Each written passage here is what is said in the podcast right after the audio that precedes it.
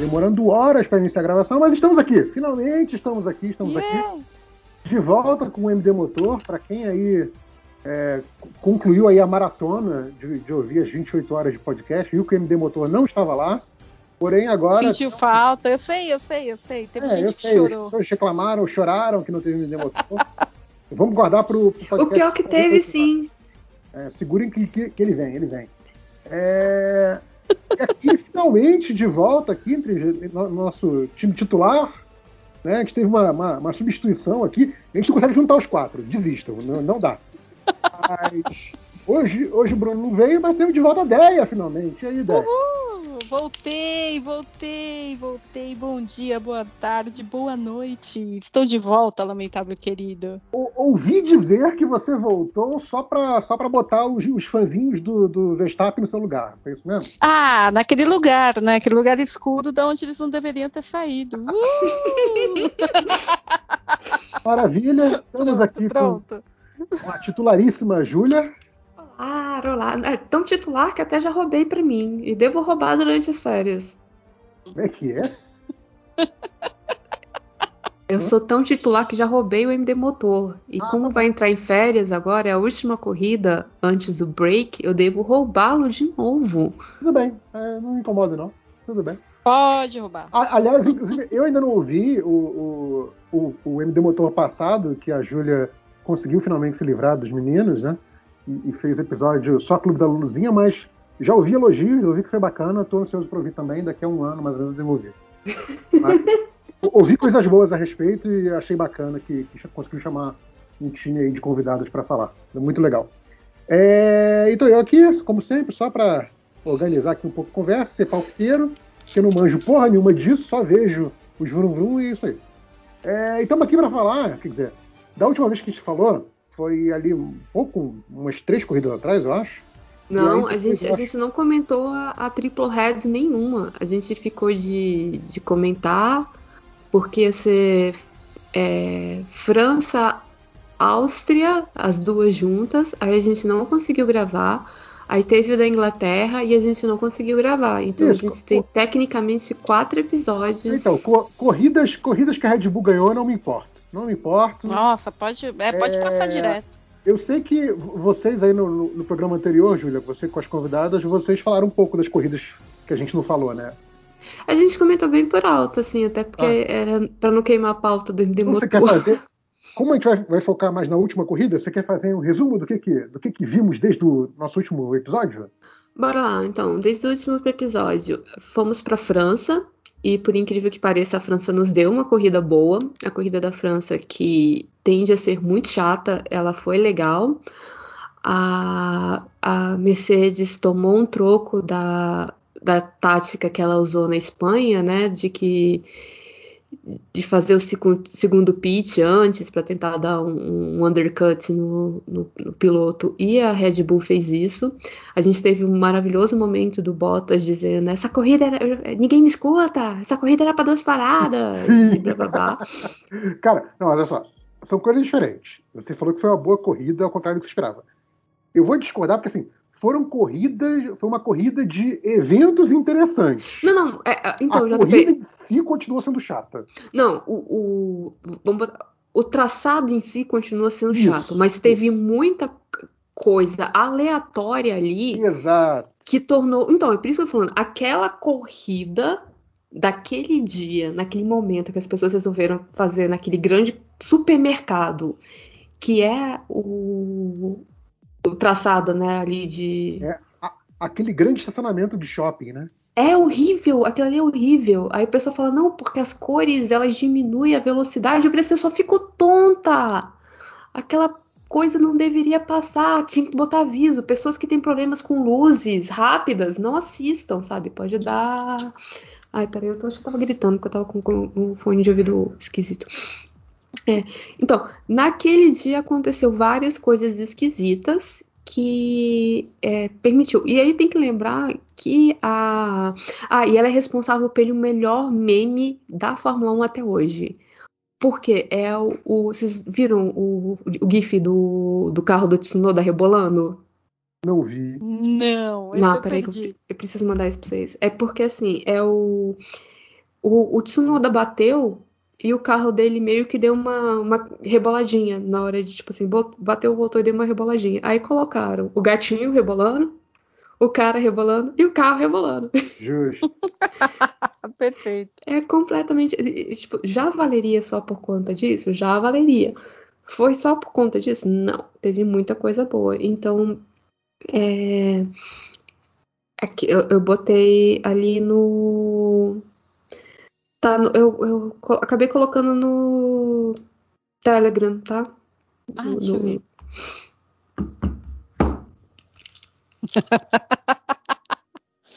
ah, muito bom. É genial. Então, ah, assim, foi a foi a o aerofólio, né? Que, que... É a, a reboladinha do carro. Eu tava tentando ver atrás e não, foi a parte de cima. Foi legal. muito bom, muito bom. Não, mas é a, ele, ele, se requebra inteira, não é só em cima. Você dá pra ver que ele tá, tipo. É como, se ele fosse, se fosse a bundinha, seria a bundinha do carro. Sim, sim.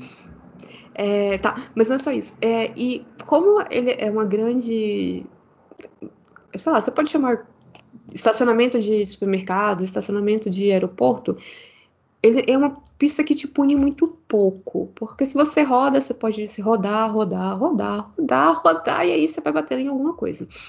Então você não tem muita emoção ali, mas acabou sendo uma corrida boa, até no meio, meio midfield, foi bacana. Mas a gente acabou tendo vitória do, do Verstappen, porque a, a Red Bull acabou, né, olhando para para Mercedes e assim, aprendi com você. Beleza. Foi, foi aí já a virada do campeonato? Já, não, o, foi, foi aí sim. O campeonato ah, é. Eu acho que virtualmente empatado. Eu não lembro quanto que hum. saiu em Baku. Mas como nenhum dos dois pontuou em Baku, eu acho que se não tava empatado, tava tipo um ponto a mais pro Verstappen, sabe assim? Era muito pouco. Mas aí sim, você começa e a ter. Aí começa a abrir, né? É isso, aí você começa a, a abrir. E aí você vai ter os dois, é, as duas corridas em, na Áustria, né, no Red Bull Ring, que mais uma prova que você não pode acreditar em previsão do tempo, porque tinha dado que a semana inteira ia chover absurdos e não sei o que, e no, no dia da corrida, né, dos dois dias da corrida, é, não teve é, não teve uma pinga de chuva. E no, na segunda corrida foi na segunda corrida não foi na primeira corrida na segunda corrida de lá foi quando o Verstappen fez o primeiro. Eu não sei qual é o termo que eles usam na, na Fórmula 1, que é quando ele faz a pole, volta mais rápida, lidera todas as voltas e ganha o grande prêmio. Tá? Tipo assim, que ele fez tudo que tinha que fazer: barba, cabelo, bigode. E aí a gente chega na Inglaterra, que é onde a gente vai falar hoje. De, tipo, então, não teve, teve algumas emoções. Por exemplo, você tem o, o, na Áustria o Jorge segurando o Alonso por três voltas, assim, no dente. Você tem o, Jorge sendo, tipo, no, saiu, acho que ele saiu em, ele estava em décimo, ele estava em décimo primeiro. Aí o Vettel tomou uma punição mas alguém tomou a punição, ele largou em nono, ele tava lá segurando firme e forte, botando aquela Mercedes, Mercedes, aquela Williams tirando o caos. Aí vem a Williams e erra o, o pit stop dele. Eu, eu, eu sei que assim, você está falando aí da, da, do desempenho do, do Russell e tal. Assim, quantos pontos ele fez, Júlia, nessas corridas? Nenhum. Ah, tá bom, obrigado.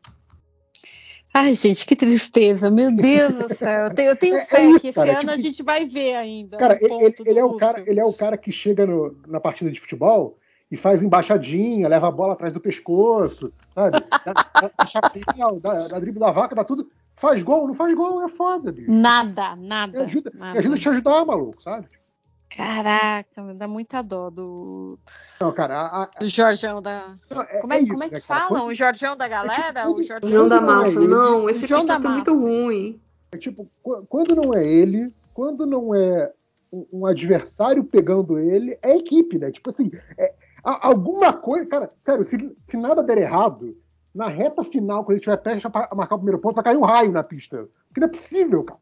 Sabe? Não, não faz o ponto. Não faz. Então, é, lembrando que ano passado, quando ele teve tudo para ganhar, tudo, tudo, tudo, a Mercedes errou um pit stop. Nossa, aquela Que cagada, meu Deus É, do falando. céu, que aflição que foi aquilo. Quando não é ele, é um adversário que pega ele de um jeito muito idiota, ou quando não é, não é nenhum dos dois, é a equipe. Então, assim, é difícil, é difícil. Mas, gente, ano que vem ele vai, né? Ano que vem ele vai pro lugar do Bottas. Ou Ah, vocês acham que não? né? Que... Até Como é que o é? aqui da gravação, não tem mais nada confirmado. Temos? Ah, não, mas não, tipo, não tá, tem tá- confirmação. Até o momento Mas- da gravação. mas tá sendo falado, né? A, a Júlia que fica fazendo o, o, o clipping de, de Fórmula 1. Ele tá mais informado aí. Se, se já tem alguma coisa, a Júlia tá sabendo. É, então, vamos, vamos lá.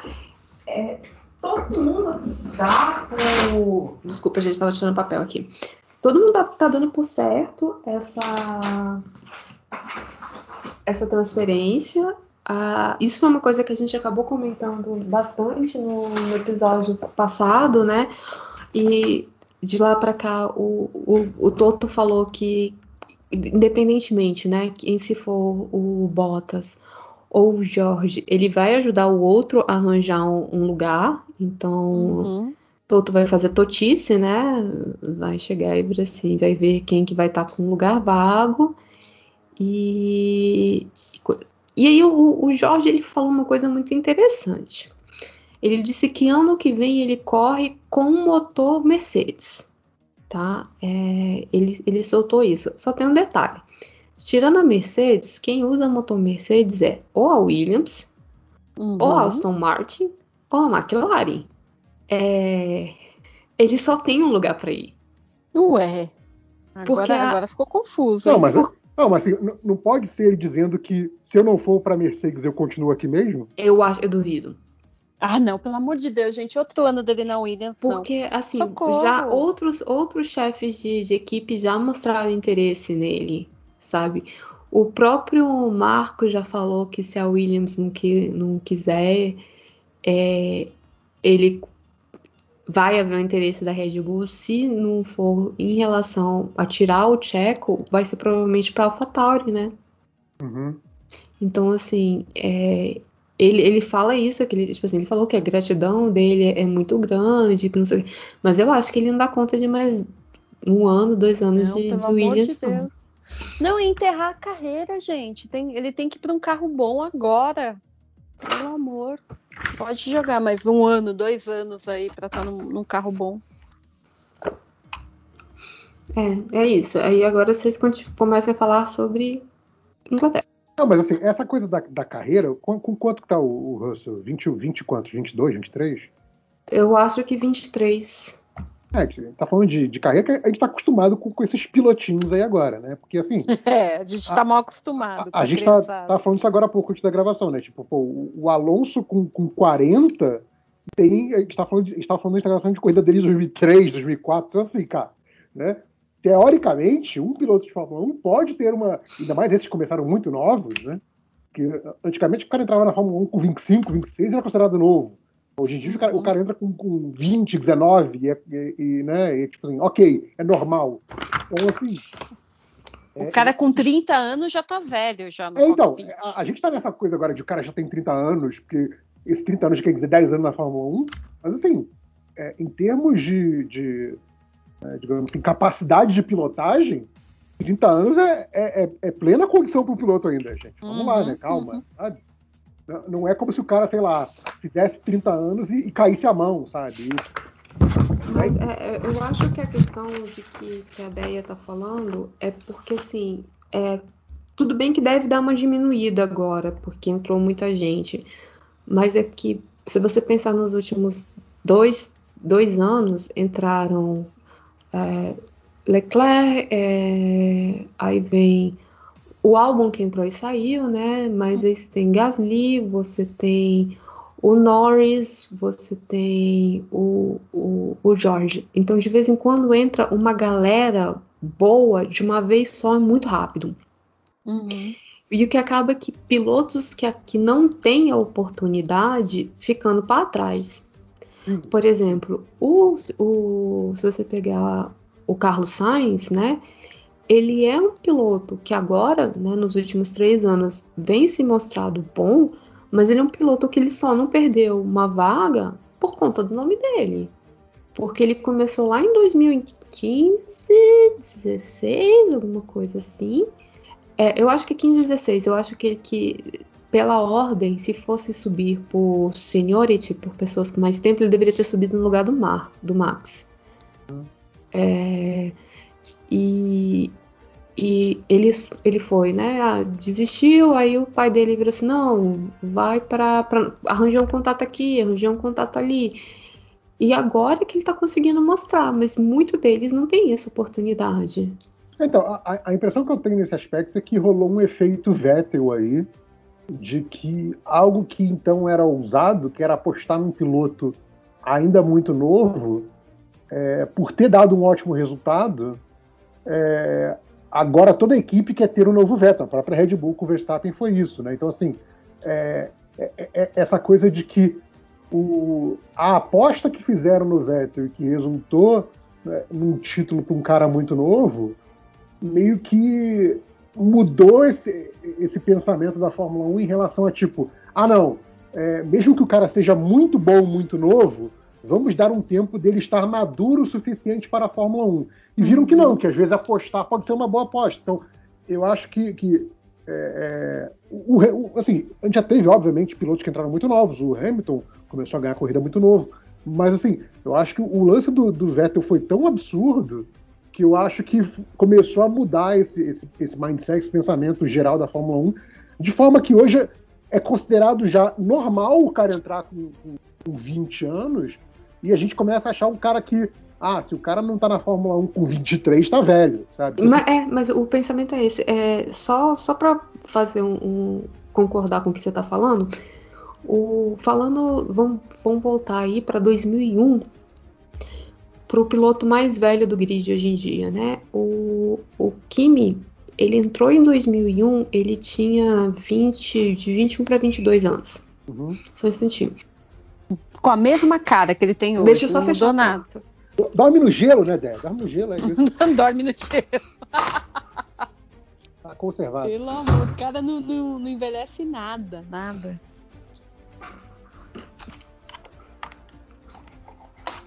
Perdemos a Júlia? É, tá voltando. É, a bonita, voltei. A bonita ia, ia mutar o microfone e fechar a porta, não fez isso. É, e o, o Kimi, quando ele entrou, vocês têm que, né, para evitar aquela coisa de piloto pago, você tem a questão da superlicença, né? Uhum. E o, o Kimi, ele não tinha vencido nenhuma Fórmula 3000, nenhuma Fórmula 3000 inglesa, nenhuma Fórmula Renault, alguma coisa assim. E precisaram pedir uma super licença pro, pro Kimi, porque ele queria correr, né? O cara falou só, assim, o bicho é bom, não sei o quê. Mas ele tinha de experiência de, de monocoque, né? Que é esse carro parecido com Fórmula 1, uma, acho que sete meses, alguma coisa assim. E tava todo mundo desesperado, porque viu assim, cara, se a gente dá uma super licença para um moleque de 21 anos que é, tá começando agora. Se esse cara mata alguém em pista, vão voltar pra gente.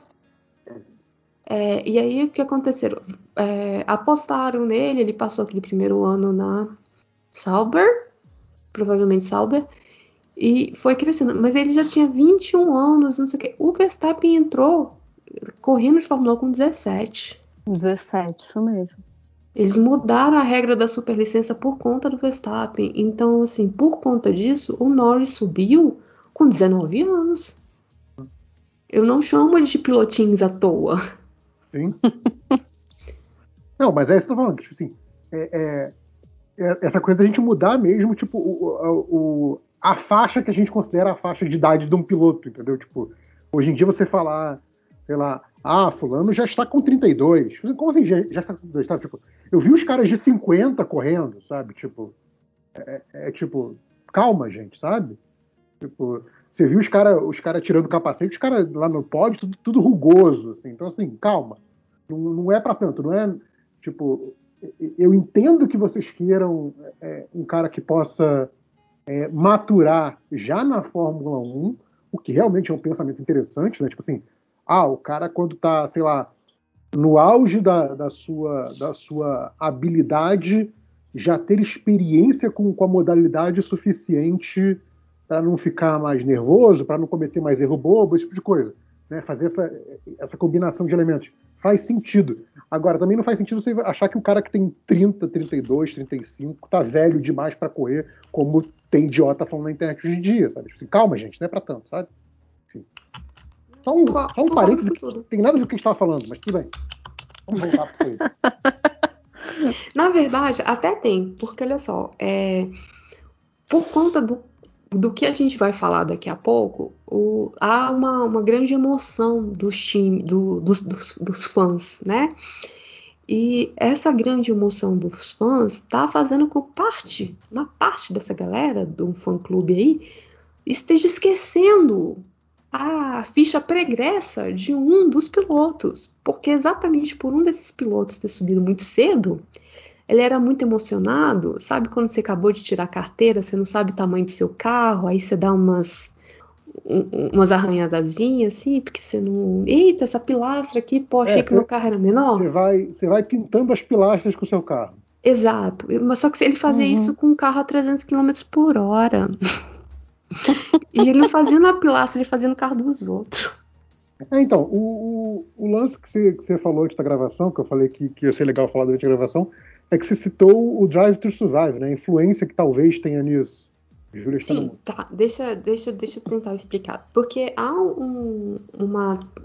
Entre muitos colinhos voadores aqui, treta entre a galera que já assistia Fórmula 1 há muito tempo, de uma galera que entrou por conta do Drive to Survive reclamações são, né, que a galera que, que, que tá entrando por conta do Drive to Survive não entende muito de é, da mecânica, não entende o sei o que, os efeitos. Eu falei assim, porra, eu assisto essa merda tem trocentos milhões de anos. Não me pede para explicar efeito de física, não.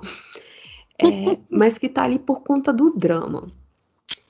E você tem um fenômeno que acontece principalmente a partir desse, de 2000, e eu vou botar mais de 2010, são meninos cada vez mais bonitos, tá? Assim, é, são rapazes bastante apessoados, né? Você não tem uns bichos com, com queixo esquisito, umas, uns caras mal encarados. Eu estava. Só um instante. Continua, Júlio. Ah, Júlio, pediu pra sair. Não, então, o, o que eu ia falar do, do Drive to Survive, eu, eu, acho que eu falei disso quando a gente falou do programa. Galera aí do, do Cortes MDM pode, uhum. pode puxar aí na, na, quando a gente falou do Drive to Survive pela primeira vez. Que, tipo, quando a galera. É, se a, a, aquele programa a pessoa não está vendo porque gosta de, de, automobilismo, por exemplo, acha um saco ver 70 voltas de corrida, os caras fazendo a mesma coisa 70 vezes. Ok, eu não gosto disso. Eu gosto do drama, eu gosto da narrativa que o Drive to Survive me dá.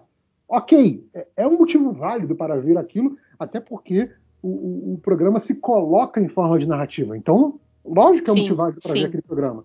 É, e o cara que faz a ponte daquilo para tipo, ok, esse drama, essa narrativa me interessou o suficiente para eu passar a, a ver as corridas. Tudo bem, sabe? Tipo, se o seu motivo para ver a corrida é, sei lá, o piloto que eu achei mais simpático no Drive to Survive, eu vou torcer para ele na corrida, também é um motivo válido tanto quanto qualquer outro, sabe? Quanto o cara que, sei lá, quer ver, sei lá, qual motor é melhor, qual, como a Julia falou, quem usa melhor as leis da física para fazer as coisas na corrida. Sei lá, é, qualquer um desses motivos é um motivo válido para ver Fórmula 1. O que me incomoda, e o que eu acho que é, é simplesmente burrice, é, uhum. é o cara que leva a narrativa do Drive to Survive, que é um negócio que é, é, é eles obviamente editam e, e, e, manipulam e criam novas narrações para dar um destaque para coisas que é o que encaixa com o episódio deles, é você claro. aquela narrativa que uhum. obviamente é feita para entreter, e eles não escondem isso, é tratar aquilo como a realidade. E aí, quando pinta um cara como heróizinho e outro vilãozinho, é, é, você comprar essa, é, essa ideia e tentar aplicar isso na corrida de verdade, sabe? Quando que a gente está falando é uma modalidade, uma categoria de automobilismo de alto desempenho, com é, é sujeitos que todos são os melhores da sua área, é, a gente até fica brincando falando que é rinha de, rinha de milionário, né? Todos aí, Uhum. Tirando Com casa em Mônaco, casa em- na Europa, em naqueles lugares maravilhosos. Tirando, tirando pouquíssimas exceções, todos já nasceram com muito dinheiro. né? Sim. Se, não, se não simplesmente ricos, pelo menos com muito dinheiro. Então, assim, é- é, não é uma coisa do tipo. Ah, o, o- o underdog, sabe? A gente fala muito do Russell. Cara, o Russell não é um underdog, sabe? Ele é um underdog Uhum. naquele contexto muito fechadinho da Fórmula 1, sabe? Tipo, é- é, a gente fala da, da narrativa, mas o cara que leva aquilo como, ah, não, é uma história de heróis e vilões de verdade, e não um confronto de, Cara, de gente rica. pelo amor de Deus. sabe? É, é- é- é um pouco, é um pouco burro, sabe? Não tem outra palavra. Mas, JP, Fala, fala. desculpa. É, a gente também tá vivendo num período onde a galera tá muito emocionada, assim. A, a Deia que gosta de K-pop, ela vê que pessoas assim, tem um, um- um grupo, uns fãs que fazem tudo pelas essas pessoas, né? Adri, É. Adri que é do K-pop. Eu só, isso que eu eu só falar, fico é, de é longe observando. Não, mas então, mas você entende mais do que eu. Sim. É, Talvez, talvez. Está no seu sangue, ideia. é tá, tá no seu DNA. É. É, então, assim, as pessoas transformaram a vida dos outros em entretenimento. Putz. Porque antes a galera, tipo assim, ah, ia lá, o cara corria, ah, beleza, não sei o quê. E ele não tinha que, que ficar, tipo, tá bem vestido, fazer um milhão e meio de eventos, é, aparecer em vídeo. Porque assim, as- Ele não as- dividia a vida, né? 24 horas, Uhum. né? As pessoas não sabiam o que ele fazia entre uma corrida e outra. Eu digo, a, a tudo, tudo que ele fazia entre uma corrida e outra. isso, querendo ou não, Hoje acaba não. ele- É, não alimentando tinha, não Tinha rede também. social, o cara não tinha saber se Nada. promover, né? É, Não, tipo- eles se promoviam, mas é porque Não, não, você não precisava. Se, se o piloto, se o piloto ganhava corrida, por exemplo, ele fazia, sei lá, virava. é, tinha um comercial de perfume com ele, entendeu? Digamos assim. Sabe? Isso. Tipo assim, Não, o cara, É. o cara que era, que era um, um- era visto como bem sucedido, usava aquela imagem dele de pessoa famosa para fazer um, merchandise, ganhar um dinheiro, ou ter um patrocínio, alguma coisa desse tipo.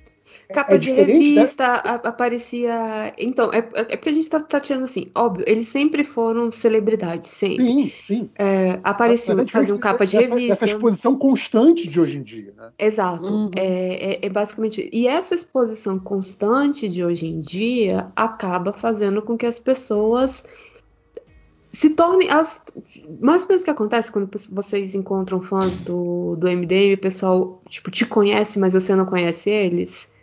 Sim. Porque a gente acaba contando bastante da nossa vida aqui. Uhum. Então é um pouco disso. E óbvio, todo mundo adora, como o JP estava falando, uma boa narrativa. Então você acaba colocando é, características em pessoas que você nem sabe se elas têm essas características pela forma que elas se apresentam, né? Então você fala assim, ah, Ou, ou por uma mera projeção sua. Uhum. Né? Também tem isso.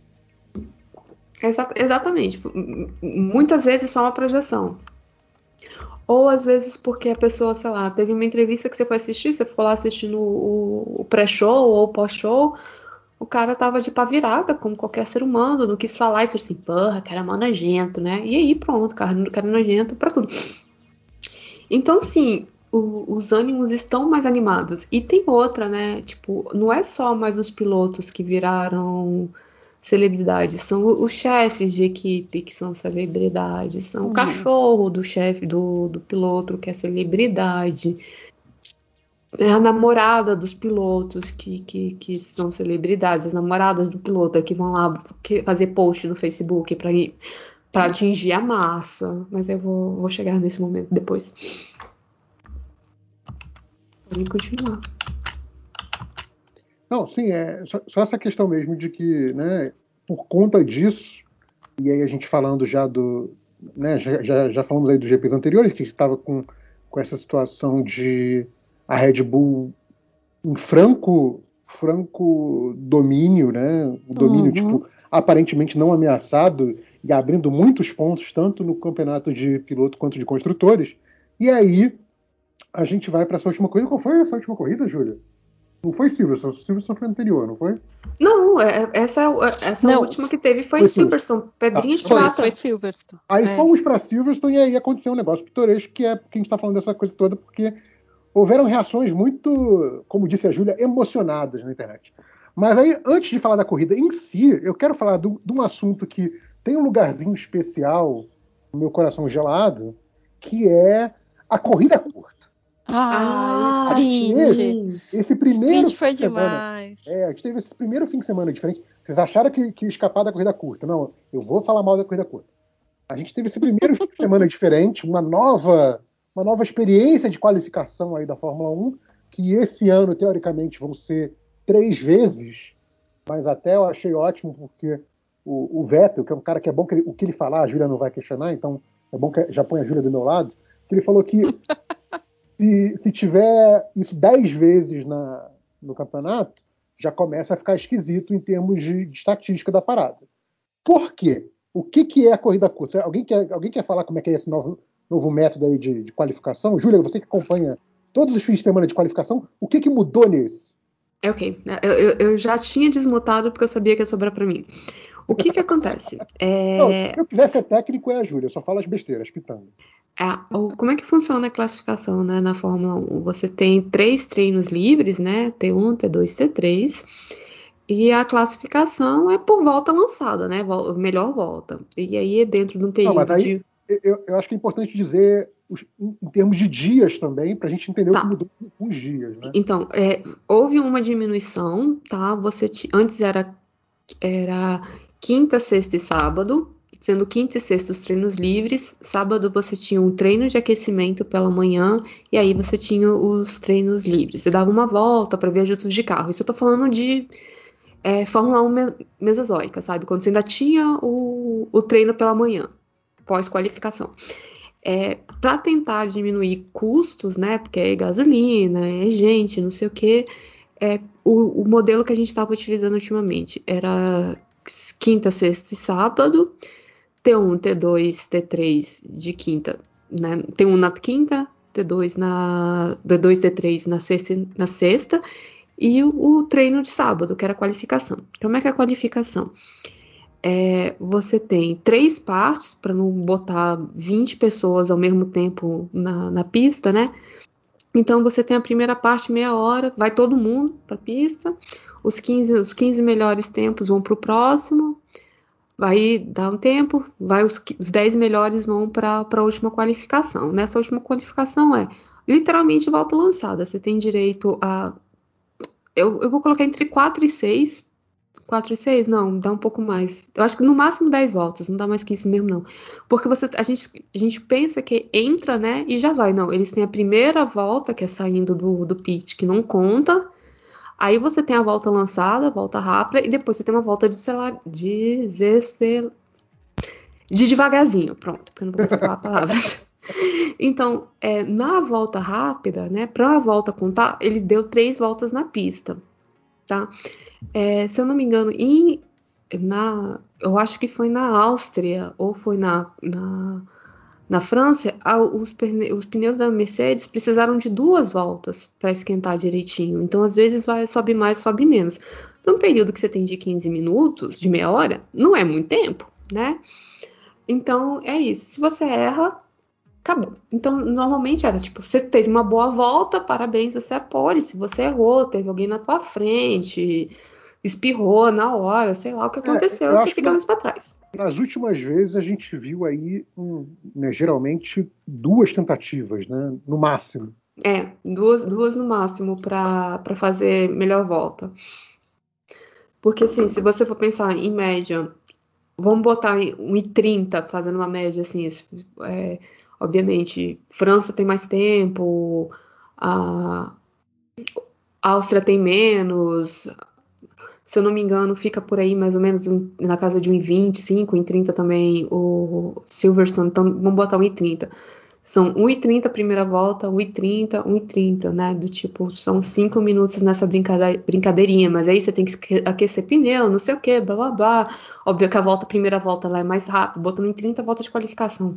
Ah, e tem, tem, tem, aquela coisa de você esperar no boxe o momento certo para não pegar o trânsito. Né? É, e aí ainda tem isso, é porque se você vai todo mundo junto ao mesmo tempo, alguém pode entrar na tua frente, pegar. Agora, se você vai sozinho, você tá com, com, com o vento. Então, o ideal seria que você fosse você você e o seu segundo piloto, para o segundo piloto te dar o vácuo.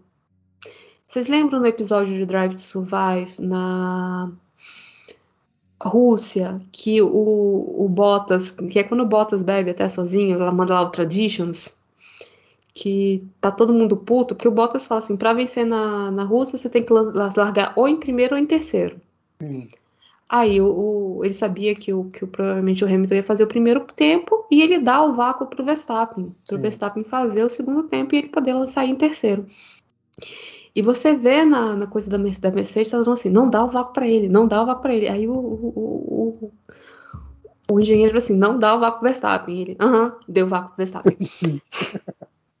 é, então, assim, no mundo perfeito funcionaria desse jeito. Óbvio que não funciona. É, se, se, a gente lembrar Imola no ano passado, Imola não, Mugello ano passado, rolou um puta engarrafamento, sabe? Porque é a pista pequena, é, às vezes vai todo mundo.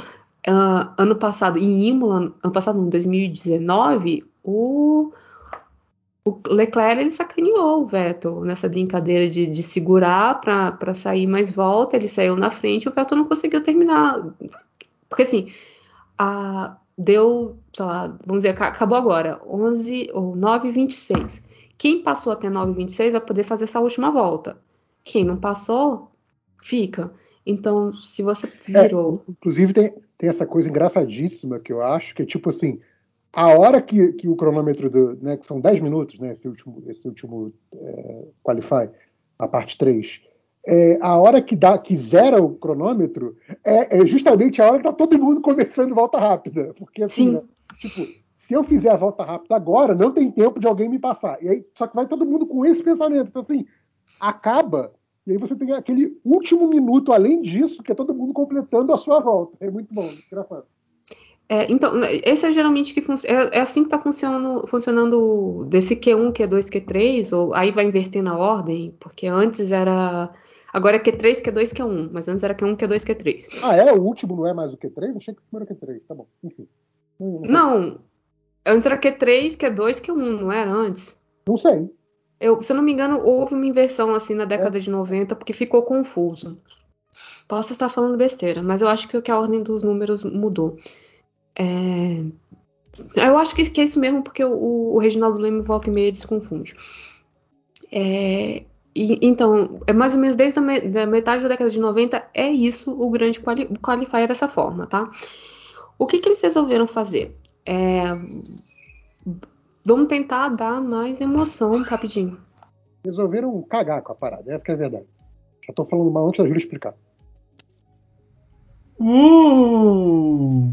Essa é uma vírgula sonora, porque a Júlia saiu por 40 minutos e a Dea dormiu e eles e acabou com o ritmo do podcast, então precisava de uma vírgula sonora e não tenho como baixar nada, vírgula sonora. I'm here. Voltamos? Voltamos. Desculpa. Tá, você estava falando aí de da mudança que teve desse formato, você explicou ah, sim. o formato é, normal, aí... e aí o que, que resolveram fazer agora com, com esse formato novo? E aí o que, que acontece? A, a Fórmula 1, a gente não presta, a gente não pega tanto isso porque a gente não tem fã. É, é, aqueles eventos de fã aqui no Brasil, a gente não tem. Quer dizer, até algumas coisas, mas não tem tanto como tem no, lá fora. Eles queriam tornar os outros dias também mais interessantes para quem vem, né, para quem, quem paga os três, quatro dias de Fórmula 1, né? né porque a gente chega, começa aí na quinta e vai até o domingo. E uma das coisas que você tem na F2 é a tal da Sprint Race, né? Que é uma corrida mais curta, com é, os, outro, os oito primeiros com invertidos, né? E porque aí você teria duas corridas, né? Você tem uma corrida num dia e a sprint no outro. Então, pô, mais tempo de, de carrinho na pista, mais, mais motivo para a galera assistir.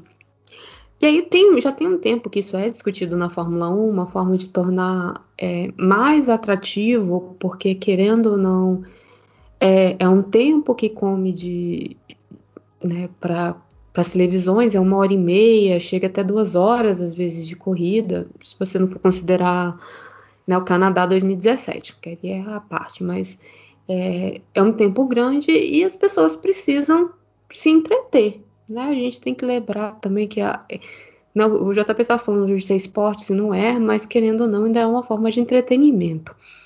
O, e aí há uma discussão de como tornar a Fórmula 1 mais competitiva. E aí você tem a criação do DRS, essas coisas que, que não estavam indo. E proporam, propunham, proporam desculpa, a, a ideia do green divertido e, obviamente, Ferrari, Mercedes e Red Bull falaram nem fudendo. E aí eles chegaram nessa ideia de um, um sprint. O que, que seria? Você faz uma qualificação, que seria né, no, no, T, no lugar de você ter, você tem o T1, T2, aí você tem uma qualificação que é que funciona igual a qualificação normal, né? Primeiro tempo de uma hora, 20, 10 minutinhos, assim, com, com 10, 5, de 5 a 10 minutos entre um e outro, nada, nada maior que isso. E a ordem dessa qualificação vai para a ordem para essa mini corrida de qualificação. Que aí você não É, pode. e, aí, e aí isso seria na sexta em vez de ser no sábado. Essa qualificação é na sexta. Essa qualificação para a corrida de qualificação é na sexta. Aí no sábado você tem o terceiro treino livre pela manhã e uma corrida curta. Geralmente eu acho que é de 100 quilômetros, então aí vai Isso. variar do, do tamanho da pista, né? É, Então, mas aí é, é aproximadamente um terço de uma corrida normal. É, seria 25, eu acho que seria 25%. Quem, quem joga. É, eu acho que é um terço é 25, né? Não, um terço é 33,3. Ah, você entendeu o que eu quis um dizer. quarto é 25. Não, mas é porque geralmente a- a- o cálculo da corrida normal não é 305 quilômetros, eu acho que é uma coisa assim. Ah, não faço ideia. Eu acho que sim, acho que a corrida normal é tipo o número de voltas naquele circuito que dê 305 quilômetros. Se não me engano, é isso a regra. Mas enfim, É isso. Ah, e aí, obrigada. então é, é, é um terço de uma corrida normal, basicamente. É, então, então é, um, é um terço. Dá 100 km, exatamente. E seria isso, e aí a, a ordem de chegada seria o grid do dia seguinte. Aí o pessoal fala assim, porra, mas isso não vai valer nada, a gente só vai gastar aqui nosso tempo, nosso rico dinheirinho, gasolina, pneu. E aí resolveram que dariam, né, três pontinhos, né, três pro primeiro, dois pro segundo e um pro terceiro, né, de quem chegasse até para tornar essa corrida mais atrativa. Se fosse um, um, por exemplo, um campeonato tipo 2020, que a Mercedes estava correndo com ela mesma e sozinha, talvez o, a sprint seria mais interessante pro midfield, né, pro, pra galera que tá ali para baixo. Agora, num campeonato bem acirrado como a gente, como o nosso, desculpa, como a gente, nosso, como o nosso agora de 2021, uma, de- uma pode ser é, definido numa, numa vitória de sprint, né? Porque, por exemplo, o que aconteceu em, em, em Silverstone foi o Hamilton fez a, a pole para a corrida de pole, né? Para a corrida de qualificação e perdeu a corrida de qualificação, né? É, pois Então- é. Você falou em pole que é um, é um dos probleminhas que tem nesse, nesse formato aí. Já vamos, já vamos É, o que, que é a pole e o que, que não é?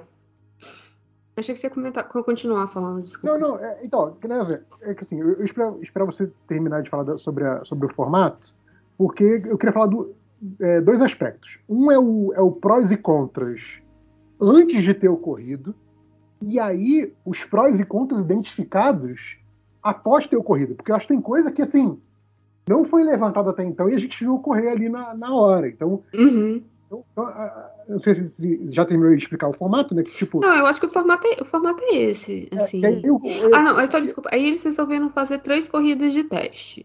É, Silverstone, é, Monza, né? E a terceira tá programada aqui pro Brasil É, a gente não e sabe aí, nem se vai ter ainda, e aí, tá, aí entra nessa questão. A gente não sabe se nós vamos ter corrida e aí entra naquela. Se depender do Dória, tem. Se depender da Fórmula 1, tem. Mas, né? E, o- e o medo da galera de vir pra cá. Exato. Mas vamos lá. Então, aí vamos, vamos falar da, da questão do, que- do né, é, os prós e contras do formato. É, como pró, teria essa questão de que você tem mais corrida no mesmo fim de semana, então você tem é, uma corrida e um terço de corrida, em vez de ter uma corrida, então, né? Matematicamente falando, tem mais corrida no mesmo fim de semana. Ah, você tem o fato de que o rumo das coisas pode mudar com essa corridinha, né? E a gente viu isso ocorrer na realidade. É, uma corrida mais curta pode ser um fator interessante para a galera. Como a gente já falou aí, da novos Oi, fãs, é, galera JP, só, só um detalhe. é, desculpa te cortar, é, mas quando você falou assim, mais entretenimento, pra quem pôde, né, ficar, ou quem estava em casa, ou quem tinha acesso, você teve evento de Fórmula 1 na sexta, porque a Band, né, vamos pensar pra galera que tem acesso aberto, depende da Band. A Band mostrou essa qualificação para qualificação, né, então já teve um evento na sexta. a, no a- a sábado. tomada de tempo, né? Vamos É, tô- ótimo, ex- ó- a- excelente expressão. É, ele fez, ele mostrou essa tomada de tempo. que antes no- era sábado e passou a ser sexta. Aí, aí veio para sexta, então sexta-feira você já tem uma hora de Fórmula 1 ali para assistir, para ficar no uh, e aí no sábado você teve essa mini corridinha e no domingo uma corridona. Então você tem três dias para botar a Fórmula 1 na veia e sair do tipo, ah, ah, ah, ah, ah, obrigada, para quem é viciado, para quem não é, é só lamento. Pois é, esse seria um do- do- dos, dos prós. É, é, seria interessante para a galera que começou a ver aí o Drive to Survive, isso aqui, mas quem acha aquela corrida de uma hora e meia, duas horas um saco, uma corrida ali de meia hora é, é- é uma coisa tolerável, talvez, né?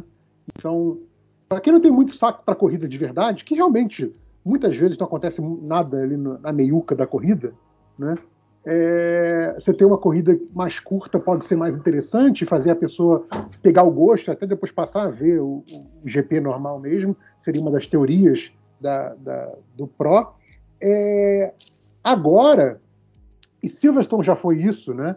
É, conforme os países vão tendo aí o seu controle, e aí é completamente arbitrário de cada país, eu não vou entrar nessa questão, acho que não deveria ter é, é, torcida em Fórmula 1 tão cedo, mas aí cada um com, com- com as suas decisões.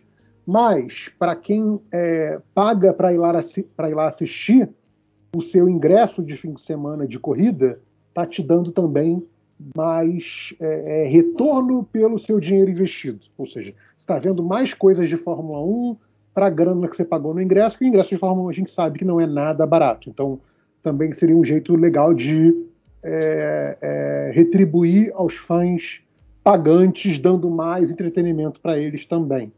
né? Seria o outro do- dos prós. É, que mais? Ter mais pontos no campeonato, que também ajudaria a dar uma movimentada, tal, não sei o quê. E mudar o formato de classificação, que o, o- atual formato, que a Júlia explicou antes, de classificação, é um formato que não é exatamente o, preferido de muita gente. Ele é o formato que ele é, eu diria, o- o- o menor denominador comum. É o que me- é o que menos desagrada a mais gente. Porque os outros formatos já tentados anteriormente a esse, antes desse se cristalizar, são formatos que alguns gostam, alguns odeiam. Então, assim, esse é o que, digamos assim, todo mundo tolera, digamos assim. Não é o melhor para ninguém, eu acho, mas é o que todo mundo tolera. Não, não conheço alguém que seja especificamente fã desse Q1, Q2, Q3, acho que, nossa, é a melhor coisa do mundo. É tipo, ok, é justo, pode Faz ser. sentido. É Faz aquela coisa. sentido, de- exato. Então, Uhum. assim, é- é, não é o mais emocionante, não é o mais. Enfim, ele tem de crédito a favor dele, e eu acho que essa é uma tentativa de botar um que seja um pouco mais é, emocionante, ou que tenha mais varia- variedade, alguma coisa tipo. Esses seriam os prós é, pré-corrida. Se tem algum que você quer adicionar, Júlia, ideia, porque eu lembro desses. Não, eu, eu concordo com o que você falou, na verdade. E aí, Eu só, eu só achei meio flopado o lance deles depois do sprint, né? Que tem o primeiro, o segundo e o terceiro, que saem no caminhãozinho ah não, mas dando a esse, aí- volta no Não, não, mas é- essa, isso faz sentido. É, esse aí já vai ser o já vai ser o, o, o pós o pós sprint para te dizer o Sprint. pós, Ah, tá, tá, tá, tá. pós sprint, é porque aí é coisa que a gente viu, viu ocorrendo e a gente pode falar bem ou mal. É Mas- aquelas coisas assim, que Tá. depois a gente pode, tipo, ah, gost...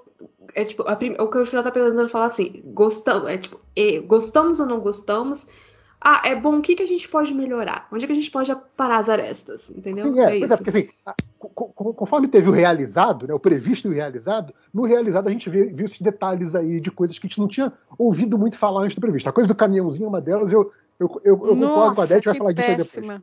É, É, eu, eu já tinha lido que ia rolar, vocês que não, não prestam atenção nos meus, meus releases, tá? Não, tudo bem, mas não estava ali na. Não, não- era uma coisa que. Não é uma coisa que realmente movimenta a, a- questão geral que. Ah, não, mas é, é porque isso, isso foi só um detalhezinho. Sim, pois é. É, mas aí, falando em termos dos contras, é, primeiro que né, essa questão de, pelo menos, né, estão colocando de forma experimental, então não é uma coisa definitiva ainda, mas é, também tem vários con- contras, tipo, um seria você tirar a atenção do, do, do GP de domingo fazendo uma mini corrida. Então, está diminuindo a, a, a importância máxima do GP do domingo, que é o grande evento do fim de semana, fazendo uma corrida que, na verdade, pode definir posições, como a gente realmente viu ocorrendo, e pode interferir muito mais no, na subida e descida de pontos do que a própria corrida. né? É- essa seria uma, da- uma das críticas. Não, mas tá. Eu, depois, eu, depois eu rebato, vai, continua. Não, não, né, nessa questão, por exemplo, o cara que, sei lá, teve a terceira posição, mas aí saiu em 18, por exemplo. Entendeu? Entendi. E aí, basicamente, a, a corrida pro cara tá perdida, entre aspas. Ah, entendi. Por exemplo, o caso do Checo, tá, entendi. Isso, isso, isso. Tipo assim, é tipo assim, uma coisa que é importante para o campeonato né, é ser definida no dia prévio ao dia do GP. Entendeu? Esse tipo de coisa que eu tô falando. É, não, não em termos de pontuação, porque a pontuação realmente é muito pequena.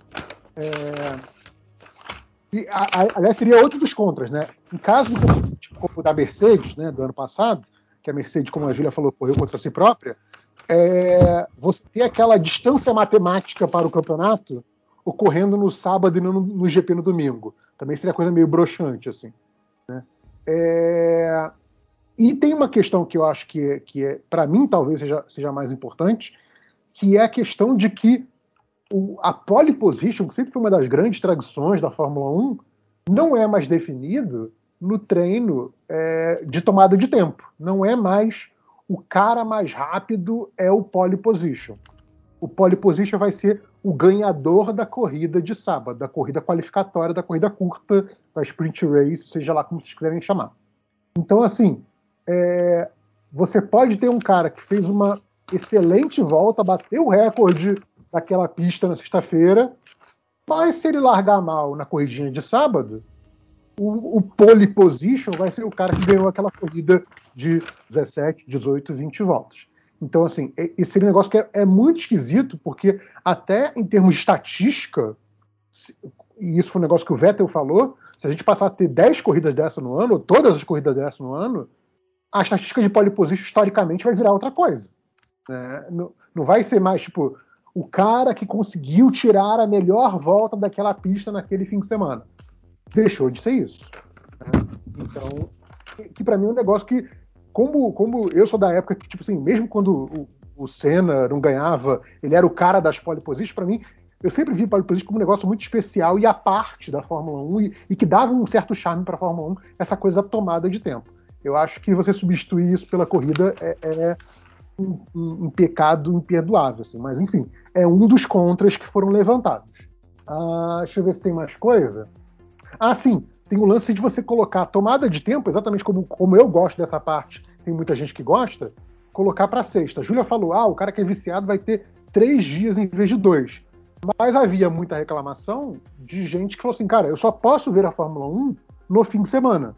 Eu quero ver a tomada de tempo, eu só vou, só vou poder, não vou mais poder ver a tomada de tempo ao vivo. Vou ter que ver um vídeo de resumo depois, alguma coisa do tipo, porque assim, não consigo ver ao vivo, porque é sexta-feira e horário comercial. Então, assim, well, se você não tem, não, tem um horário flexível suficiente para conseguir é, separar uma horinha para ver a, a, tomada de tempo, você perdeu essa parte do, do fim de semana de Fórmula 1. Né? Então também era um, era um revés aí que, que algumas pessoas levantaram. Em dois pontos seus eu consigo ver a lógica do porquê que eles fizeram isso. É, eu vou começar por esse último. É, na Europa, basicamente, a, a Fórmula 1 quase não passa mais em canal aberto. Então, ou você tem um Sky ou alguma coisa, ou você assina a F1 TV.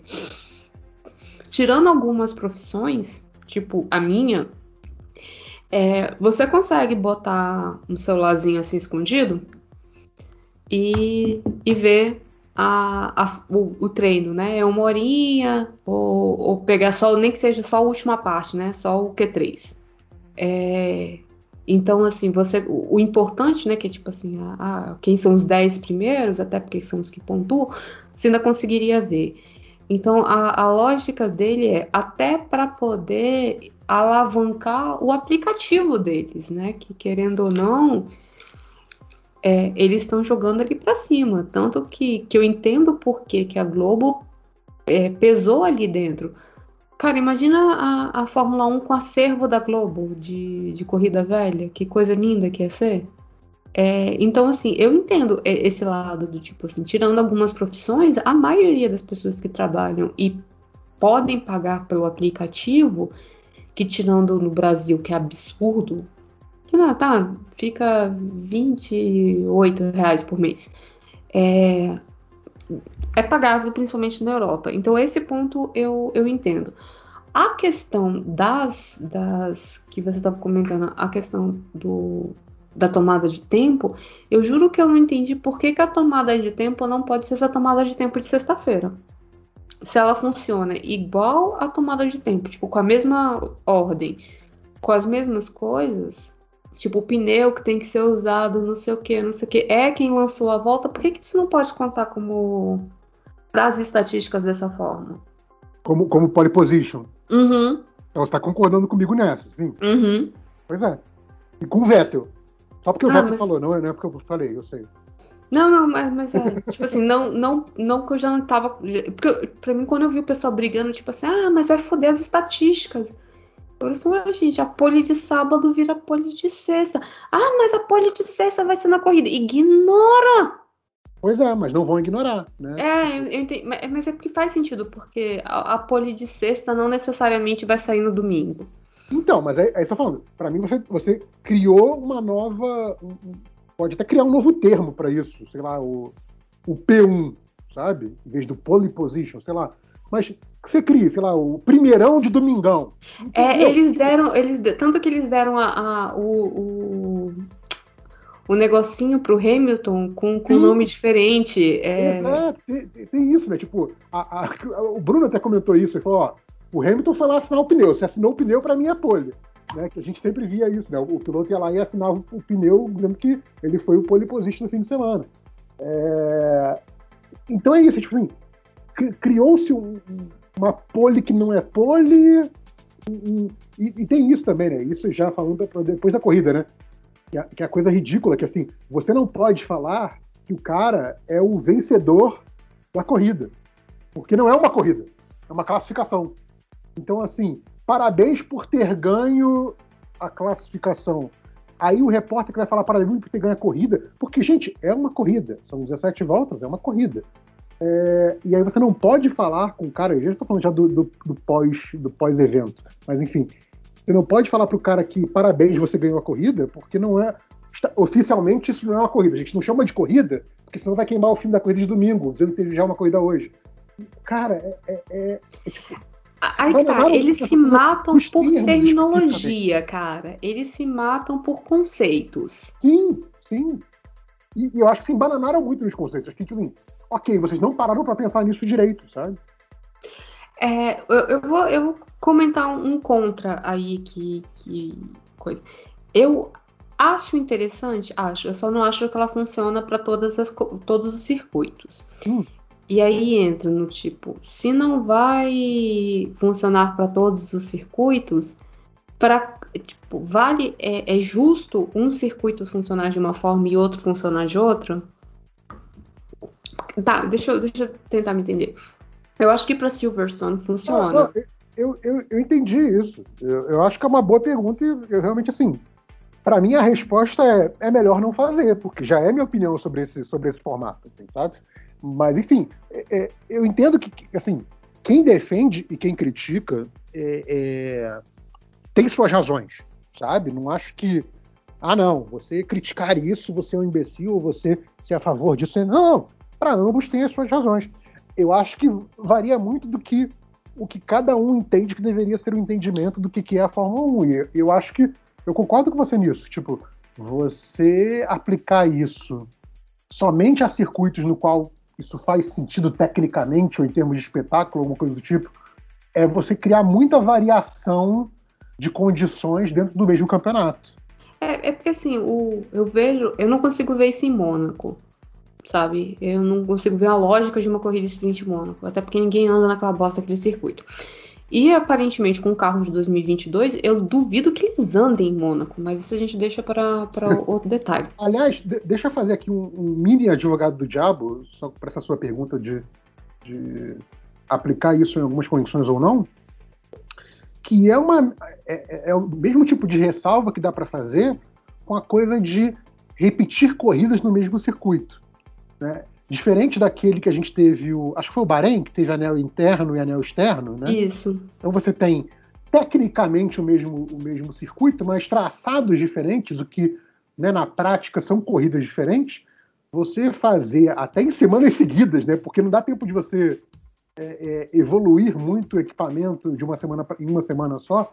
Pode mudar um acerto aqui, um acerto ali para tentar uma coisa diferente, mas o equipamento não evolui em uma semana, isso é óbvio é, você fazer duas corridas seguidas no mesmo circuito é tipo você não está logicamente beneficiando uh, uh, o carro que tem, que tem o melhor desempenho naquele circuito. Ele vai ter, tipo, teoricamente, porque sempre tem os imprevistos, mas assim, ele não tem aí potencialmente o dobro dos pontos por uma corrida só, porque né, vai estar tá só repetindo, fazendo reprise da semana passada. Então, assim, são condições aí que a Fórmula 1 está colocando é, mas é porque a questão de. Você tá falando de dois, tipo, dois, duas corridas, por exemplo, como teve agora na Áustria. Na né? Áustria, isso, isso. É, mas é porque eu acho que nesse caso a gente tá falando de condições adversas extremas, né? Não, eu sei, eu sei. Ah, o que eu tô tá. falando é. São condições. Por isso falando que, que eu sou. Que é a pergunta de advogado do diabo, porque assim, já temos condições aí que tornam o campeonato, digamos, mais injusto do que deveria ser que não são apenas a, a sprint race. Eu sou contra a sprint race, mas tô, eu tava fazendo esse contraponto disso, assim, cara, já tem coisas esquisitas nesse campeonato como tem hoje, então talvez esse não seja um problema tão grande. É, eu, eu, eu, aí eu vou, vou, eu gosto da ideia da sprint race por, por algumas questões, assim, eu acho que eu entendo que pole, ah, volta lançada, é muito mais bacana, que não sei o que, mas quando você bota sprint, você dá a possibilidade de do caos tomar conta, né? Então, vamos colocar ali, o, o Verstappen largou em segundo, e o, o Tcheco largou mais para trás, mas o Tcheco deu uma porrada, mas uma porrada ali logo no início, não sei se foi na, na reta, depois da reta do hangar, depois da... Foi, foi, ele deu uma porrada. Eu é. não sei porque a minha transmissão da Band engasgou, obrigado, Band, e eu perdi o que aconteceu com o Tcheco nesse, nesse dia, na verdade. É, então, ele, ele, ele rodou, perdeu o carro e deu, deu uma porrada ali na, em, em Silverstone. E isso torna, joga na mão do caos, né? Então, tipo. Só, só porque eu não tô ouvindo a 10 já tá um tempinho, então eu tô vendo aqui que a 10 está no mudo. Você está entre nós, 10, ou só não percebeu que está no mudo e tá falando para ninguém? Tô aqui, tô aqui, tô aqui. É que eu tô, tô esperando as considerações, assim, eu tô, tô lembrando dessa parte da corrida. Boa, boa. Vai, continue aí, Júlia. Então, eu acho que ela torna. Porque, querendo ou não, volta, volta lançada, volta rápida é muito limpinho, né? Todo, a, ten, a tendência é que ninguém se, se bata em volta, em volta rápida, é que você tenha aquela quase que sem TP, né? Condições né, normais de temperatura e pressão. E ali abre para tipo impossibilidades. Então, hum, sei lá, alguém que esteja no midfield sair na pole, que não tem um, tanto um carro, e é aquela coisa, tipo assim, às vezes passar não pode ser tão fácil, uma coisa é você largar na pole, outra é você largar com 15 pessoas do 10 na tua frente, 10 do teu lado, 10, 10 atrás. Então eu acho, isso, eu acho essa parte interessante. Eu só acho que tem que haver um, um, uma forma de lidar isso para quais circuitos isso faz sentido e para quais circuitos isso não. E aí eu entro na parte de viabilidade também de para a galera que está ali assistindo, né? Então você resolveu gastar do seu rico dinheirinho, né, o JP, que aí assistir a corrida de Fórmula 1, vai lá para Interlagos, né? Vai pegar, chega a metrô lá, não sei. É, vai lá assistir Interlagos. Aí o, o JP quer, quer pelo menos um negocinho na cabeça, vai pagar ali setor B na frente da, do, do, dos pit ali da largada. Aí o JP gastou três contos nessa brincadeira. Aí você vai ter direito a, né, ao que vai acontecer na agora sexta, sábado, domingo, né? Você nerfou a quinta, quinta virou dia de imprensa. Então o, pessoal meio que quer assim, pera, é, o meu ingresso de sexta vale o quê? Nada? Mas, cara, isso é caro. E tirando, e, tipo, em Silverstone tem coisa pra caramba pra fazer, em outros, em outros países tem coisa pra caramba. Agora, Estados Unidos, América Latina, Japão, não sei o que, não tem, eles não levam tantas, tantas possibilidades. Então é meio que pra garantir, ó, teu ingresso tá valendo duas corridas, amigão. Vai nessa. Então tem esse não, lado. Duas corridas não, é uma corrida e uma classificação uma classificação emocionante. Uhum. Você, não, você não pode chamar de corrida, porque não é uma corrida. Uhum. de novo, a gente volta pro problema do conceito. Eu, eu entendi seu argumento, você estava querendo implicar com o problema do conceito. Não, tá. Você leva uma corrida, uma classificação emocionante e uma classificação normal. Isso, uma tomada de tempo, que não é classificação. Isso, uma tomada de tempo normal. tá bom agora? Tá feliz? Pronto. Ah, aí, eu... ah, você falou da, da, coisa da grana, eu lembrei que esse era, esse era outro revés que é um negócio que parece a princípio incoerente, que você coloque uma outra corrida, por mais que seja menor, né, uma mini corrida, quando você está tendo um, um, um, direcionamento tão grande na Fórmula 1 para a economia de custos. Né?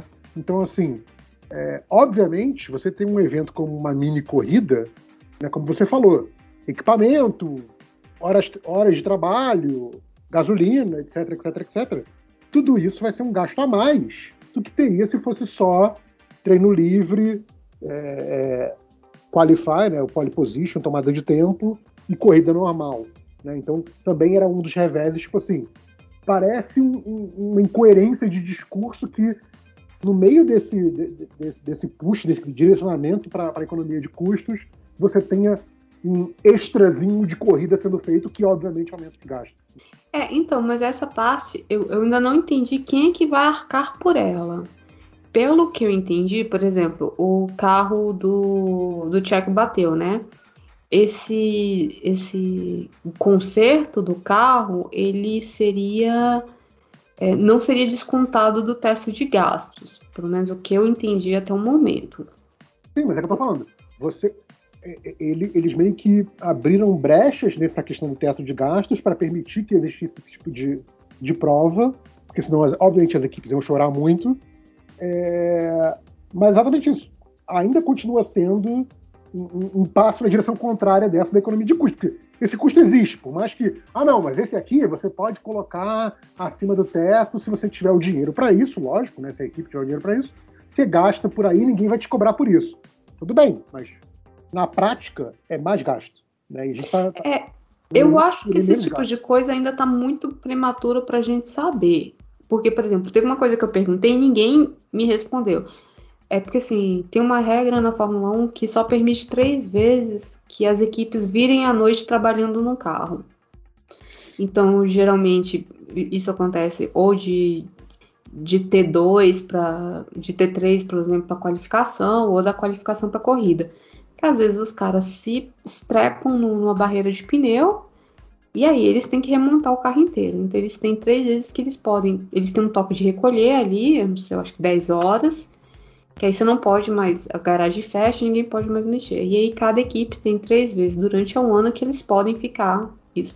O que eu não entendi é se eles essa se alguém se estrepa numa corrida de na qualificação ou é, na qualificação se isso vai contar ou não. Por que, que o que, que a FIA está querendo fazer é tornar isso mais atrativa.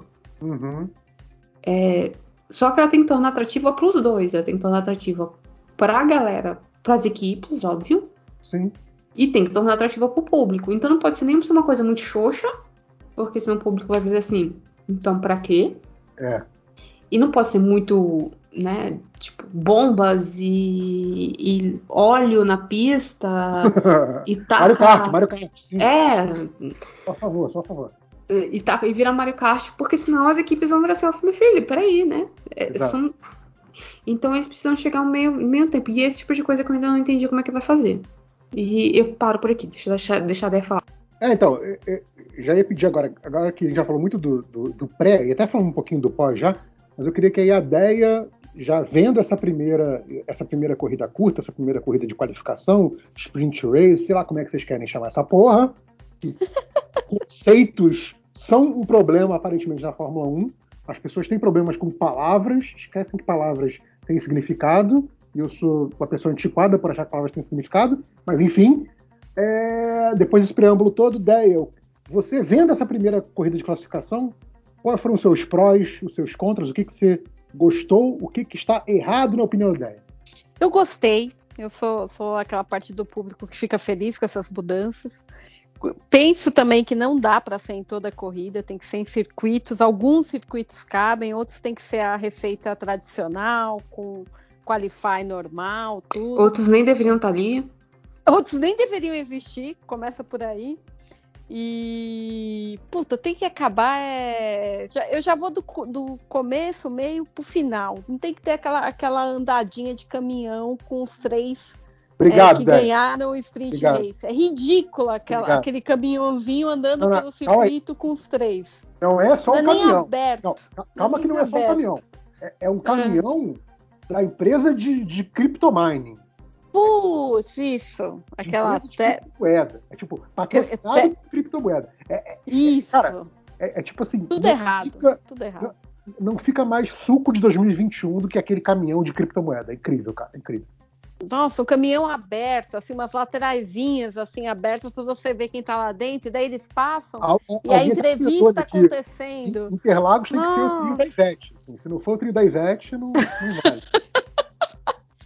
Nem me chama, né? Putz, eu achei aquilo lá. E, e teve o lance, né, do cara que ganhou a sprint race receber a, a, a- aquele lo, lodos, Coroa de louros, sim. coroa de louros, tudo, né? E, e, meu, se perdeu, porque ficavam dentro do caminhãozinho, ninguém via os, os louros lá no, Verstappen, a entrevista Michuruca dentro do caminhão. Pelo amor de Deus, gente. Aquela coisa do caminhão só valeu por uma cena, foi enquanto o Verstappen estava lá dando, dando entrevista, tava o Bottas atrás, pegando vento no- no no- na janelinha do caminhão, tipo É. cachorro carro. Eu achei ótimo. O Bottas de com labrador lá, pegando vento na cara. É. Achei com aquela cara de botas, né? Que, Aquela tipo, cara de Bottas. tá? Nada, não diz nada aquela cara. E, e o Hamilton também lá, riado lá, ele foi entrevistado também, mas super calmo.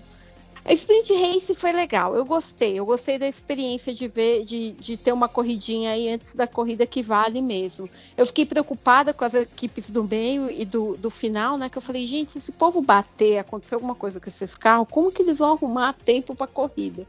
E mas foi, foi uma experiência bacana. Eu só acho que tem que ser bem pensado aonde vai acontecer. Júlia. Júlia morreu.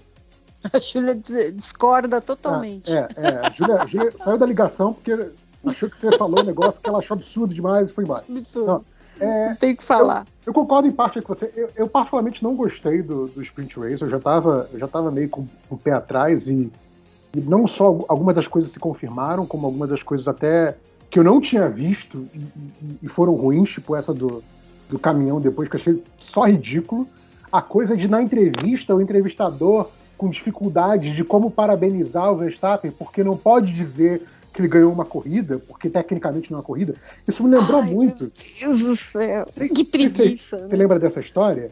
De que Hum. a, a, a Pringles teve um processo. Não sei nem se essa história é real, não. Mas que a Pringles teve um processo que ela teve que, que convencer o juiz de que o que eles vendem não é batata. Soube dessa? Putz, putz, Tem essa história sei, que é- sei, sei. Tem essa história que é famosa, não sei se ela é real ou não, pode até ser completamente inventada, mas que aí, tipo assim, porque tinha alguma tarifa que se aplicava a comércio de, de produto derivado de batata, e aí Uhum. eles tinham que dizer que a batata que eles usam, apesar de usarem batata de verdade, era tão processada e reprocessada para formar aquela batata da Pringles que não poderia mais ser considerada batata, portanto a tarifa não poderia se aplicar a eles. É tipo, é tipo isso assim, cara, vocês estão me dando batata e dizendo que não é batata, estão dando corrida e dizendo que não é corrida, sabe? Então, tipo assim, é, é ter que falar parabéns por ter ganhado a classificação de 17 voltas é um Nossa. negócio de cair o cu da bunda pra mim, sabe? É, é- é preguiça, dá muita preguiça da Fórmula 1 nessas horas. É, é tipo, porque só pode ter uma bela e grande corrida, a gente faz uma outra corrida, mas diz que ela não é corrida. Isso pra mim é o, é o conceito todo que tá errado, assim, sabe? Então, é, é, dá pra consertar? Dá, mas eles têm que repensar como eles vão chamar, como eles vão atuar nisso. A, a ideia de você dar o louro e não ter um pódio é interessante, porque está diferenciando de alguma forma. Mas o caminhãozinho é escroto. Então, assim, Escroto, tem, tem que consertar, tem que consertar isso aí, sabe? É, Uma coisa que eu achei interessante, que eu não tinha antevisto antes, antevisto antes é, é puta pleonasmo, mas enfim, que eu não tinha pensado antes, é essa questão de que é, eu achei que seria uma corrida muito conservadora. E alguns pilotos tiveram essa sacação, que eu não tive, e aparentemente o Hamilton também não teve, que tipo assim, cara, esse é o momento de eu tentar o tu- tudo ou nada. Então, assim, eu- eu gostei muito disso, que a largada da, da, da corrida curta foi sensacional. Porque a galera foi Uhum. com tudo. É, Alonso Verdade. foi com tudo, Verstappen foi com tudo. Teve uma galera que falou assim, cara, eu vou jogar todas as fichas agora, foda-se der errado, sabe? Isso eu achei muito bom. Só que o, o que, que essa galera enxergou e que eu não tinha enxergado antes, e que eu acho que é o que define a corrida curta. A corrida curta é uma largada antes da largada. Então, assim, a corrida, o, o que a corrida curta teve de interessante, e eu acho que ela teve pontos interessantes, foi exatamente a largada e a primeira volta. A galera que foi com tudo, vendo que aquilo, na verdade, não era mais uma corridinha, era uma, uma oportunidade de ter uma largada antes da largada. E aí o que Uhum. acontece? É, o que eu fizer ali, naquela primeira volta, vai basicamente definir meus rumos para o resto da corrida de amanhã. Então, assim, a galera, a galera foi com tudo porque aquilo vale tanto quanto vale uma largada normal. Ela só é interrompida depois de um tempo. Em vez de você continuar uma corrida por 70 voltas, ou 65, sei lá quanto, você só vai ter as 17, 18 voltas que teve. Então, assim, a primeira volta da corrida curta foi interessantíssima porque ela foi igual a uma primeira volta de corrida. Só que qual o problema que, que caiu nela, que é o mesmo problema da corrida? A partir da segunda volta, acabou a emoção. Você teve lá o, o Tcheco fazendo uma corrida de recuperação e foi só. Porque não dá Só. tempo de, de ter movimentação, porque ninguém vai pro boxe, porque Uhum. o- quando vai abrir o DRS, o cara já puxou, já está distante o suficiente, o que até me fez pensar nisso, que talvez com o formato do ano que vem, com o novo pacote aerodinâmico, que os caras vão poder correr mais, pró- mais próximo e tem mais possibilidades de ultrapassagem, 17 voltas pode acontecer muita coisa. Com os carros de 2021, tirando a primeira volta, 17 voltas não, não- não ocorre nada de muito interessante. Então, assim, você tem uma primeira volta muito interessante, porque é, uma, é efetivamente uma largada, e isso é muito legal. Isso eu não tinha visto, não tinha pensado que seria isso, porque eu achei que ia ser extremamente conservador, e não foi. Foi tão ousado quanto uma largada real, talvez até mais. que a galera foi Uhum, loucaça, isso eu uhum. adorei, adorei mesmo que a galera foi loucaça. Mas a partir da segunda volta, não aconteceu nada, sabe? Tipo, teve, teve o Tcheco lá recuperando umas posições, tal, mas era o que aconteceria se o cara, se o cara fizesse isso na, na corrida normal. Então, assim, eu até fiquei pensando isso, cara, em vez de ter essa corrida curta, de 17 voltas em que 16 não acontece nada, ou 15 e meia não acontecem nada, se a gente fizesse no dia da corrida, você fizesse tipo três largadas, sabe? Tipo, já que é para fazer um negócio muito louco, você vai fazer tipo assim, ok, largada 1, um, sai todo mundo, faz o que quiser, sai loucaço, blá, blá, completou essa primeira volta, segura meia hora, vai ter largada 2. Faz a mesma coisa, loucaço, todo mundo louco, blá, blá, meia hora, e aí a, a, corrida de verdade. Porque aí eu acho que adiciona esse componente do caos que a Júlia estava falando. Quando ela falou isso, eu lembrei muito que era esse comentário que eu queria fazer. Aquela primeira volta da, da corrida curta é o caos, e isso é muito legal. Só que não acho que justifica a corrida curta como um todo, e não acho que, que é, é, justifica tirar o, o qualify e a pole position, a figura da pole position do cara que faz a volta mais rápida, sabe? Isso eu acho completamente cagado, eu acho conceitualmente a corrida curta errada nisso. Mas me surpreendeu muito como a galera foi realmente ousada nessa primeira volta e como isso, na verdade, foi uma outra largada. E eu acho que, como uma segunda largada, a corrida curta sim se justifica, mas não tem por que ser 100 km. Pode ser uma volta, duas voltas no máximo. É, isso ocorrer, por exemplo, no próprio dia do, do GP, sabe? É, ah, antes do GP começar, tem um, um, uma adição de caos aqui fazendo essa super largada, ou sei lá como vocês queiram chamar, que tem uma largada antes da largada que muda tudo, sabe? Isso seria legal. Mas corrida por corrida, cara, a partir da volta, sei lá, 8 da corrida curta, eu só queria que ela acabasse. Porque assim, zero diversão, sabe? Pô, agora eu tô repensando tudo que eu falei da corrida curta. Eu tava pensando, você falando dessa ideia de ser antes, né? Tem vários mini eventos antes da corrida começar, né? Imagina, os caras iam ficar malucos, né? Eu ter que adicionar mais um, tipo a corrida curta antes. É, tipo, loucura. Não, não, vamos fazer uma volta de kart para classificação. Mas é, a, a, ideia, a, sua ideia de última corrida com cada um sorteia um carro e vai, cada vez para mim faz mais sentido. Troca total, pô, É, tipo, tira aí no, no na sacolinha. É. E, e aí a gente vê como é que como é que vai dar. Tipo, ah, Hamilton no, na Haas, parabéns, Hamilton, você se fudeu. Não, e aí, é, falando aí do. do a, a Júlia não saiu e não, não, falou dos seus prós e contras após ter visto a corrida curta. Tem mais alguma coisa para adicionar? Ah, tá. Após ter, após ter visto. É... Então, eu, eu sou a favor de, de mais eventos, eu sou a favor de, uma, de, de ficar mais dinâmico. É, eu, a ideia de, de ser mais caótica, eu gosto. É, lembra, se a gente lembrar que 2007 e 2008 é, foram decididos por um ponto, essa corrida pode fazer muita diferença.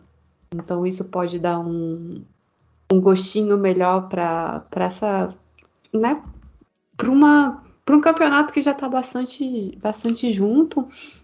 É, a, essa tipo isso para mim é um, é um, grande pró. É, eu não eu, tipo assim, eu realmente, eu, eu, Júlia, como espectadora, pessoa que gosta de corrida, eu não consigo ver contra.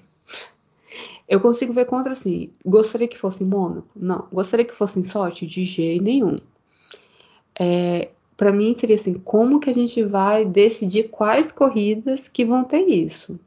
Porque, por exemplo, tem a, a sprint, mas a Fórmula 2 não corre em metade do, do campeonato, né? A primeira corrida é, dele. Eu acho que eu acho um dos fatores que eles queriam, que, que estavam valorizando, era a questão de é, circuitos que tradicionalmente trazem mais público, né? E, e, eu acho que além disso ultrapassagem, porque não é só uma questão de público. É, por exemplo, é, Silverstone é extremamente tradicional e Silverstone, além de tudo, foi a primeira corrida com 100% público desse ano.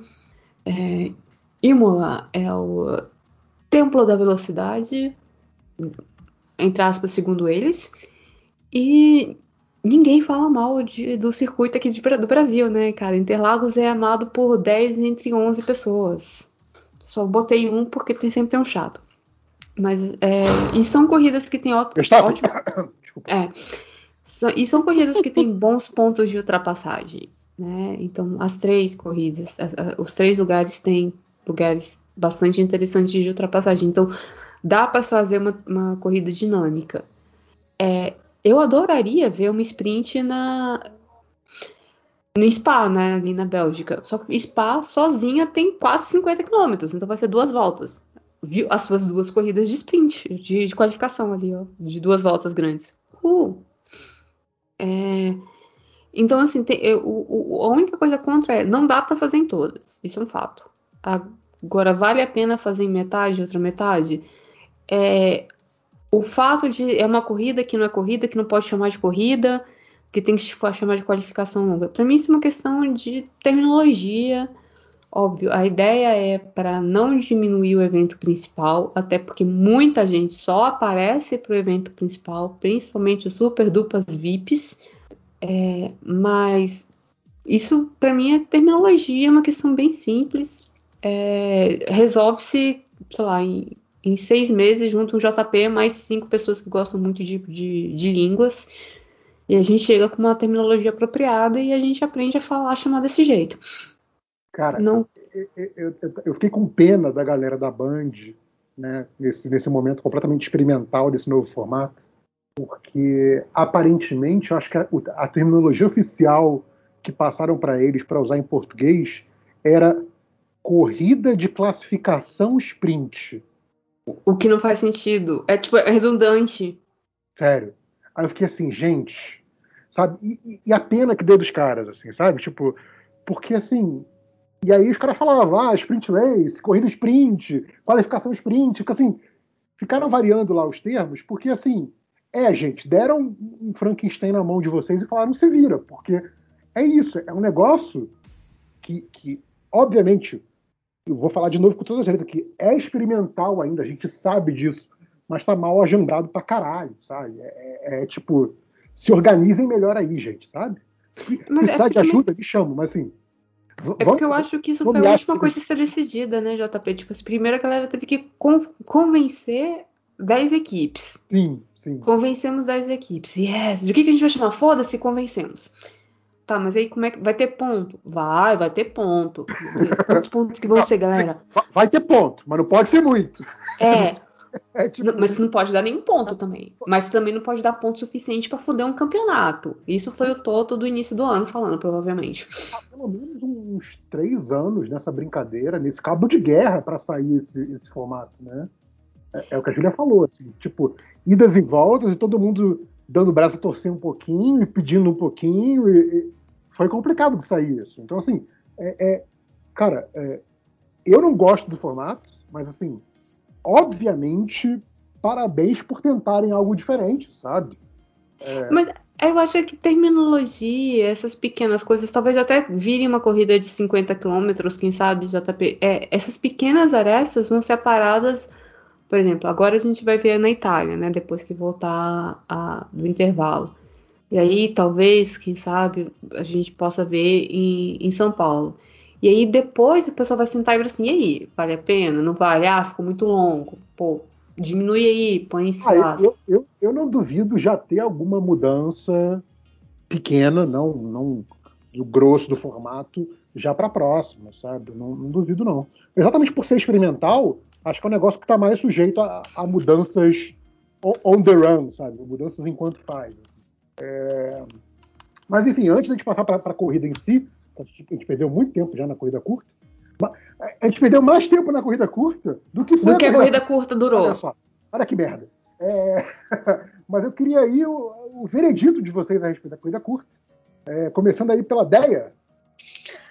Para mim tem que ter, mas não em toda a corrida, mas tem que ver como é que eles vão resolver é, a questão do final. Você não entendeu? Você não entendeu, Deia? É. Eu não pedi a leitura da sentença. Ah, não. O veredito é, é polegar para cima, polegar para baixo. Não tem. Sim, não tem, sim. Porém, não tem condições. Polegar para cima, sim. Sim. Daí sim. aprova a corrida curta. É, é uma amante da corrida curta sem ressalvas nenhuma. Sacanagem. Sprint forever. É, eu sou a favor, gente. Quanto mais se Fórmula 1, melhor. Quanto mais carrinhos fazendo vrum, vrum, vrum, eu, eu vou achar bacana. O, então, outro membro titular aqui da equipe, Bruno, que não está aqui entre nós no momento, eu sei que ele curtiu também, eu sei que ele, ele gostou do, do, do formato, achou interessante. Não sei exatamente os detalhes do que ele tem para falar, talvez a gente pegue a opinião dele quando ele aparecer de novo, mas eu sei que ele gostou, então sei que eu sou voto vencido, porque por mim não existia. Achei errado como um todo, achei que valeu a tentativa, porém já ficou claro que não deu certo, e por mim, adeus corrida curta, não volta mais, foi bom enquanto durou, e é isso aí. E vamos para a corrida em si, eu sei que fui voto vencido nessa, mas vamos para a corrida em si, porque essa corrida teve, talvez seja a grande polêmica do ano, grande momento comentado, é, sei lá, fora da bolha, tenha chegado mais fora da bolha da Fórmula 1 esse ano, é, seja os eventos dessa corrida. Vocês querem quer, quer fazer o resumão do que foi a corrida de Silverstone, o grande prêmio da, da... É Grã-Bretanha ou Inglaterra? Agora fico na dúvida. É Grã-Bretanha, né? Tecnicamente sim, porque. É, eu também acho que é a Grã-Bretanha. Grande prêmio da Grã-Bretanha, corrida em, em Silverstone, um circuito aí mais tradicional da Fórmula 1, casa da maioria das equipes, etc, etc. Todo piloto já correu muito em Silverstone, então é, é, é né, é a casinha da Fórmula 1, é, digamos, é, é, o, é o, a Fórmula 1 jogando em casa. É, o que, que, você pode dizer aí dessa corrida, Júlia? Resume aí pra gente.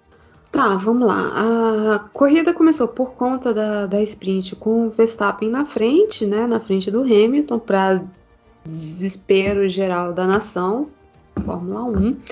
É, como a corrida era em casa, os três pilotos ingleses, só três? Só três, porque às vezes a gente fica confusa. Os três pilotos ingleses tinham um grande apoio. Rapidinho, gente. Não, me esqueceram. É, tanto o Lando quanto o Jorge contra o Hamilton teve muito, tiveram muito apoio e o Hamilton saindo de segundo lugar e o resto do grid não mudou muita coisa de, de uma corrida da, a, dessa sprint race você teve. Tipo Alonso melhorou bastante. Eu acho que o Alonso ganhou umas três ou quatro posições não foi isso? É isso que na primeira volta o cara ah, Alonso beijo você tá mostrando que quando eu chegar aos 40 eu quero chegar igual a você rico e com trabalho massa. Rapidinho. Massa não, Alonso. Eu nunca vou cansar dessa piada, gente. Oi? Que eu falei massa não, Alonso. Ah. Tá, whatever. é, e o, na prim primeira volta, como, como o JP falou, a primeira volta é sempre a, as coisas mais interessantes. Então você tem um toque, um outro, e você teve perseguição de, de Hamilton contra Verstappen. É, eu, eu acho que muito por conta do que aconteceu no, dia anterior, né, na corrida curta, que o, o Verstappen deu o bote no Hamilton e o Hamilton ficou muito, muito frustrado com isso. A, a Déia até comentou por alto, né, que o, naquele caminhão que era para eles ficarem assinando para a torcida tal, e o Hamilton, obviamente, muito decepcionado com o resultado, né, então estava uhum. muito para baixo tal. É, e obviamente ele, ele, dormiu pensando no que ia fazer nessa, nessa, na segunda largada, né, na largada real. Com, só um comentário bobo. Hum. O Hamilton, ele voltou, ele voltou a usar, não, ele começou a usar o simulador. O Hamilton não passava três horas de simulador por ano, porque era uma coisa que estava no contrato dele, né? Então ele tinha que uma hora ou outra aparecer no simulador. É, isso, o pessoal da. Pessoal da Mercedes não, tô, falando que ele terminou a sprint, né? Deu, deu banho das entrevistas, não sei o quê e voltou para a fábrica para o simulador para ver do tipo como é que eu vou passar esse filho da puta. Dormiu no simulador. É quase isso. Não, e, e aí foi isso, né, cara? Ele, ele, visivelmente, cara, foi, foi com sangue nos olhos, foi com a faca nos dentes. E, cara, eu acho que eu não via uma primeira volta de Fórmula 1 boa assim há anos, eu diria. Concordo, Só continuar assim. É porque não foi a primeira volta ali, não foi assim, assim na, na, primeira. Ah, eu esqueci o nome da primeira, da primeira curva da Inglaterra, desculpa aí, gente. É, ele foi ele foi ultrapassar tipo lá na Corps, que é na metade para baixo, é depois da reta do hangar. Ah, ah, tá vendo? Viu, gente? Eu sei, tá? Não, eu sei, mas eu tô, eu tô falando que assim, a, a, pressão já foi não, não, da largada. Mas isso, eu, eu, eu, eu tô, que eu tô dizendo é o seguinte, é porque geralmente a primeira curva da, da corrida é massa. Primeira, segunda curva, né? Que é quando o caos acontece. A ultrapassagem acontece lá na Corps. A Corps é do tipo, ultrapassou, ela é. Se for um relógio, vamos dizer que começa aqui no 6. Né? 6, 9, 12. Ele, ela é no 3, entendeu? Não, que inclusive foi um dos motivos da choradeira, que assim, ah, ele resolveu ultrapassar num trecho em que normalmente não se ultrapassa. Que, né? E, e, aí alguém falou isso, acho que na, na, própria transmissão, falaram isso. Cara, não há uma regra do tipo, você não pode ultrapassar em determinados trechos da pista, sabe? E além disso, conseguiu... ele foi lá e ultrapassou mais duas vezes lá, mas tudo bem. Exato, se você conseguir ultrapassar, sei lá, em qualquer ponto da pista, você pode, cara. Fica à vontade. Você, parabéns para você, sabe? Enfim. É, então, assim, foi uma primeira, uma primeira volta, primeira volta mesmo, assim, não foi tipo assim, aquele primeiro, uh, primeira volta, a primeira curva. Ah, é, então agora nada mais vai acontecer. Não, e o que acontece é, o, o Hamilton, né, dá a tentada, o Verstappen não chega a dar um X porque ele chega, não chega a botar realmente um carro inteiro na frente do outro. Deixa eu só pegar aqui a imagem da Corps, para eu só ver para que lado que cada um virou, para não falar muita besteira. Eu sempre falo besteira, mas. É, porque, obviamente, o que, que eu tentei fazer o fim de semana inteiro depois dessa corrida? Dar um toco no Verstappen. para tentar fazer igual. Exa exatamente. Eu tomei um igual do Mazepin, do Mazepin em, em Spa. Eu ia gravar o vídeo, apertei o botão errado. Fiquei bem puto, mas foi, foi igualzinho. Ele entrou na. Eu tava por dentro, ele entrou na linha e eu disse assim: Ah! Minha linha! Oh, cacete, cadê você? Margot Brad Corpus, aqui, beleza. É, então, ele depois de uma grande reta, e ela não é uma curva muito grande. Então, o, o, Hamilton, ele foi meio que por dentro, mas se você for pegar a linha da, da curva, a, a, da linha da pista, a linha ela abre e ela fecha, como se fosse você fazer por dentro. O Verstappen, ele vai fazer para dentro, só que o Hamilton, ele tá meio que emparelhado por trás. E aí, para mim, o Verstappen dá uma, fecha mais do que deveria na linha, de, na linha da curva e pega, tipo, pneu de trás com o pneu da frente. Aí começam o grande coisa. Foi uma grande porrada, eu acho que até por conta do. Aí o pessoal da física vai, vai entender melhor, por conta da angulação e não sei o que, velocidade, que o Verstappen deu uma senhora porrada no na barreira de pneus. Sim, sim. É, não. E aí, e aí também, né, sem ir para o lado dos defensores do Verstappen, mas, mas, mas também para quem, quem acha que ele valorizou muito a batida, gente, foi uma senhora batida. Tá? É, é, não, não, não fique achando que foi uma batida, é, como é que se diz, normal de treino, tipo, ah, saiu, o carro derrapou e foi parar no muro. Não, não, não. Foi uma porrada. Tá, ah, ok, foi uma porrada, mas não é nada que se você tá assistindo 5 anos de Fórmula 1, você nunca tenha visto antes. Não, não, não. Mas, não, mas eu falando assim, galera falando como se não, não fosse uma batida, sabe? Não, não mas é, é isso que tá. Batida. Tem gente falando como se não fosse uma batida e tem gente falando como se tivesse sido atentada, tipo, tentativa de assassinato do Hamilton. Não, aí, aí eu não vou nem, nem dar, dar esse crédito aí, mas tô falando que houve houve exagero do outro lado também, sabe? Tipo assim, a galera falando, tipo assim, ah não, ele fingiu que bateu e só foi um toquinho. Não, não. Gente, foi uma porrada. Tá? Foi uma porrada que, assim, como a Júlia falou, é completamente normal na Fórmula 1, mas foi uma porrada. Tá? Só para deixar isso claro aí. Continua. gente nós. Júlia? Oi. Continua. Ah, não, tá. E aí, o que, que acontece? Verstappen está fora, o Hamilton toma uma toma uma punição de 10 segundos, e aí, a partir da punição de 10 segundos, o choro começa. E assim, ele toma 10 segundos, ele vai subindo, ele passa o Leclerc exatamente no mesmo lugar. Eu acabei de rever, eu tava, eu, eu tava fora, meio, meio desatenta, porque eu tava revendo agora exatamente o, o acidente. É, então, acontece, o, literalmente, parece que até o Hamilton tá em linha reta, né? Que, como se o Hamilton não tivesse.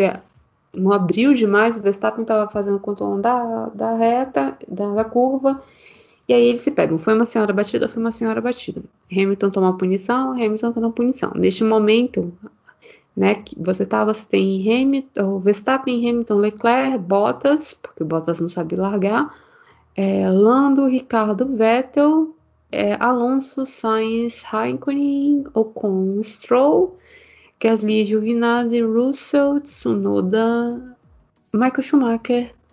E aí, só até pela questão da, da punição, né, de 10 segundos que ele tomou lá, pelo menos o que eu vi do, do, né, dos comentaristas falando lá na hora, é, e aí também acho que da opinião de alguns pilotos que eu vi depois, ou seja, das pessoas que realmente, teoricamente, entendem da parada, é, a, a, reação foi entre foi da corrida e não deveria ter, ter punição, ou foi culpa do Hamilton e houve a punição adequada.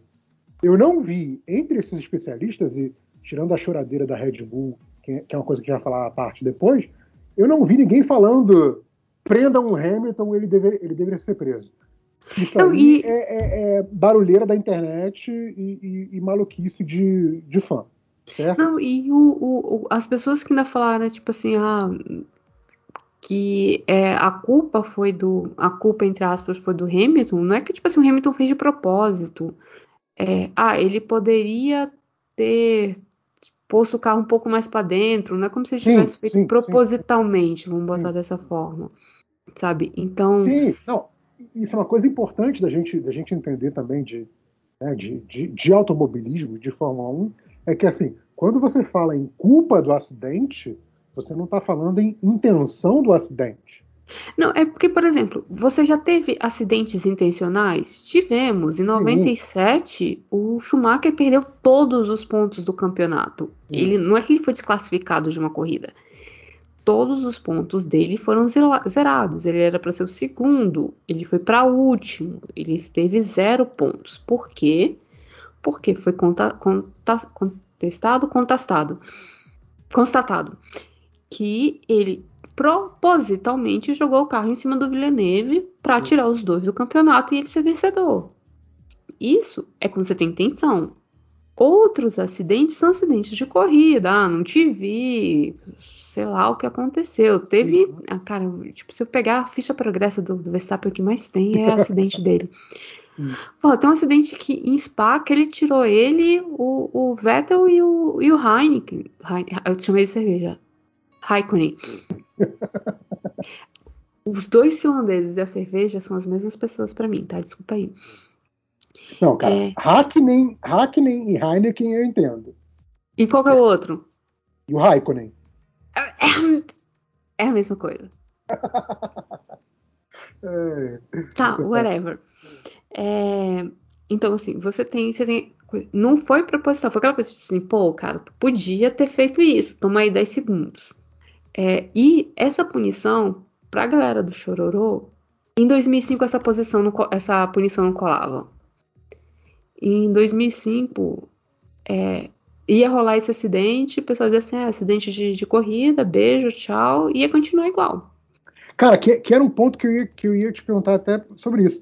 Não é porque a galera tá num costume agora de, de, dessa Fórmula 1 mais afastada pela própria natureza dos carros, e tipo, não tem na mente os grandes pegas de, de tipo, fulano tirando tinta um do outro e ambos continuando na pista que a gente está acostumado a, a, a, ter na memória, não é um pouco disso que assim, é, é, essa Fórmula 1 desse, desse, desse último pacote aerodinâmico do carro, que obrigou a criação do DRS por conta disso, de que os carros basicamente não conseguem andar tão próximos um do outro? Eu, eu concordo. Eu acho que se voltar, se os, se os, carros voltarem a andar muito juntos, esse tipo de coisa vai voltar a acontecer com mais frequência. Sim.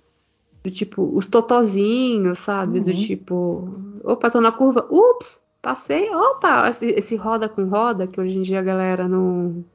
Fica tipo, ó, oh, roda com roda, toma aí um, um, um. Para um pouco e. Não, eu acho que volta, talvez seja isso. E, de novo, né, tem uma galera que, que é meio emocionada, que, que não. É bastante empolgada. E depois disso a gente tem o Hamilton tentando voltar você tem aqueles momentos bons, tipo, você não vai, você não, tipo, ô, Potas, seu papel agora é ajuda o Hamilton, tá? Tipo, faz isso, amigão. E eu, eu não consigo lembrar, tipo, é porque ficou tão, tanto nesse...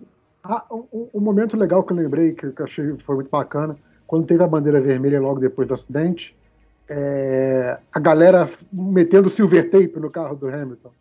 Ah, sim. Então, isso é uma regra que a galera tá meio, meio puta, do tipo, pode arrumar o carro no com coisa vermelha ou não, com bandeira vermelha ou não. Que teoricamente não poderia? Então, eu acho que antes não podia. E agora pode mudar pneu, botar, dar umas mexidas no carro. Eu sei que aconteceu, por exemplo, em, em Baku aconteceu, fizeram. Arrumaram o carro do, do Hamilton, uma penca de carro arrumou. Mas aí quando acontece com, com top 3, né, assim, do tipo. Porque se não arrumasse o carro do Hamilton, ele tava fora também, né? É. Então é, é, fica complicado. Aí o pessoal começa a chiar. Eu vou deixar a Deia continuar falando. Fala, Deia. Não, eu tô, eu tô mais esperando a gente chegar no final para comentar o chororô da, da Não, Red Bull. então, a, a, as suas impressões sempre, sempre abalizadas, imparciais sobre, sobre acidente. para mim, o Hamilton estava certo. O Verstappen foi. Os dois iam brigar ali. E o Verstappen não ia dar, não ia dar, dar, dar espaço para ele de jeito nenhum. Demorou até para eles baterem. E vão bater de novo, e vai acontecer de novo em outras corridas. Porque o Verstappen é assim que ele é, ele é louco. Ele é você louco, acredita, Você acredita que eu não estou surpreso de ouvir que você está dizendo que o Hamilton está certo? Nossa, como eu sou previsível. ah, meu, eu, putz, eu acho o Verstappen um chororô, ridículo. Quando, acho... quando, é bom para ele, ninguém tá. Então, Aí não tem nada errado. Quando é, é ruim para é, ele, tá tudo errado. É o negócio que a Júlia falou da, da ficha corrida.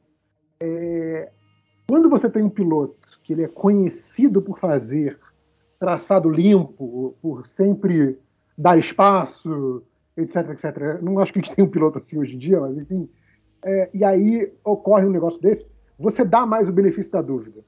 Quando você tem um piloto que você sabe que é um cara que joga para cima mesmo, e o outro que tire se não batemos os dois, Isso. como o Verstappen muitas vezes faz, uhum. eu acho que em muita corrida ele se beneficiou disso, de tipo assim, vou ser o louco e o cara que vai que tire o carro. É, e o Hamilton é. sempre tirou. Agora o Hamilton, o Hamilton tirou, pegou e falou, não vou tirar. Vou ficar aqui, assim, cara, seu, eu, seu puto. Eu, estou fazendo a minha linha e dessa vez eu não vou tirar, sabe? É tipo, ok. É, é, é. Aí, aí você decide. Você vai tirar o pé, você vai é, é, abrir mais a curva e perder a posição, ou você vai sair. Ué, a decisão é sua, sabe? Eu não acho que foi uma coisa em que, assim, o Verstappen não teve nenhuma opção. Posso estar falando merda? Posso estar falando merda. Mas eu acho que, assim, era muito claro que aquela era uma disputa de posição, que era uma disputa de posição perigosa, como muitas disputas de posição na Fórmula 1 são. Então, assim, cabe a você tomar uma decisão ali. E achar que se eu continuar pisando fundo, eu vou passar porque o cara vai tirar o pé, é uma decisão burra, mas é uma decisão. Eu acho que foi a decisão do Verstappen ali. Sabe? Então, assim, é, é, é, era um acidente que já poderia ter ocorrido antes com o Verstappen se o próprio Hamilton ou se outros pilotos disputando, disputando posição com o Verstappen não tivessem tirado o pé. Então, assim, para mim é completamente normal de corrida. Para mim, é tipo, não deveria ter aquela punição pro Hamilton e se teve, ele cumpriu e bola para frente, certo? Nossa, foram ridículos os rádios, né? Que eu amei que agora eles mostram, né? Os rádios com a, com a FIA. E, e aí o Christian Horner lá reclamando, fazendo um chororô. A resposta do Toto, super, né? Ah, você viu o e-mail que eu te mandei? Não, não vi. Ah, veja lá que tem, tem informações. Cara, aí... eu, eu gosto que, que para quem ouve o MD, o MD Motor, já sabe que não é de hoje que a gente fala, que a gente uhum. reclama como o Horner é chorão, né? Nossa, muito, muito, muito, meu Deus do céu. É tipo assim, ele, o que é pior. É feio até. Ele era um maluco, ele era um maluco que era chorão quando tava perdendo e é, e é chorão agora quando tá ganhando também. Então, assim, não dá nem para dizer que é coisa de, de mal perdedor. Ele é, ele é chorão por natureza, e foda-se, sabe? Nossa, feio demais, pelo amor de Deus. Dignidade, igual o Toto. O Toto, pelo menos, essa parte é tem mais dignidade. Eu não sei também se é, se é o lance, né? Se é alemão, tudo, que daí é mais, mais reto nas coisas. Ele, ele gosta de, de surrar a mesa, né? Ele só desconta na mesa, pelo menos. É, é.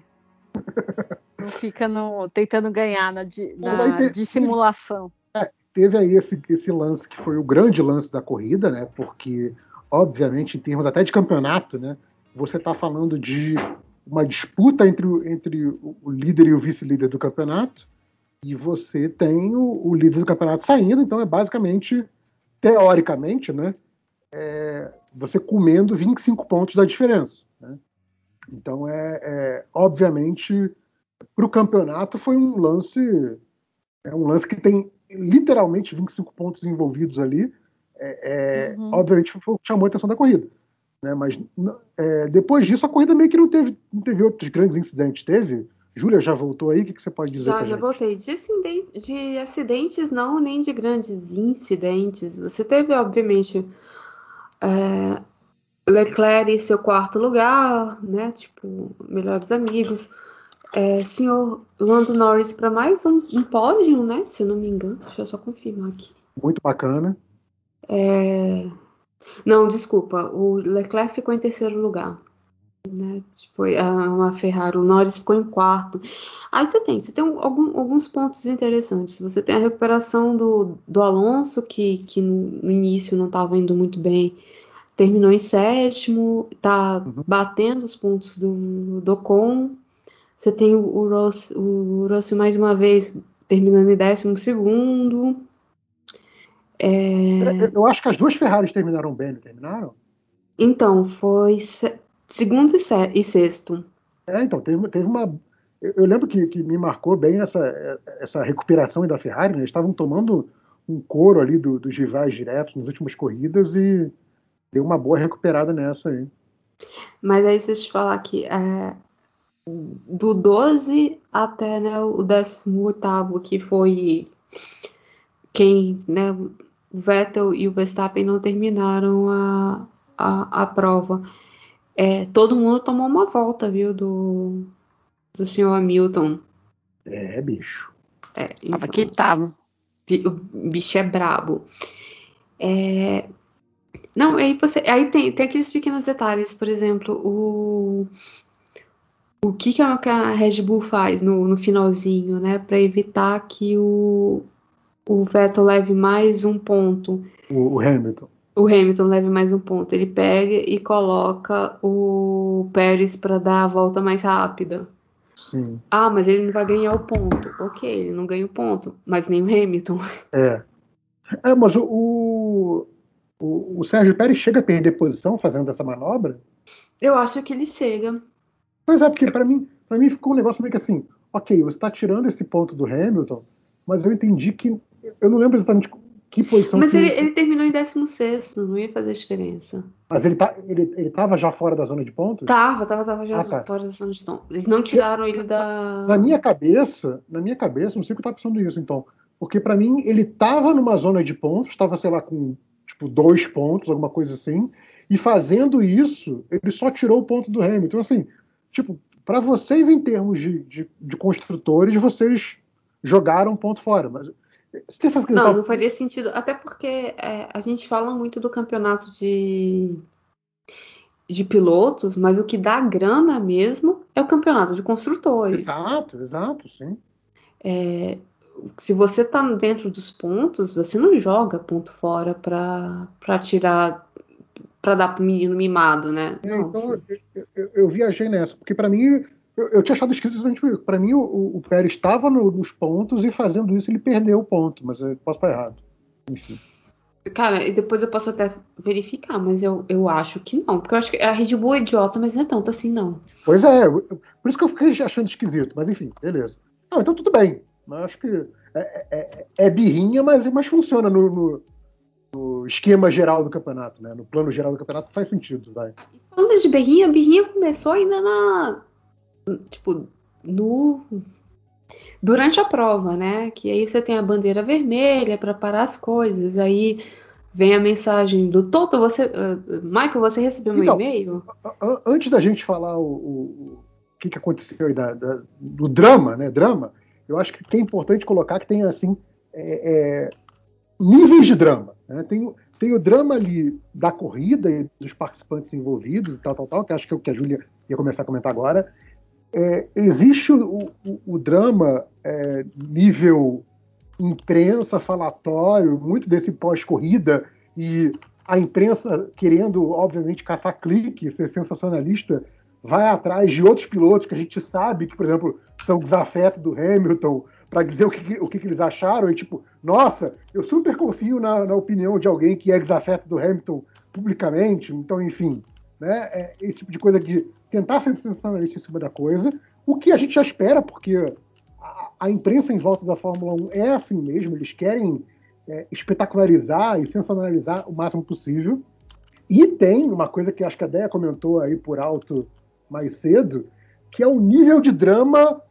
Eu assisto Drive to Survive, eu quero transformar isso numa novela. Que aí, cara, essa galera não dá nem pra ouvir, assim, sabe? Essa galera, não. eu até me abstenho de comentar, porque assim, é, é, é, é umas abobrinhas que é tipo assim, cara, presta atenção no que você tá falando, sabe? É, é outro nível. Então, vamos, se a gente não tocar muito nesse, nesse drama da galera super exagerada do Twitter, é porque não, não acho que precise.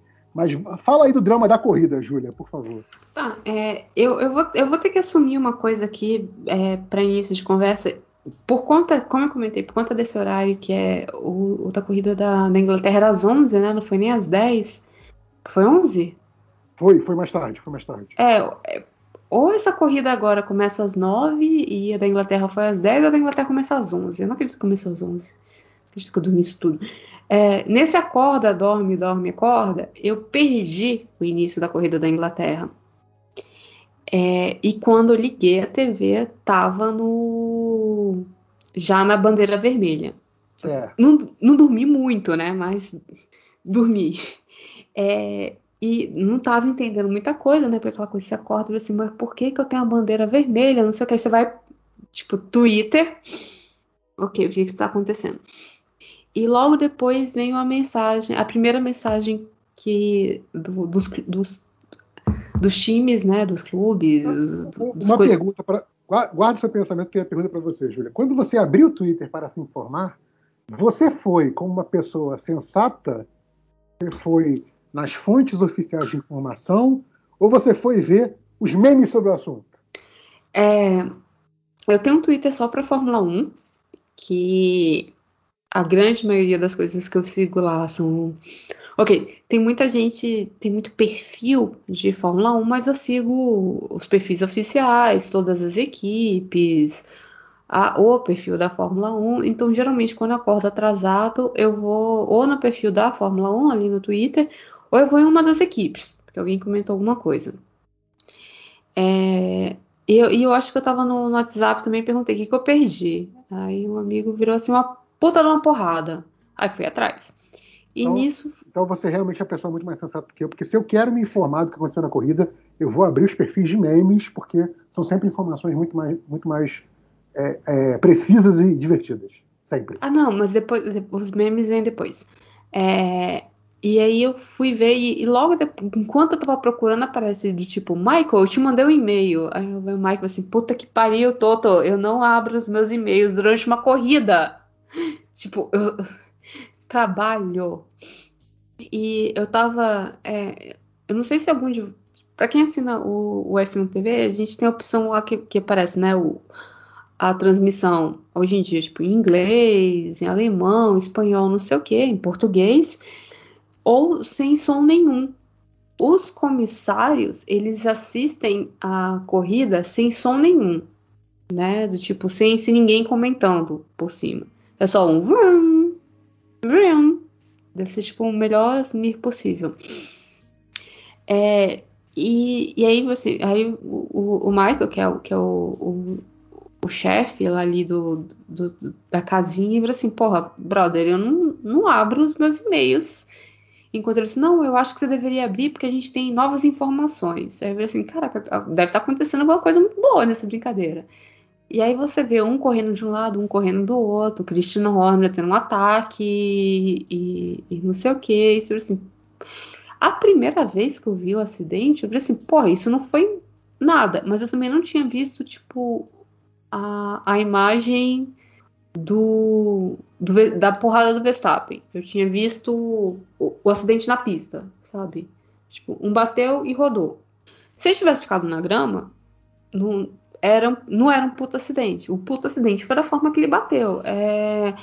Vocês lembram do acidente do Magnussen em Spa? 2016, entre 2014 e 2016, que ele deu uma porrada no muro, nos pneus e foi assustadora. Eu tava no, tava no meu hiato de Fórmula 1, não vi não. É? Acho que a Dé, acho que a Dé tá me ignorando. Tá.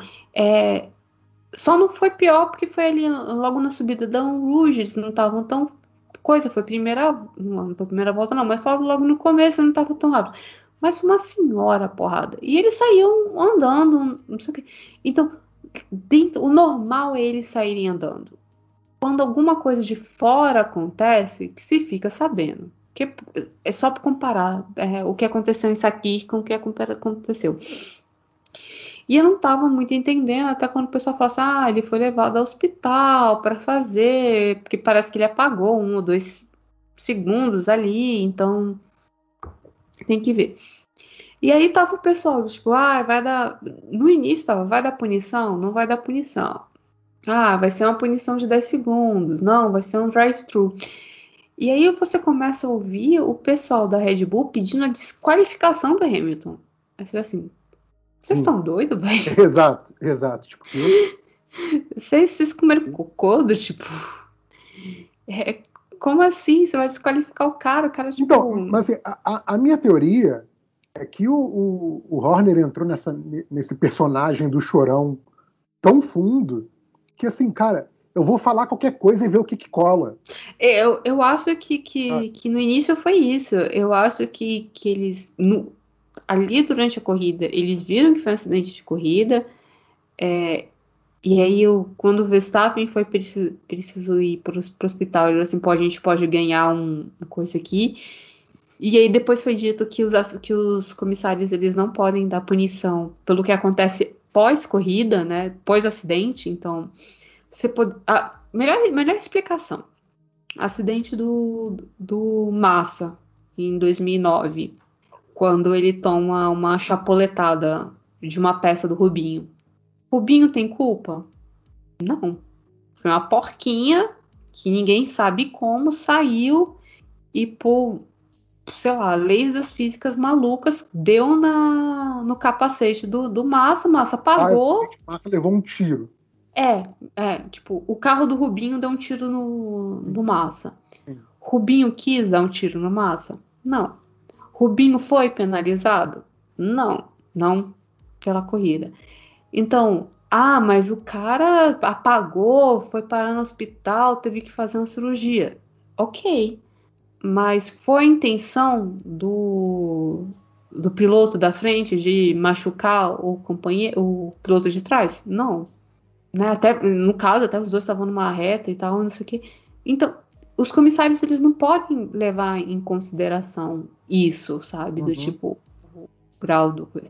O que eles viram foi, pô, um, os dois acreditaram demais que um ia ceder, o que é literal. E você também não pode levar a ficha corrida do, do piloto em consideração. Porque se fosse levar a ficha pregressa, o pessoal vai assim, porra, você faz isso de semana sim, fim de semana não. Sim, sim como se não aconteceu antes, é, é, é azar. E aí o, o, a Red Bull começa a botar pressão, do tipo, pô, rapaz foi pro hospital, pô, não sei o que aconteceu, você não pode deixar só por isso. Aquilo, aquilo que eu mencionei mais cedo, né?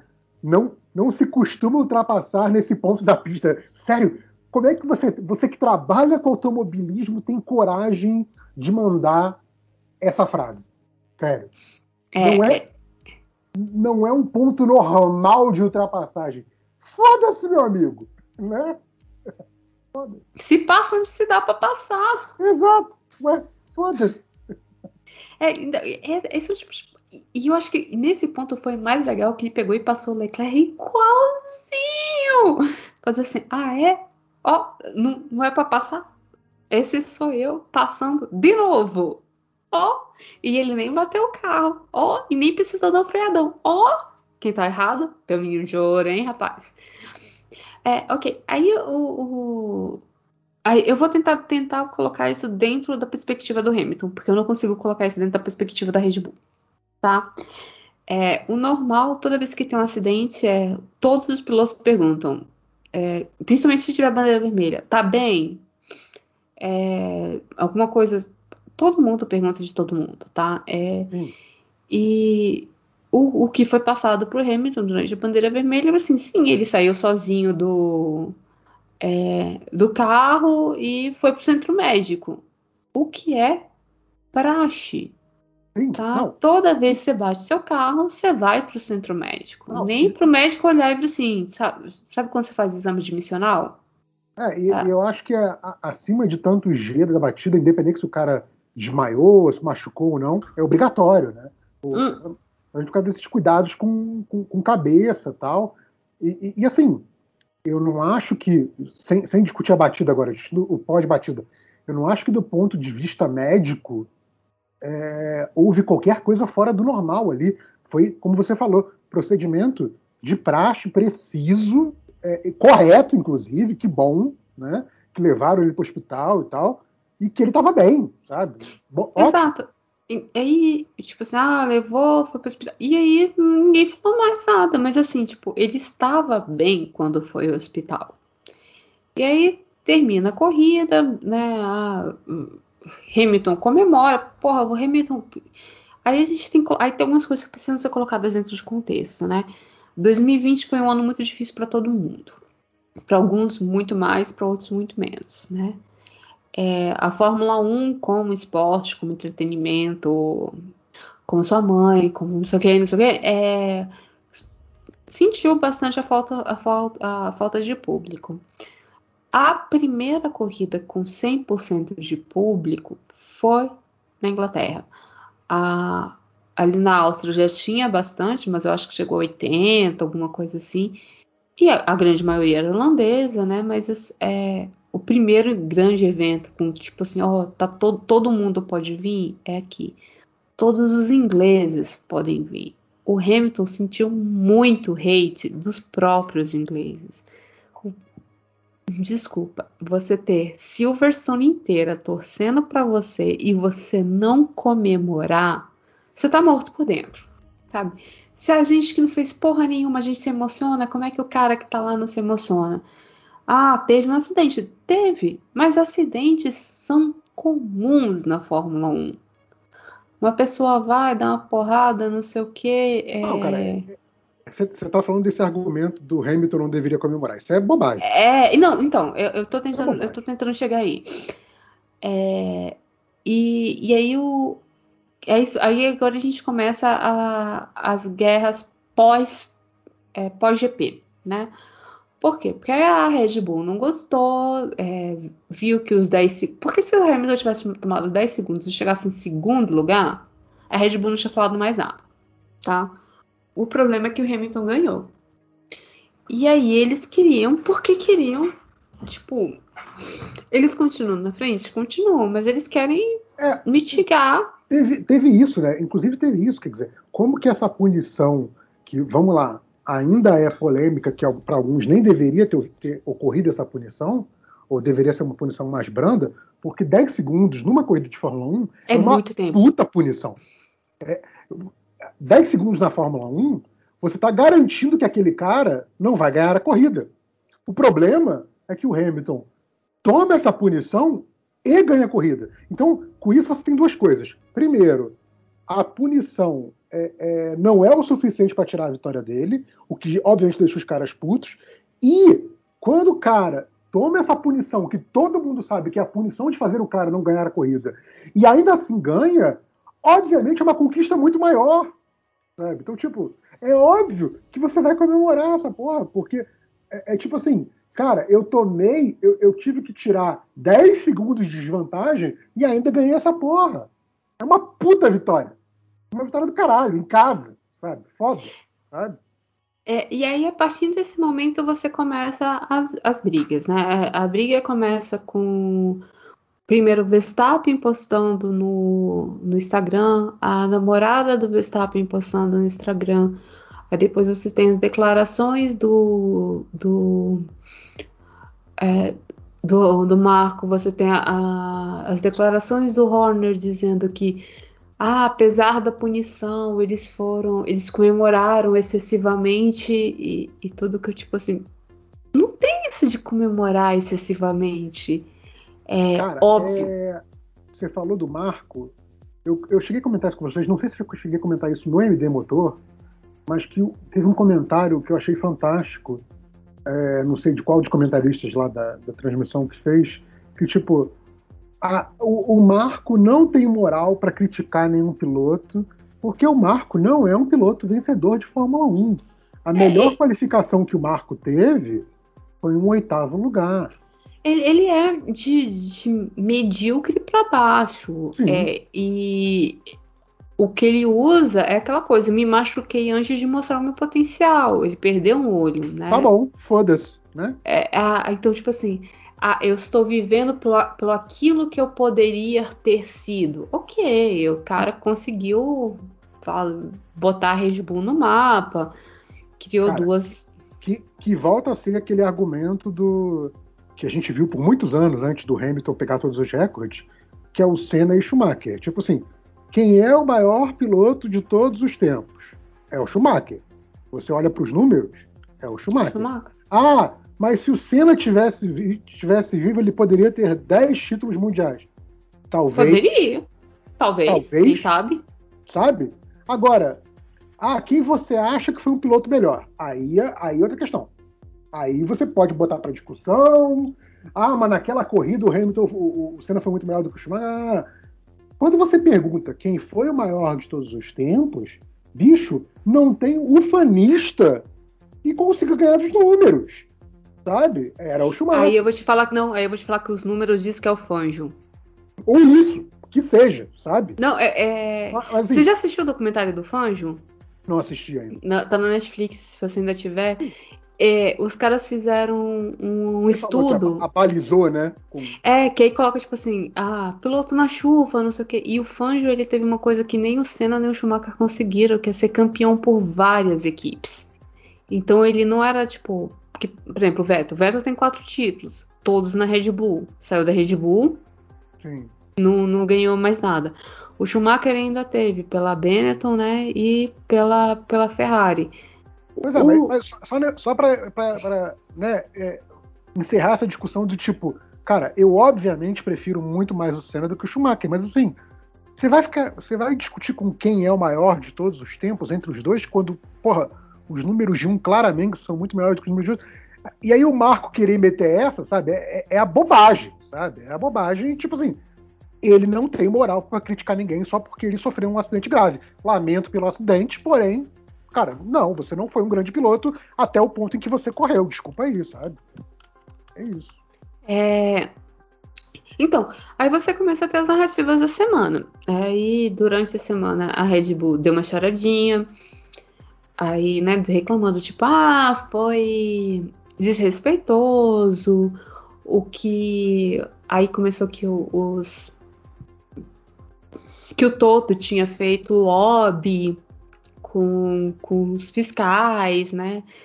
Por ele ter ido lá falar com eles. E aí acabaram mudando, proibiram de, de qualquer pessoa ir falar com os fiscais no meio da corrida, a não ser que tenha sido convocado, né? Porque volta e meia os pilotos são lá chamados para para falar, mas enquanto a corrida estiver acontecendo não pode, mas subir para falar com ninguém. Aí, isso foi a primeira coisa.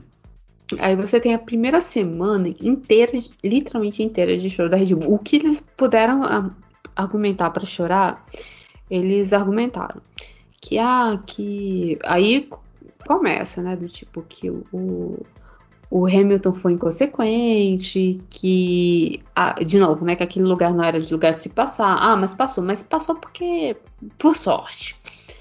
É que ele não abriu, e que ele fez de propósito para tirar porque tá valendo o campeonato e o campeonato vai ser muito muito apertado. O menino tá aqui todo estrupiado, sendo que ele saiu do hospital no mesmo dia, mas tá, continu continuemos. E isso acabou levando para fora do, do clubinho Red Bull versus Mercedes. Isso acabou é, ficando muito grande. É, Verstappen ajudou com isso? Ajudou. Na hora que ele fez a postagem dizendo que estava chateado pela, pela comemoração no pódio, eu me ofendi. Eu não tenho porra nenhuma com isso.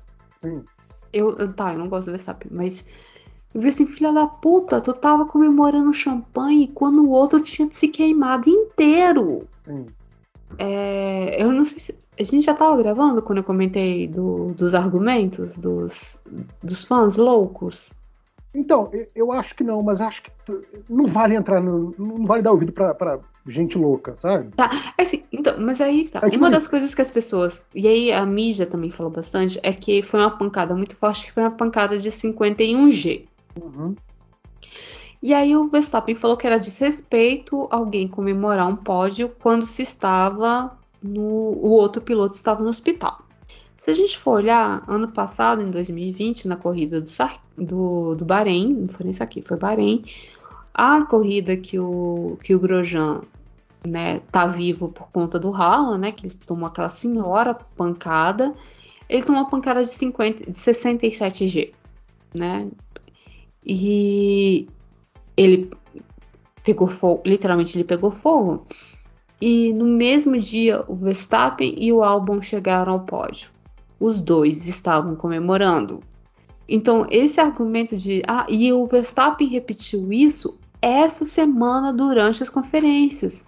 Ele falou que do tipo, ah, a gente vê o, o da pessoa quando ela comemora com outro no hospital. E eu falei assim, filha de uma puta, qual que é a tua memória? É, o que acabou que todo time tem direito de pedir para rever uma punição. Tá? Deixa eu, deixa eu em, em, pular metade do drama. É, a Red Bull pediu para rever essa punição, mas a punição tinha que ser dada com coisas que os, os comissários não tiveram acesso ou não conseguiram ver naquele momento. Mas não pode ser posterior, do tipo, ah, mas o Hamilton passou o Leclerc depois, assim, mas ele passou dessa forma depois, depois do acidente. Eles alugaram Silverstone e fizeram o próprio do álbum refazer o traçado do Hamilton para mostrar que o Hamilton foi na maldade em cima do, do Verstappen. E o, os comissários olharam e viram assim, cara, vocês estão me zoando, isso é maluquice. É, a gente não vai, não vai acatar isso, então eles não conseguiram reverter. A punição original, que era dos 10 segundos, se manteve, logo se manteve a a vitória do Hamilton. Então agora nós temos uma Red Bull com orgulho ferido, a gente pode colocar dessa forma? Sei lá, só, só cada vez mais chorona, sei lá. Mais alguma coisa que você, que você quer saber só, sobre? Eu, eu, só que. Não, vamos, vamos terminar, porque né, Olimpíada rolando, eu quero ir pro meu joguinho. A Déia dormiu também. A Déia dormiu. Déia já acordou? Já tá aí de novo entre nós?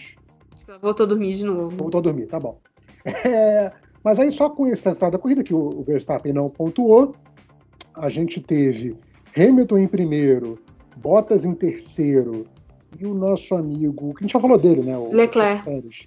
Não, o Checo Pérez em, em 16, não, só falando do campeonato, né? Uhum. Então você tem uma, uma Red Bull não pontuando nessa etapa e a Mercedes pontuando muito bem. Então o resultado disso é que temos um campeonato, né?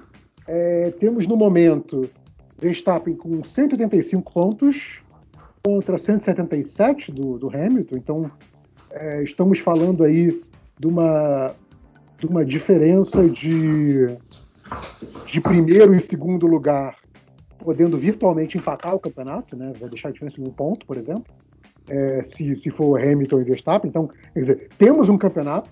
Né? Temos. E no Construtores apertou ainda mais né, que a gente fala que para as equipes, que, que o, o, dinheiro está no construtores, né? Então, temos a Red Bull com 289 e a Mercedes com 285, né?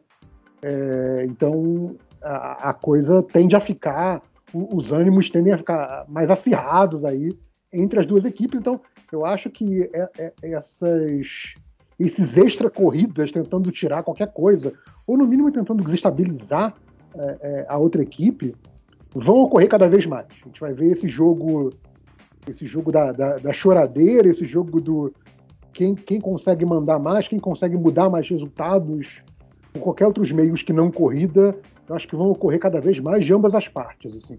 E a minha torcida pessoal, porque isso é uma coisa que eu gostei muito desse grande prêmio, é tipo, sim, vai para cima sim, e pode ser que saia um, pode ser que saia os dois. Mas assim, tipo. E se sair os dois, melhor ainda. Exato, o campeonato fica mais disputado. Tipo assim, cara, é, é, é tipo, disputar posição no braço, não depender mais de, de undercut, de cálculo de estratégia do pneu, blá blá blá, eu acho maravilhoso. Eu acho que se o, se o Verstappen agora falar assim, ah é, meu irmão, agora na próxima eu que vou virar sinistrão na curva. Tá bom, vai, sabe? Tipo, se, sei lá, os dois é, é, é sair, forem juntos pra Brita e o Norris ganhar e co começar a colar nos dois, digamos assim. Melhor ainda. Melhor ainda pro campeonato. Eu acho lindo, sabe? Então, assim, é, é, é esse enfrentamento mais aberto, para quem assiste, só é bom. Essa coisa de querer, ah, não, tem que manter uma distância ah, cavaleiresca entre eles, porque é um esporte de nobres. Bicho, não é Fórmula 1, sabe? Fórmula 1 é tipo assim, bora, vamos lá, quem é que freia por último? Vambora, isso aí, sabe? É, eu, eu, eu, eu, espero que essa corrida tenha sido um ponto de virada no campeonato e a gente tenha um campeonato muito mais sangue no zóio a partir de agora. Não, eu, eu quero. Eu, eu falo muito de Spa, mas é porque Spa tem umas três, três curvas assim, via da mãe, para um pegar o outro. Eu quero muito ver Spa esse ano por conta disso. Então é isso. Acho que uh, tem alguma coisa para falar. Dizer, esse fim de semana, que é fim de semana de Olimpíada, mas para quem segue a Fórmula 1, tem corrida. Né? É... Estarei eu assistindo todos os treinos livres. Isso aí é o Grande Prêmio da Hungria, não é isso? Isso. Marchados todos, mas tudo bem. É chato, é chato. Pode pular esse? Então, ah, eu não vou falar que pode pular, porque tipo, a França mandou bem, então. Tá certo. Então a gente tem aí. Esse é, é a classificação normal, graças a Deus. Olha, é, tudo normal, tudo normal. Positivo de verdade. Então, sábado aí, vocês estão ouvindo aí o podcast na sexta, no sábado. Sábado tem classificação, domingo tem corrida. E aí, não sei se a gente comenta essa, a gente deixa acumular mais algumas, mas aí voltamos aí para continuar comentando o campeonato. E esperamos que a partir de agora seja mais né, é, é interessante. Depois dessa tem a, a, a, o período de férias de verão e ah, aí é, a gente volta no final de agosto. Maravilha, então, gente. Então, obrigado aí para quem veio ouvir. A Deia já está ninando, né? Já foi mimi, não aguentou. É... Mas aqui, obrigado aí novamente a ideia, Júlia. E beijo, voltamos, beijo. Voltamos aí em breve e continue aí com o MDM. É isso. Beijo. Tchau, tchau.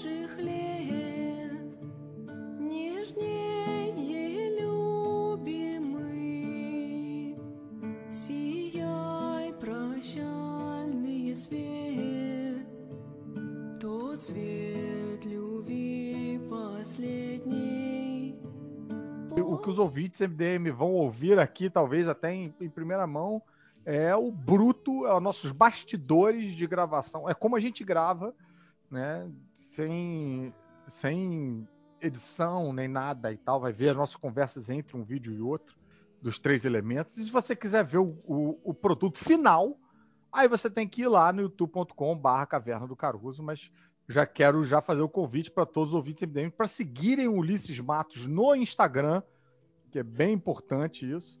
É, e o Sturas também no arroba Sturas7 em todas as redes. E principalmente, é. desculpa te interromper, Caruso, no arroba de quem é a vez, que a gente vai. Olha faltam 2 mil para a gente chegar a 10 mil lá. Então, Porra, precisamos fechar E essa é tão importante, me- é tão importante me seguir, o Caruso não dá nem qual é a arroba. Vocês viram, né? Arroba Ulisses Matos, com dois Ele falou isso? né? Ah, É porque perdão, já desculpa. tá no meu coração. E, é, e também o seu podcast, Ulisses. Você tá num podcast, fala do seu O podcast. meu podcast é muito doido, eu acho que não é pra todo mundo. é um Brother, podcast para com isso, construção, cara. gente. É uma parada, é um papo muito sério. Eu quero, quem acha que tem papo sério, tá afim de ouvir papo sério sobre desconstrução, fim de preconceitos, fim de, de, é, de, pô, comportamentos viciosos e tudo mais, cara, acessem então aí. É o- tá no Spotify, tá em todas as plataformas, que é o Desconstruindo. A arroba no, no Instagram e no Twitter é Desconstruindo X. Mas o Spotify é jogando Desconstruindo. Tá, arroba Ulisses Matos é o, é o novo Serginho Grosman, o Serginho Grosman da nova geração. É, mas vem cá, é desconstruindo X, X ou a letra sozinha, né? Não é X e Só a letra S, sozinha. Não, só a letra sozinha. Então é Desconstruindo. desconstruindox. É, Desconstruindox. Porque todo mundo já, já tinha esse perfil, né? Todo mundo já tinha desconstruindo. Ah, já tava, o pessoal- quando, quando vocês chegaram já era tudo desconstruído. já era, já era tudo escombro. Mas vamos lá, então vamos, vamos gravar, vamos trabalhar e vamos nessa. Então vai ser Loki, Viúva Negra e Novos Mutantes. Então, 3, 2, 1. Bem-vindos, senhoras e senhores, a mais um vídeo dos Três Elementos aqui na Caverna do Caruso. Eu sou Fernando Caruso. Rafael Studart. Ulisses Matos. E hoje a gente vai falar de Loki. A gente é, tá com um certo delayzinho com o Studart. Eu fiquei com essa impressão. Você ficou também, Também né? tive essa impressão. Tá, Vamos fazer a tudo bem. abertura de novo? Faz a abertura de Vamos. novo. Bora, bora, bom. bora. Então vamos lá.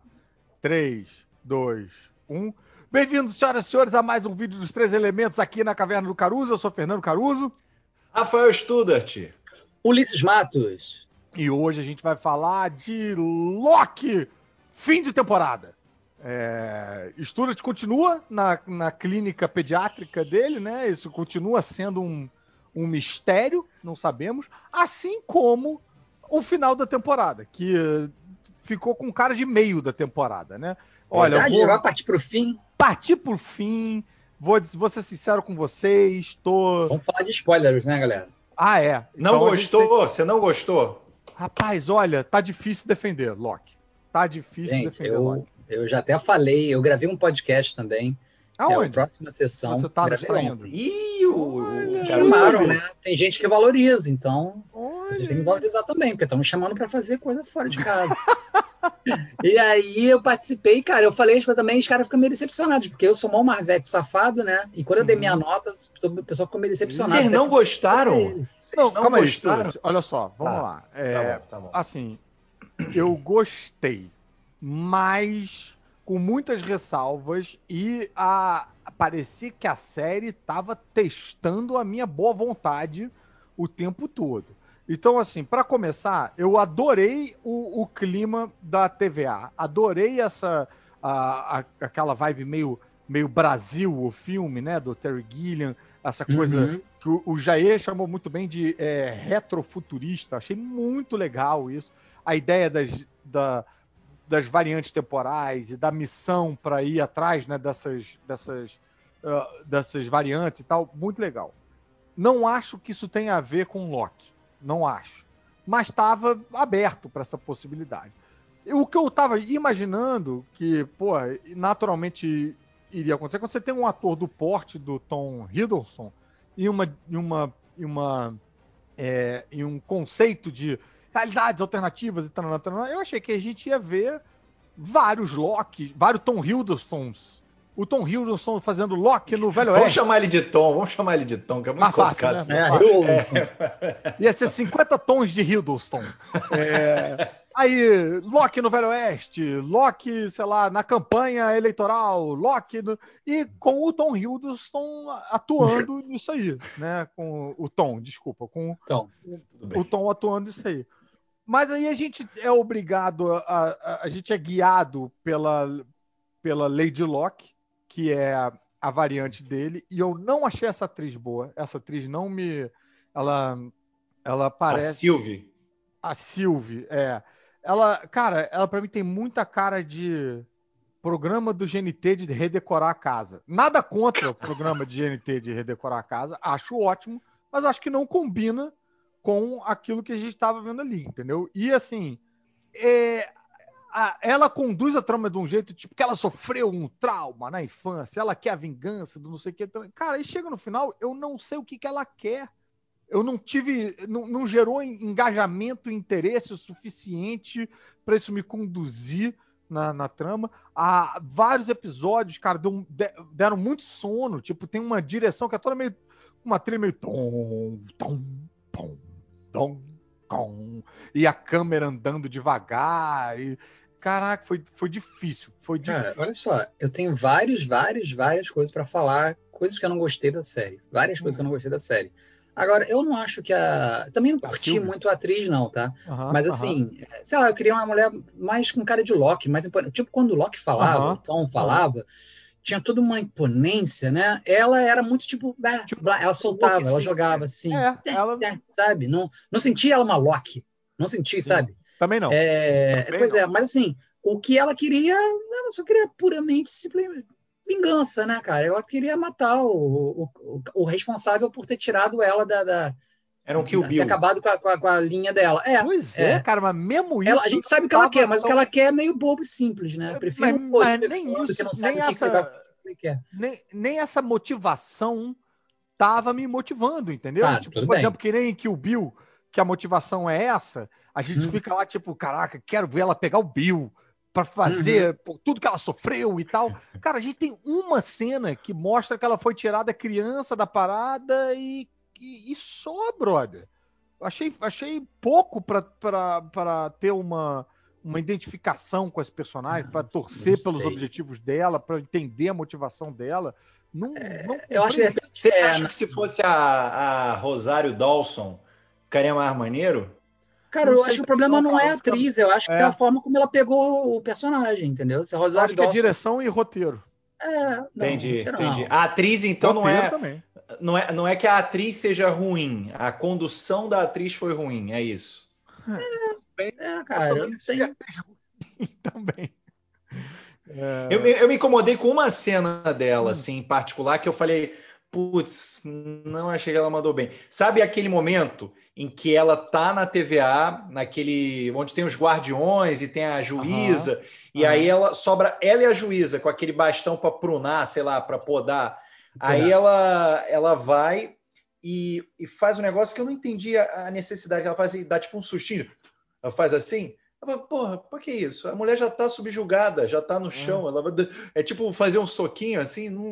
Isso eu não ela entendi. Finta. É, ela fez uma finta. Eu não sei como é, É, que, que- ela pensou em fazer isso e por que, que a diretora deixou isso passar. As Isso cenas de achei- luta também achei sem dela, né? Achei sem muito tônus. A, aquela, pô, tem um, aliás, tem um namoro aí com o elenco de Lovecraft Country, né? Que eu fiquei bem Total, total. Mas isso eu achei bom. O, o, o. Kang eu achei bom. O Kang eu Aham. achei muito bom. Ele era o Eu falei, Kang? não, Ele não não era, falou o nome em momento nenhum. Ele é, o- é o Lei Mortos, né? Ele Porra é aí, quem? Tá, não- tá vendo? Tá vendo que merda? Tá vendo que merda? Peraí, Tá peraí. É que o Caruso não tá informado sobre o elenco dos próximos filmes, por isso que ele tá perdido.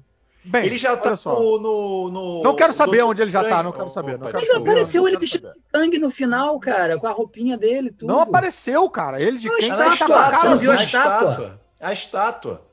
Ah, brother, muito Você não pouco, percebeu cara. a estátua. Muito Pô, pouco. não se mexeu, o Caruso não viu. Ele tá escalado em tudo quanto é filme, Caruso. A não ser que Não, seja eu- é, Caruso. acompanhando a escalação, me respeita. Meu corpo me Desculpa, perdão, perdão, perdão. Mas o, o. Achei. Eu acho esse cara ótimo. Ótimo. Ele é muito bom. Achei que ele, Ele é mandou bom. bem também ali, tipo, Muito fez bem. todo um malabares com um texto que não quer dizer nada, arranjando interpretações diferentes pra entregar e tal. A, a moça que fez a, a guarda, que, pô, achei ela uma baita, achei ela uma baita atriz em Lovecraft Country. Achei ela muito subaproveitada na, na série. Fiquei esperando um momento em É. que ela. Rapaz, escalaram ela ali, ela vai mostrar que veio. Vai ter gente um. falando que ela era até uma variante do Thor. Olha aí, cara. Pô, isso, eu tava esperando ela mostrar um pouco que. Que, o, o, estúdio tá mandando um. Tá mandando sinais aí pra gente. É, cara, Então tá, as especulações. fica esse é, muita aí, especulação. As, espe- as especulações são ridículas, cara. Tem cada especulação uma pior que a outra. Eu Aí, fui lendo assim- especulações porque não pode ser spoiler, porque elas são tão absurdas que elas nem Olha, parecem spoiler. eu, porra, queria gostar pra caramba, mas tive dificuldade. Ainda não tenho, ainda não tenho coragem de admitir pra mim mesmo que eu não gostei. Mas eu acho que eu Cara. não gostei. E fiquei muito Vocês- decepcionado com esse final que, que a- é aponta pra uma final, segunda né? temporada. Porra, então. Não, e não é, né? E não é. Assim, eles não prepararam uma coisa pra segunda temporada, eles prepararam uma coisa pros filmes. Então, assim, é, como eu mas, tava conversando mas com termina filho, falando. É, É, Loki vai sim, vai voltar na uma segunda segunda temporada. Eu sei, mas as coisas da segunda temporada, é, a gente não vai ficar esperando um ano, sei lá quantos meses, pra gente resolver, para ver as, as consequências dessa parada toda que aconteceu. A gente vai ver isso nos filmes. O- Os títulos do filme você tá sabendo, né, Caruso? Não tô sabendo, não quero saber. Você não sabe o título do filme Não da sei título, título você não filme, sabe? Não sei nada, me deixa. Me deixa. Eu, hein? Rapaz. Sabe que vai ter filme do Homem-Aranha esse ano, sabe? Não Isso. queria saber. Não queria saber.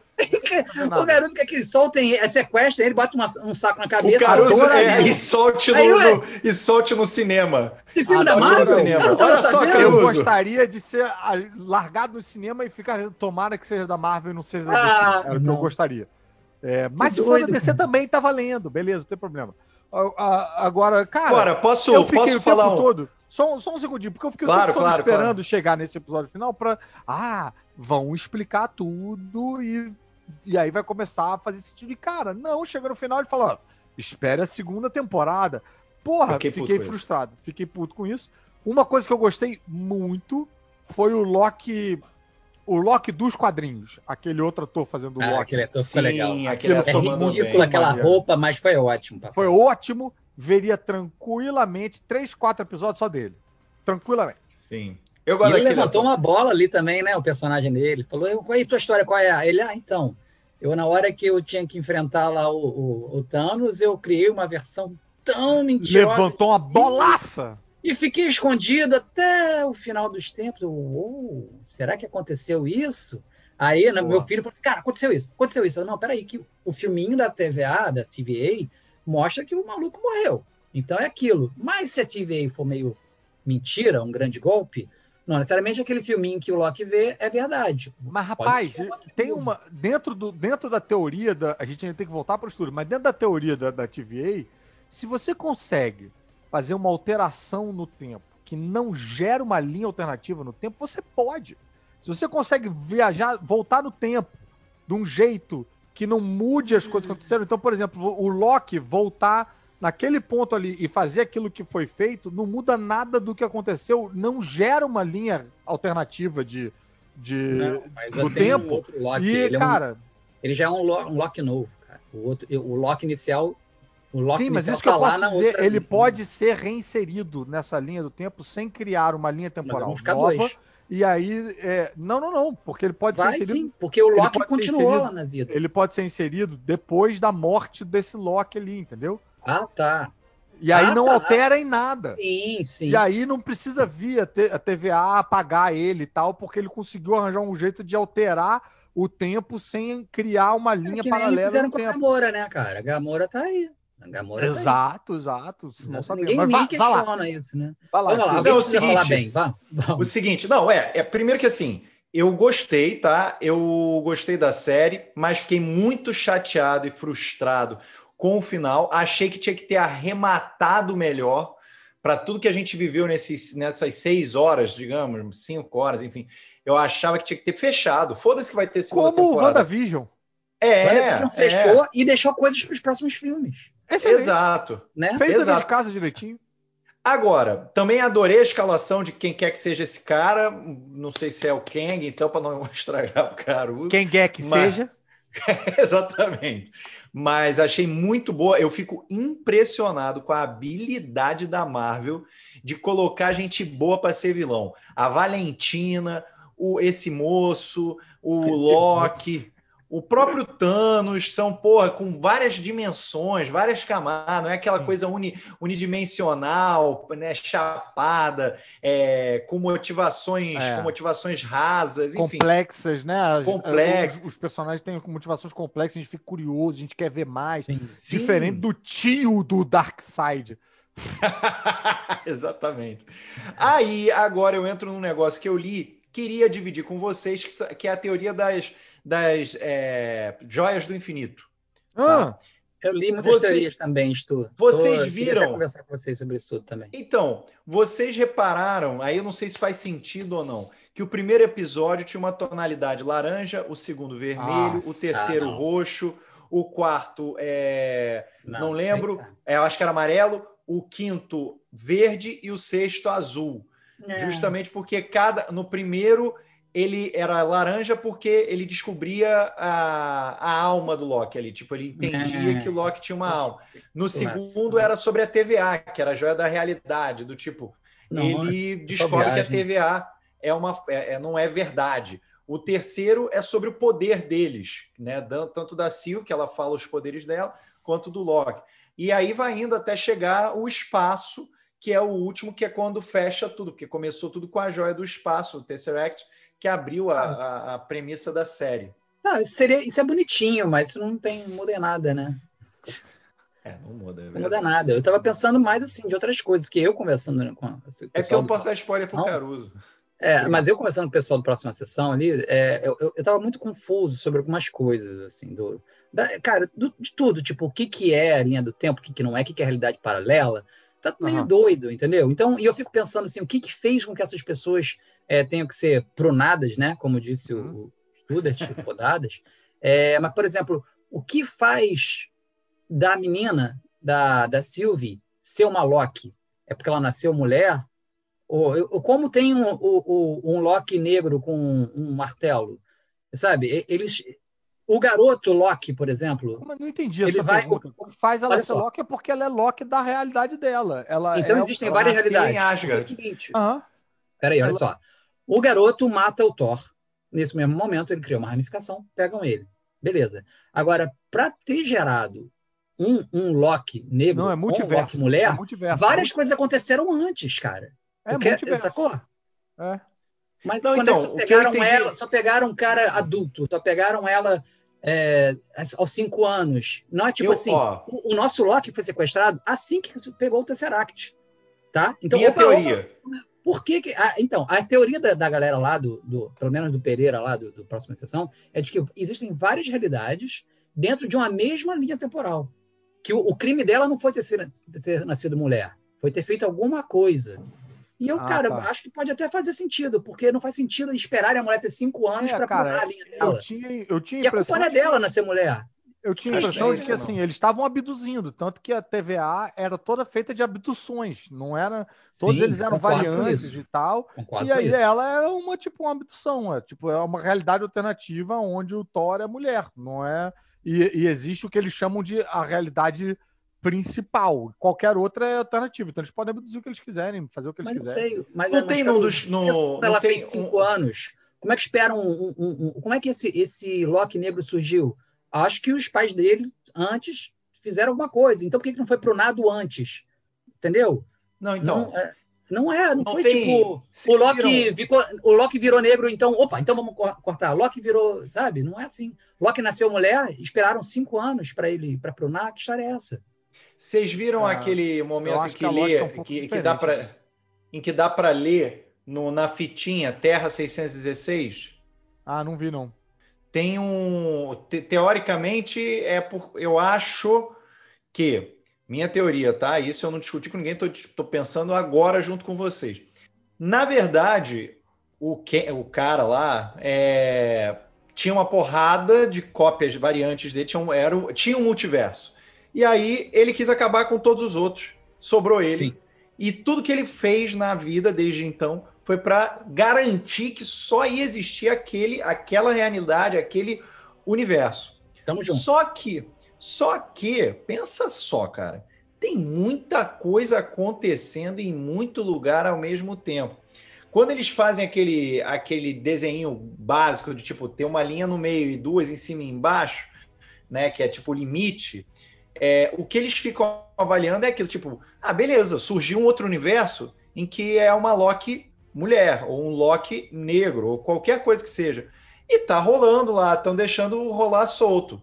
Só que a partir do momento que acontece alguma coisa, e aí a gente não sabe exatamente qual é o gatilho dessa coisa, Qual é chama nexo? atenção. É, um evento Nexus qualquer, que é um gatilho que, pô, peraí, tá, olha só o que está acontecendo aqui, a gente precisa dar atenção a Então, isso.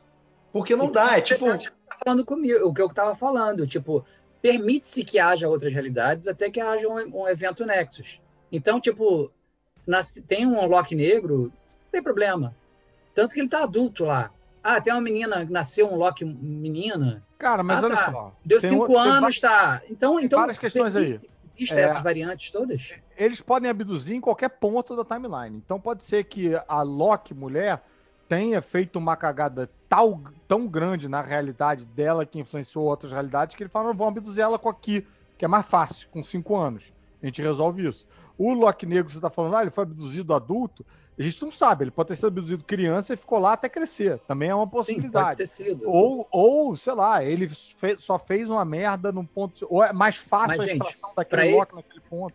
Mas, Caruso, para ele ser negro, alguma coisa antes aconteceu para ele ser negro. Os pais dele, o, Odin era negro. Então, Então, então peraí, se é- o Odin era negro ou a mãe dele era negra, então peraí, a realidade Calma o rapidinho. problema já Olha só, antes peraí, dele peraí, ter peraí, peraí, nascido peraí, negro. peraí, peraí, peraí, Correto? peraí, peraí, peraí, peraí, peraí, peraí, peraí.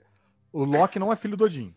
O, Tá. Odin ser negro O não faz gigante, diferença pro o gigante do gelo, esqueci o O Loki é dele. filho de gigante gelo e ele é pego, né? Então não tem a biologia com, né? Sim, sim, É, sim, sim. Então, pô, ele pode ser de uma realidade onde todo mundo é negro e é isso aí. Então, o que faz essa ele ser já tá, variante, já tá, essa realidade já é uma que- variação antes dele.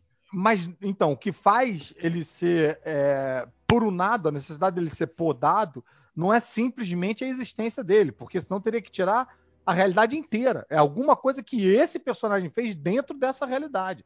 O É, que faz a Loki ser variante não é ela ser mulher. É alguma coisa que essa Loki mulher fez que coloca em risco a realidade. aliás, então, eu já assim, volto. eu Mas para mim, onde você vai, Fique aí, cara? fique aí. Ih, tem que Só um minuto. criança. Não, não, não é isso, não é que eu lembrei do negócio. Vocês estão tocando bem, eu tô ouvindo você. é Só para. Vai ser uma bobagem, mas eu quero fazer. É bom que a gente pode, enquanto Tá. isso, averiguar É. o cenário dele. Olha só que estranho. que doideira, né, cara? Acho que É, né, chegaram os rapaz? pais de uma, uma criança que tem que devolver. É. Hum. Mas assim, Caruso, o que eu digo é que se existe uma coisa muito mais importante do que Aham. o, o Loki negro ter, fei- ter feito, Vão me prunar daqui a pouquinho, porque olha só o que eu tenho em mãos. Ah, tá, tá ao contrário, maldição. Nexus. Tá, tá, a gente entendeu. Putz. É um shampoo Droga, Nexus. eu-. Caruso, não joga água nisso, poxa vida. Eu fui até o banheiro. Poxa, Ah, Ele então achou um sabe que ali é o banheiro. É. Tá. Ah, mas bem, fala aí, tudo bem. Ulisses. A minha questão é só essa, tipo, nada que o, o, o Loki negro ou o Loki mulher tenha feito é, é- já é mais é, fora do, do- do- da, de linha do que eles já terem existido ou o universo antes Não deles concordo, existido, não entendeu? concordo. Eu acho, eu entendi que o que só faz um gigante serem- do ne- só um gigante do gelo negro já é uma variação não muito grande da nossa concordo. linha. É pra você que tem que lidar com seus preconceitos e tal. Mas eu acho que é, o que faz eles serem podados não é a existência deles, é alguma coisa que eles fazem que ameaça a, a, a realidade, entendeu? Então, se eles não acho- tivessem feito nada, eles iam continuar existindo. continuar, sim, Então as variações são possíveis. Ninguém vai, ninguém, se todo mundo ficasse quieto, ninguém ia lá podar a realidade deles.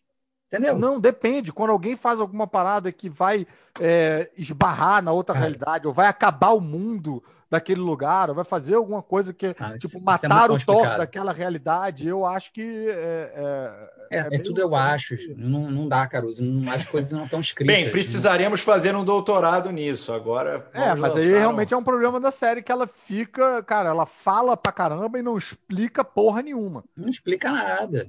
Ah, Agora, uma coisa, outra coisa que assim, eu tive que dar voz à, à reclamação da Mari, que é fã do, do, do, do Tom, não posso falar sobre o nome dele, e que ficou extremamente frustrada de querer ver a série do Loki e não tem Loki. Tem ele vestido de funcionário público do início ao fim. Ela quer ver o cara botar a roupa dele, ser fodão, fazer as Sim. coisas fodonas de Loki. Ele tá lá de gravatinha, sentado no escritóriozinho. E quem é Loki mesmo é a menina que a Mariana odiou pegou raiva da, da Silvia de um jeito. Falou, por que eu tenho que ver essa mulher? Não tenho. Caraca, quem é essa? Por que botaram? Não gostava nem dela, nem da, da, da juíza. Então, sou obrigado a meio que dar o braço você, tipo, pensando aí no- num- numa galera que é um pouquinho mais, mais civil, mais simpatizante, menos nerdona, que não tá interessado em, em TV, ah, linha do tempo, variação, não sei o que. Tá, ah, série do Loki. Pô, eu, eu vi o Loki no cinema, eu gosto do Loki. Quero ver mais disso não encontra mais disso. É um pouco o que acontece também com o universo dos quadrinhos que às vezes não dialoga com o universo do cinema. A pessoa vai lá no cinema, vê, tipo, opa, maneiro, quero ver isso aqui, aí pega um quadrinho pra ler, aí não tem nada a ver com aquilo, fala, ah, tá bom. Aí não abandona. E o Loki acho que acaba fazendo isso dentro do universo audiovisual, porque. É, eu, eu vou Mas dizer quando diz- que tinha TVA e tudo mais, eu falei assim, cara, vai ser maneiro, o Loki vai ficar pulando é, em várias realidades e faz- vai fazer merda em cada uma delas. Ele Uhum. vai, vai, vai ser candidato a presidente numa, Uhum. na outra ele vai, vai ser não sei o quê, na outra ele vai Porra, ser um garoto. tantas possibilidades. Exatamente. E, e- e não, né? Aliás, a gente não sabe o que é a série.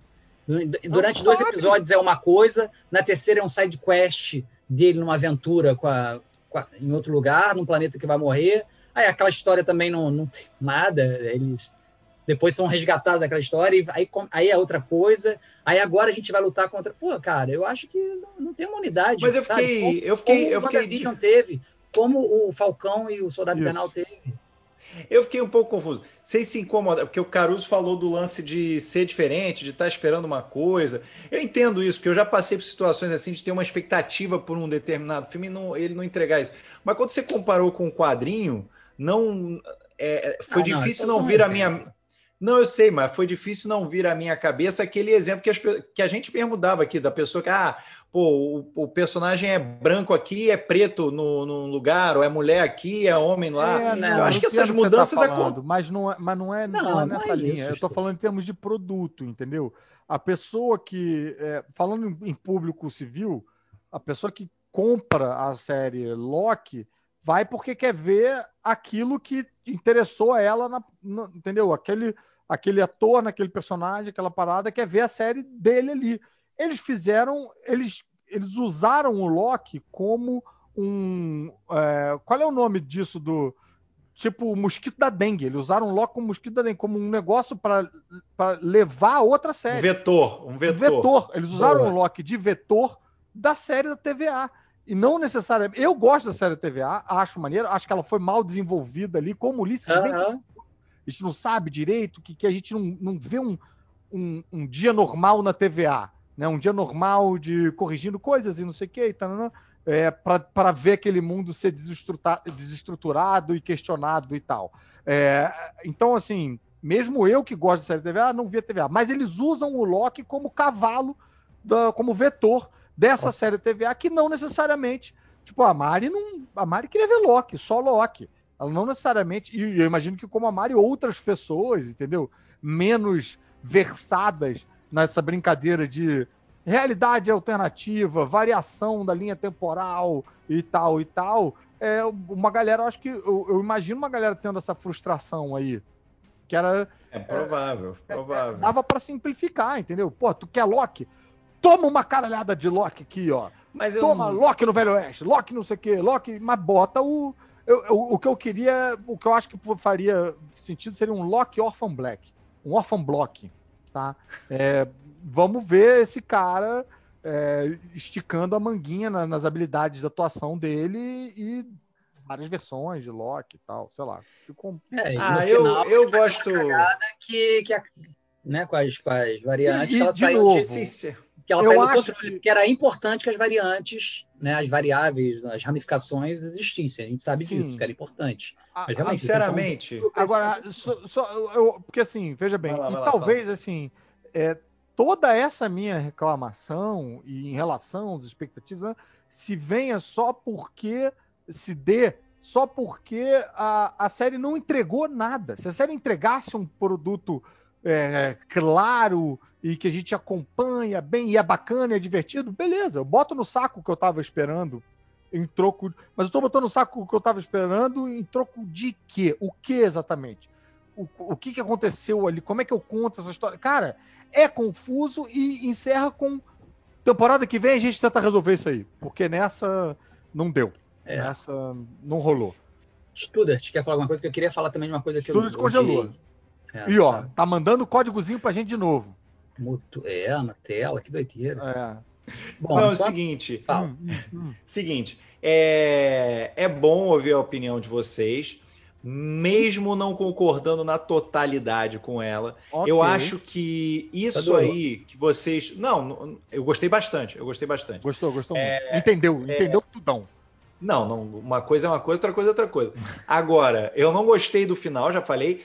O que eu acho, essa sugestão que vocês deram, é, eu acho que seria sinceramente a mais óbvia que seria mo monstro da semana, do tipo, olha só, o Loki é tipo Barbie. Olha, a Barbie surfista, a Barbie do escritório, a Barbie. Mas é ofensa atrás de ofensa, né, Ulisses? Não é não? Pois é. Não foi tipo, é, é a mais óbvia, é a mais Barbie, porra. Eu, eu fico com óbvio, você fica com a Barbie, tá, Caruso? Então... Tá, tudo bem. O último vídeo dos três elementos. Semana que vem a Loki conseguiu Loki conseguiu esse vilão, separou os Vingadores. Deus ultrapassa. Ele foi, ele foi mais Loki aqui do que na série dele. Eu acho que esse é. vídeo chegou ao final. Mas, mais uma consideração? Eu queria falar uma coisa também, cara. Uma, assim, é porque é o seguinte, eu adorei os dois primeiros episódios. Adorei. Eu falei, cara, é isso, é legal, beleza. Pra onde vai, pra onde vai? Mas aí comecei a ter sucessivas decepções. As, as histórias ficaram meio, sabe? A teoria sobre o que, que é, o que, que não é, de onde vem. Eu comecei a falar, hum, ah, não, não, não, não tá batendo. Eu quero, pela ficção científica aqui na minha cabeça, não tá batendo. E uma das coisas também que eu fiquei tão decepcionado, que eu fiquei com vergonha, tipo, que eu falei pra família, vamos comentar não, vamos continuar vendo, foi aquela lutinha deles lá dentro do, do, do, do, do hatch, lá da escotilha, uma lutinha ridícula, parecia. Ah, de todos os locks. De todos os é, todos os locks, parecia pum, sock, pô, sabe, do, do Batman dos anos 60? Campy. Hum. Cara, que, que lutinha era aquela? Ah, gente, é o Loki, é um cara que morreu estrangulado pelo Thanos. Aquela luta era para ser feroz, assassino, sanguinário, mas não, né? Disney Plus, é, canal Família. E aí, cara, ficou uma bobeirinha, ficou uh, uh, uh fugindo, ui, uh, vai, é, porra, ah. que isso, cara? é, é tá Loki... difícil pro Loki. Pra gente encerrar, eu gostaria que o Student descrevesse a série Loki. Para quem não viu, para quem acordou de um coma aqui agora, Sim. tipo, no sentido de, cara, veja essa série, é sobre tananã. Eu que eu quero, eu quero ainda, eu, eu, eu, eu quero me reservar a possibilidade de me encantar novamente com o Loki através da visão do Student. Então vai, Student. Loki Beleza. é o quê?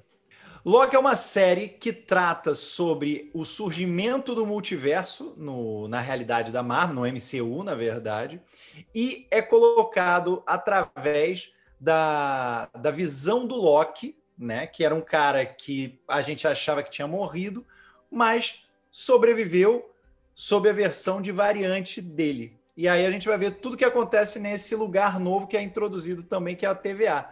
É como você falou, é uma série da TVA com o Loki sendo protagonista, apesar de tudo. Mas eu acho que ela é muito mais uma série sobre o início de toda a fase 4. Se você quer entender a fase 4 e como todas as repercussões vão se dar nos próximos três anos, você tem que assistir Loki, porque é ali, é aquela enfiada, aquela estocada de, de espada no fim da, da série, do, da primeira temporada, que é o gatilho para a explosão do multiverso que vai ter nos filmes que o Caruso não quer saber, que é um, que é o outro, que é o outro, que é o outro, inclusive Sim. o Quarteto Fantástico, que ele já está, o Kang já está no elenco. Posso só falar uma coisa, só fazer uma observação. O, é uma Caruso frase... travou. O Caruso é, travou. É uma frase só para complementar o que o Student falou tá? que foi a frase do, do Pereira lá do Próxima Sessão. Cada um foi falando o que, que achava. Da... O que ele falou para mim foi tudo. Ele falou assim: é uma série que ela não é boa, mas ela é importante. É verdade. Pode ser isso, pode ser isso. eu, eu gostei. Eu gostei porque tem viagem no tempo, tem é, universo paralelo. Então Olha, eu gostei. Tá, então eu vou definir então com a minha frase que é shows the lock. E é isso. tá? Uh, não esqueçam, por favor, de se inscrever no canal, é, de ativar sininho e de acompanhar o conteúdo desses meus amigos aqui presentes. O estudo está com um Instagram, não é? Um Instagram novo. De uma... Fala aí, Arroba de quem é a vez. Se vocês puderem, se vocês puderem me seguir, eu vou ficar muito feliz. Arroba de quem é a vez. A gente precisa chegar a 10 mil. Estamos com 8 mil. Isso não é Show. novo, eu sigo há anos. É excelente. Olha aí. Quem quem também precisa chegar a 10 mil é o Ulisses, que está lá no Instagram com arroba Ulisses. Matos, com dois T's do Mato. Não, mas... E tá com um projeto novo, né, Ulisses? Fala aí pra galera. Sim, sim, sim. É, é um podcast que não é sobre nerdice, nem é sobre humor. É sobre coisas sérias. Desconstruindo é o nome do podcast. É sobre fins de preconceitos, fins de, de comportamentos viciosos. É sempre com um convidado e o episódio 2 conta com o convidado, Fernando Caruso, falando sobre humor em tempos de desconstrução. Muito legal. Adorei participar e eu tenho certeza que a galera que gosta de ouvir você aqui, Ulisses, vai querer ouvir você falando de outros assuntos e de coisas sérias. O Ulisses tem muitas opiniões, é um cara que lê muito, tem uma visão de mundo muito interessante e os colegas dele lá no Desconstruindo também. Um, são, eu fiquei um pouco, ao mesmo tempo, admirado e enciumado de conhecer os verdadeiros amigos do Ulisses. a galera lá do Cefete, né? Do, sei lá, do, Cefete, é da época É, que eu então- era de, de elétrica. E, cara, e uma galera, porra, com uma cabeça muito bacana. Eu acho que tenho certeza que quem gosta da gente aqui vai gostar de ouvir o Desconstruindo. E sigam lá no Instagram também o Desconstruindo X, Desconstruindo. Isso. Desconstruindo Docs. Beleza. E terça-feira que vem a gente tá aqui de novo. A gente tem encontro marcado para mais um vídeo dos Três Elementos aqui na Caverna do Caruso. Valeu, galera! Muito bom.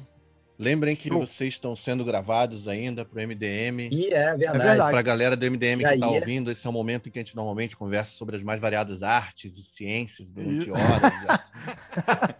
Jair E que a deve ter gente ficado se cagueta coçando vários falar, né, não, amigos. Jair?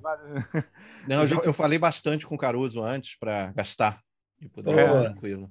Tô- Quem é que tá aí atrás de você? Caruso? Quem é Eu que tá atrás aí de você? Por isso, por isso dói ouvir vocês O Thanos? mal. É mesmo. Ah, é o Thanos, eu não tava Você enxergando gostou, direito. Jair? Você- Caraca, eu fui olhar pro Jair, mas não tem Jair pra olhar. Eu Você gostei, gostou? eu Gostei, gostei bastante. Gostei de Porra, Loki. mas quer, Eu quer salvar a Loki aí, então? Dá, o seu depoimento aí. É, é, É, cara, salvar pro, pro, pro, pro MDM. eu quero Por que, ver- que, eu, por que, que eu não gostei errado, Jair? Eu, eu quero ver diferentes facetas da Marvel no Entendi. cinema e nas séries, e essa é uma faceta nova, esse retrofuturismo aí, isso tudo. Eu sei Ah, que. isso eu gostei também. É, e assim, eu, eu sei que a gente, em tese, estava esperando uma série do Loki, mas eu, eu realmente nunca, nunca tive uma ideia preconcebida de, de como seria uma série do Loki. Eu nunca imaginei É que seria verdade, também não o tinha. Loki sendo Loki, sendo aquele vilão da Marvel. Eu, eu- eu tinha certeza que ia ter uma. Na, na hora de você transformar twist, ele né? em, em herói, né? Numa botar ele numa jornada heróica, ia, ia ser feito alguma coisa muito, muito diferente, assim. Então. Agora, é, é um pouco aquela coisa assim, é um projeto de alguém que encaixou o Loki ali, né? Total. É, o Loki muito- tá coadjuvante ali. Mas Coadjuvante. tranquilo, tranquilo, porque, cara, eu gostei Ah, muito, eu gosto entendo. muito do Owen Wilson. Não, coadjuvante ele não tá, que porque tá o tempo Cara, todo. Não, ele tá coadjuvante, cara. Ele tá Não, coadjuvante. coadjuvante não tá, não, cara. Ele é Tá protagonista. coadjuvante, ele é brother. O protagonista. Ele é é um TVA. protagonistas. Não, o protagonista é TVA. Não, ele é protagonista, TVA. mas, mas O- é outra O história. Owen Wilson, adoro o Owen Wilson. Tá pouco também. Tem pouco Owen Wilson Achei ele ali. bom, Ah, achei é, ele ele bom. Uau. tá bem, eu gostei dele Uau. série. Agora, é curioso, Uau. né? Eu tô começando a achar que eu gostei mais do Falcão, cara. É É, mesmo? eu acho que eu eu gostei. adorei WandaVision. Gostei mais WandaVision. Também gostei WandaVision muito, mas... Pra mim tá WandaVision, Falcão e Loki nessa ordem. Também, pra mim tá assim, tô com Caruso. É, Não, pra mim é WandaVision, Loki e Falcão. Interessante. Pois. É, Vamos, vamos então de, de Viúva Viúva Negra, Negra. vamos lá? Vamos, Viúva Negra. Viúva Ah, Negra esse- pra entrar só em Só em agosto. agosto, Só, só quando os civis estiverem. É, Vamos, bo- vamos dar o contexto aí pra galera também do, do MDM, né? Por que, que a gente tá gravando Viúva Negra tão depois É, então, de todo mundo? A e- gente tomou uma decisão de, é, de não de fazer não se importar com. e de não botar essa pilha, né? E, mas aí nesse meio tempo eu assisti. Cara, e a conversa, aliás, vocês, deram uma olhada lá nos comentários do vídeo? É, muito bacana, sim, cara. deba- muito sim, altos bacana. debates, gostei. A Sim. galera entrou. A galera, inclusive, é, entendeu. Eu achei que ninguém ia entender a minha, a minha crise. A galera entendeu, contribuiu bastante ali com, com, com, com o nosso posicionamento. É, então, assim, como E eu tem acabei dois, de né? Se você filme- quer que as pessoas morram no cinema ou não. Aham. São os dois lados. Não, ou morram no- em 70 reais. Também tem essa, essa opção. Zoando, muita gente veio falar também nesse-. Nesse corporativismo um pouco é, né, selvagem, e tal, de uma plataforma que já é já é paga, você cobrar 70 contos e tal, faz muito sentido para as famílias, mas faz pouco, pouco sentido para os indivíduos. Enfim, começou uma discussão que eu achei bem interessante, que eu não esperava no, no nosso videozinho de Viúva Negra. Mas aí eu assisti e eu queria falar enquanto o vídeo tá fresco, enquanto as, as ideias do filme estão frescas na cabeça ainda, mas eu só vou querer soltar isso lá em agosto. A galera do MDM vai ver antes, né? Quem vê aqui. é, mas o vídeo mesmo só vai entrar em, em agosto. Inclusive tem um depoimento da Mari que eu pedi para ela, pra ela gravar. é, e ela gravou aqui. Num determinado momento eu quero mostrar para vocês, pra gente. Eu não sei o que, que ela falou.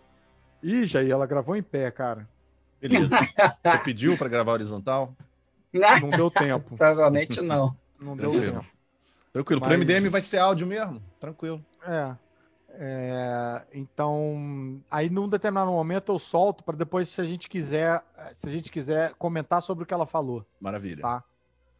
É, mas se a gente não quiser também não precisa, só porque, sei lá, eu me lembro, me deu saudade da época em que quando saía um filme eu ia lá nos camarins do Zorra e pegava depoimento da Sim, galera. não, não, é tal. legal, é legal. Eu lembrei disso também. Ah, nem fala, Ó, cara. vou sair pra vocês começarem. Então vamos lá. Viúva Negra, então. E 3, 2, 1. Bem-vindos, senhoras e senhores, a mais um vídeo dos Três Elementos aqui na Caverna do Caruso. Eu sou Fernando Caruso. Rafael Studart. Ulisses Matos. E hoje, finalmente, a gente vai falar de Viúva Negra, com spoilers! É, bem, é importante relembrar, né, que a gente fez um, um- a gente fez meio que um vídeo falso de Viúva Negra um tempo atrás, né? Não, não Em foi que- falso. Foi, Foi menos. Foi um, foi um clickbaitzinho, vai. ele foi trapaceiro, sinceros. ele não foi falso, ele foi trapaceiro. Ele Foi Loki, ele foi Loki. Foi é. Loki, Foi foi um, Loki. foi um vídeo Loki de Viúva Negra.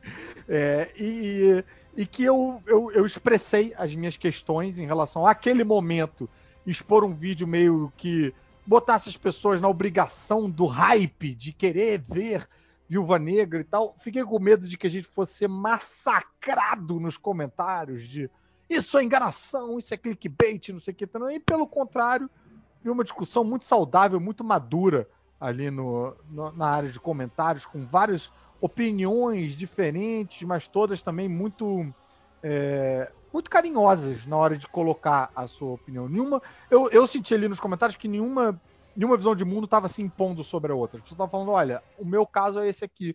E pra mim isso aqui é incômodo por causa disso que tá Sim. não, não foi, Ulisses? Você não teve Todo mundo com muito respeito, né, gente? Muito Ninguém respeito, tava- é verdade. é, É. Ninguém chamando ninguém de otário ali. É, Tá e, e... e, e- e acolheram, acolheram a minha crise e tal. E nesse ínterim eu vi o filme, vi o filme duas vezes. É, Então a gente vai aqui falar sobre ele, mas vamos guardar, vamos guardar para lançar agora, agora, agora estamos em agosto, estamos no futuro, sabe É. lá o que que O Student, por acaso, voltou a, frequentar consultórios ele para manter para manter a cronologia, ele voltou a alugar lá o, o, o- o- né, o Consultório. consultório pediatra dele, que agora todos nós já sabemos o motivo. Né? Ele voltou lá só para manter aquele clima. E vamos falar efetivamente de Viúva Negra com spoilers, porque agora está aberto entre aspas, né? Para quem tem a plataforma do Disney Plus, quem quiser assistir lá tem que ter a plataforma, eu suponho, né? É, e eu queria já começar com a pergunta simples e direta para os meus colegas aqui. Gostaram ou não gostaram? Em 3, 2, 1 a gente fala ao mesmo tempo. 3, 2, 1. Gostei. Sim. já não, já não rolou. Já não rolou, travou. O Ulisses já mandou um mais ou menos. O Stuart mandou um sim. E eu mandei um, um- um gostei muito. É, então, por onde que a gente começa, gente? Nem sei, nem sei. Ulisses, quer mandar o seu mais ou menos? Vai lá. Por Pode que que é ser, ou menos? pode ser. Vamos lá. Por que, que Cara, você está eu- errado? Cara, assim, filme de ação é excelente. Filme de ação bem maneiro, né? Legal pra caramba. Agora vamos lá. Expectativas, né? E, e tudo mais. Eu já sabia que o Viúva Negra não ia morrer, não ia perder um braço, não ia ficar com a garganta degolada, sei lá, e voltar com algum outro problema, porque eu sabia como é que vamos entregar ela para o outro filme que a gente viu. O que que move o. Ulisses a ver um filme são coisas realmente muito Cara, sombrias. são né? consequências, cara. Eu quero ver coisas mudando na vida das pessoas e não mudou nada na, na vida Como não mudou nada? Meu Da Deus! viúva, do não. céu. Da viúva, não. Da viúva que eu vi no filme em que ela morre, não mudou. Não mudou. Ela tinha uma irmã, brother. Tudo bem. Mas não mudou quem ela era lá, entendeu? Claro mudou. que mudou, Mas nossa. Mudou Mas vocês acharam que teve uma jornada? Teve uma Eu acho que jornada. teve uma jornada, inclusive é o que faz com que ela se motive a reunir os Vingadores de volta, porque ela viu, ela falou, se eu consigo consertar essa família aqui, eu consigo consertar os Vingadores também. E aí é, essa viúva mudada, ela pintou o cabelo. Tudo bem, cara. Assim, Ela pegou o colete! Porra. cara, é, tá, mas eu já sei que ela vai reviver. Eu não quero saber por quê, que, que teve uma parada lá atrás para ela sentir isso, não. Eu já sei, Tá. que eu, eu gostei da trajetória dela. O arco dela para mim já estava completo. Eu não preciso voltar para saber por que, que ela sentiu aquilo. Não, não, tá? Tá. É, agora, por outro lado, é, isso aí, isso para mim já era uma coisa é, meio caída, sacou? Agora, é, não foi para para mim não serviu para Viúva Negra. Ela só serviu para apresentar a irmã, que Uhum. tudo leva a crer que vai ser a nova Viúva Negra. E isso é positivo, tá? Tomara. Agora, eu não, não senti também aquele impacto que eu tive com a Viúva Negra quando ela foi apresentada. Sabe? Tá. Tipo, quando ela, quando ela foi apresentada no Homem de Ferro 3, que, não, 2, Homem de Ferro 2, que ela vai lá no, no Happy e dá um. Ah, mas é diferente. Aquilo é legal. E no filme dos Vingadores, quando ela é reapre- reapresentada, ela tá lá na cadeira e dá um show. ah, Caraca, essa Viúva Negra, ela é sensacional. E aí, essa, a irmã dela, a Helena, né? Florence achei ela grande, coisa. É, tá, sabe? Nada me impactou do que ela fez. Tudo que ela faz, a Viúva Negra também faz. Ou faz melhor. Uma salva, ela até salva a outra e tal. Nossa. Então, tipo assim, legal. Que bom que a gente vai ter um, um- um cover de, de, de Viúva Negra pro futuro. Cover. Beleza, é cover de Viúva Negra. Ela não tem uma, Ulisses, uma coisa específica. Ô, Ulisses, eu acho que você tá. Ulisses, Ah. eu acho que. E, e- não, só para fechar aqui, uma coisa que eu não curti do filme, eu achei aquele final tudo muito mentiroso, sabe? Parece muito 007 Mentira. do Pierce Brosnan, que o cara Ah, vai cara. em cima de uma prancha de. No, ele surfa um tsunami. Foi, a mulher- foi, foi, entendeu? foi isso a mesmo. mulher foi isso pula, mesmo. sem paraquedas, eu vou, viu? Foi. Ah, você que peguei você. Foi duro de tá, matar ah, quatro. Foi duro de matar foi, quatro. Foi. É, é, Achei isso aí, muita mentirada. Se a mulher não tem poder e faz tudo aquilo, sabe? Tipo, não, não, gente, não. Tipo, Tá, beleza. Isso aí sim. O resto todo, não.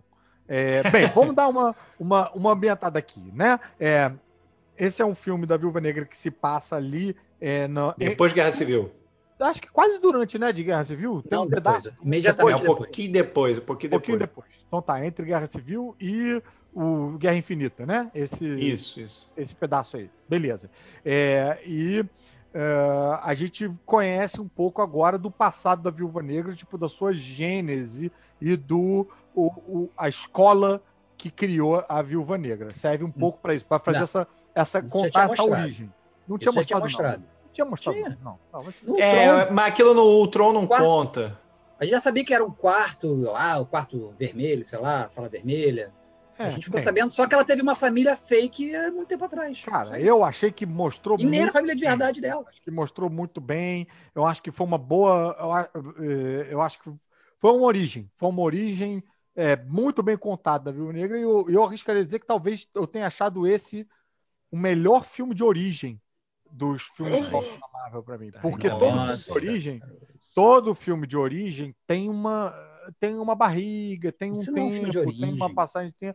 Cara, mas eu considerei Não. porque Mas não mostra como ela foi formada, como ela ganhou as Caralho, como não habilidades. mostra, não cara? mostra. Claro que não, cara. Isso não é um filme de origem. Filme de origem é outra coisa, o conceito é outra coisa. Bem, a partir do momento É que filme através solo, desse não é filme, filme de eu aprendi a origem dela, eu considero esse um filme de origem. Tá, se você aprendeu É, ali, então beleza. Então, uma, uma coisa que estava me deixando apreensivo quando as pessoas falam, ah, não, esse filme vai ser, vai se passar no passado e tal. Não sei porquê, na minha cabeça criou-se uma ideia de que esse filme talvez fosse passar nos anos 80 ou nos anos 90, ou, e que fosse pegar um pouco o que, o que tem no, no. Vingadores 1. É, uma vibe meio atômica, e o que tem no primeiro Vingadores, que é ela ali atendendo o telefone enquanto um cara tá torturando ela e tal, né? Aham, aham. É, é, ela fingindo que está sendo torturada. E eu achei que fosse uma coisa assim, uma missãozinha ali do passado e, e blé, só. Mas, cara, para mim foi um passado que foi, funcionou como presente, totalmente. Eu assisti como se fosse, porra, nos dias de hoje, porque é nos dias de hoje. É tipo, não tem, ele não tem, não tem cara de flashback para mim. Não, não, não teve essa cara. Então isso eu gostei muito. É, adorei a, essa Florence Pugh. Adorei a Florence Pugh. Nossa senhora, cara. Achei essa mulher realmente. Ela é muito boa, atriz. Ela é Ela é de boa. Midsommar, não tinha me tocado, cara, de Midsommar. Ela fez Midsummer e Mulherzinhas. Cara, não Mas conhecia não nada disso. Pra mim, ela é, Little Women, ali. Little Women. É, tá, Não, ela só queria falar, eu ali. gosto da atriz, e bem-vinda ao MCU, entendeu? Só não achei que a Helena é. é Achei tão a atuação negra. dela incrível. Achei Sim. muito diferente essa origem dessa Helena para a Helena dos quadrinhos. Achei essa origem do- dessa Helena melhor do que a dos quadrinhos, porque a Eu dos não quadrinhos vem a dos A quadrinhos. dos quadrinhos é uma coisa de uma disputa, de uma. Eu sou a nova viúva negra, eu vim para tomar o seu lugar, você é o antigo, eu sou o novo, eu sou melhor do que você. E essa vem com uma ideia de família. Aliás, uma coisa que depois eu estava conversando com, com a Mariana, esse filme, cara, é, se você reparar, cara, bem esperto isso, não tem, não tem vilã. Tem um vilão. Não tem vilã? Vilã. Não tem vilã. As mulheres não brigam entre elas. Ah, tá. tá. Quer dizer, é. Pois é, quando elas estão brigam lutando é porque não são elas, elas controladas estão... por um, é, por um por um velho barrigudo, né? É, então, achei isso, cara, que é, sagaz na- nessa tessitura de, de trama.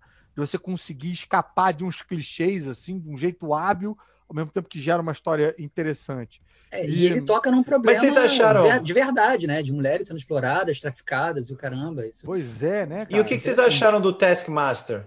Da história Achei do Taskmaster? sensacional. Eu- ah, a história não me incomodou, não, mas assim, é- ver ele. Ver ele. é, porque eu, eu sei que tem gente reclamando, porque no final é mulher. revelado que né, mudaram o gênero, não sei o que. tá, não, não, não. Eu achei que essa história casava muito bem com a, com a trama, mas eu gostei só de ver ele fisicamente, né? E usando as. Bicho, ele luta que nem. Ele faz pose do, do Pantera Negra. Ele posa que nem o Homem-Aranha. Eu fiquei com medo dele puxar três garras em algum momento, rapaz. eu não sei se vai ter estrutura pra aguentar aquilo. Cara, é, eu, eu, eu gostei. Eu não tenho problema se ele agora é mulher, tô nem aí. Se é treinador agora. É, eu achei legal porque eu sempre tive medo, tipo assim, como é que eles vão explicar no MCU, que teoricamente é mais pé no chão, como é que vão explicar uma pessoa com essa habilidade, sabe? Que, que ah, eu olho, então o que, que ele vai ser um super um super observador? Isso não existe muito, né? Um super autista, né? Um cara com Asperger no nível 100, né? Eu não, isso não ia cair muito, mas aí a paradinha do chip e tudo mais, eu, ah, beleza, deram uma explicação sobre-humana aí pra ele, porque o E poder que, dele inclusive, pode passar para outra pessoa, né? Porque, assim, é uma origem trágica, né? Essa, É, é, é. essa Antônia continuar sendo É. o, o, o, o treinador é meio triste. Agora, Mas nada passar uma impede que ele pessoa... continua, ele depois, isso também, ele também não virou herói não, né? Tipo, tudo bem, foi libertado e tudo mais, mas É, nada impede mas, que ele cara- se vire, que ela vire uma, mercenária e, e vire uma vilã. Pois é, mas assim, filmes, sei tranquilo. lá, essa mulher merece uma vida, tadinha, né? Merece ser reinserida na sociedade de alguma maneira e tal. E, Virar engenheira de produção, de repente. É, né? Professora de balé, não sei. E, e, e o, e a armadura e o, e o treinamento, o, o chip e tal, ser introduzido da pessoa, não sei. Achei bacana, achei bacana. É, adorei o, o Guardião Vermelho, não sabia que ele tava no filme. Gostei também. Ah, mas gostei. ele foi. Caraca, o, o- como, é que, como é que Caruso consegue, cara? Cara, sendo muito feliz, Ulisses, é assim que eu consigo. Foi muito, foi- valeu a pena, cara. Eu quando eu vi que era ele, quando eu vi o uniforme, fiquei chocado. Que quando ela isso? chama de, ele de Crim, Crimson Dynamo, Dynamo, Deu um susto, né? Dynamo Escarlate, que esse personagem também existe. É, mas não é ele, é. Mas caraca, mas só de falar o nome, É nossa, bom. achei sensacional. Mas é que eu, eu, eu, eu fiquei triste que ele foi só um alívio cômico, né? Ele não teve uma cena. Rapaz, de- o É. que eu achei Foi muito meio bobão. Não, eu, então, achei ele bobão, mas a, a cena dele saindo da prisão eu acho sensacional. A cena dele lutando com o treinador eu acho sensacional. E ele foi um alívio cômico que me pegou de surpresa, porque ele não tinha. Eu só descobri que ele era alívio cômico depois que eu ri. Isso eu acho de uma habilidade, rapaz. Tá, E- entrar em cena um ator que você não diz. Ah lá, lá vem um alívio cômico ali. Putz, eu acho isso uma Mas- habilidade. É, isso é legal. Isso é maneiro. incrível, Agora, cara. esses personagens todos, eles têm, têm sérios problemas de, de visão periférica, né? As pessoas, as coisas estão acontecendo do lado e não vê. Até o final, a, Helena tá lá na, na, na cova lá da, da viúva, né? Que é fake, aliás, aquela cova. Ah, E a mulher tá do lado dela, seu nariz ela não, não vê? Que história é essa? ah, o, rapaz. o guardião, aí não mesma é- coisa. Tipo, a mulher tá chegando com toque, toque, toque. Ó, tem uma mulher vindo aí agora, resolve com ela. Ó, porra, Que momento é esse do não tá Guardião? nada.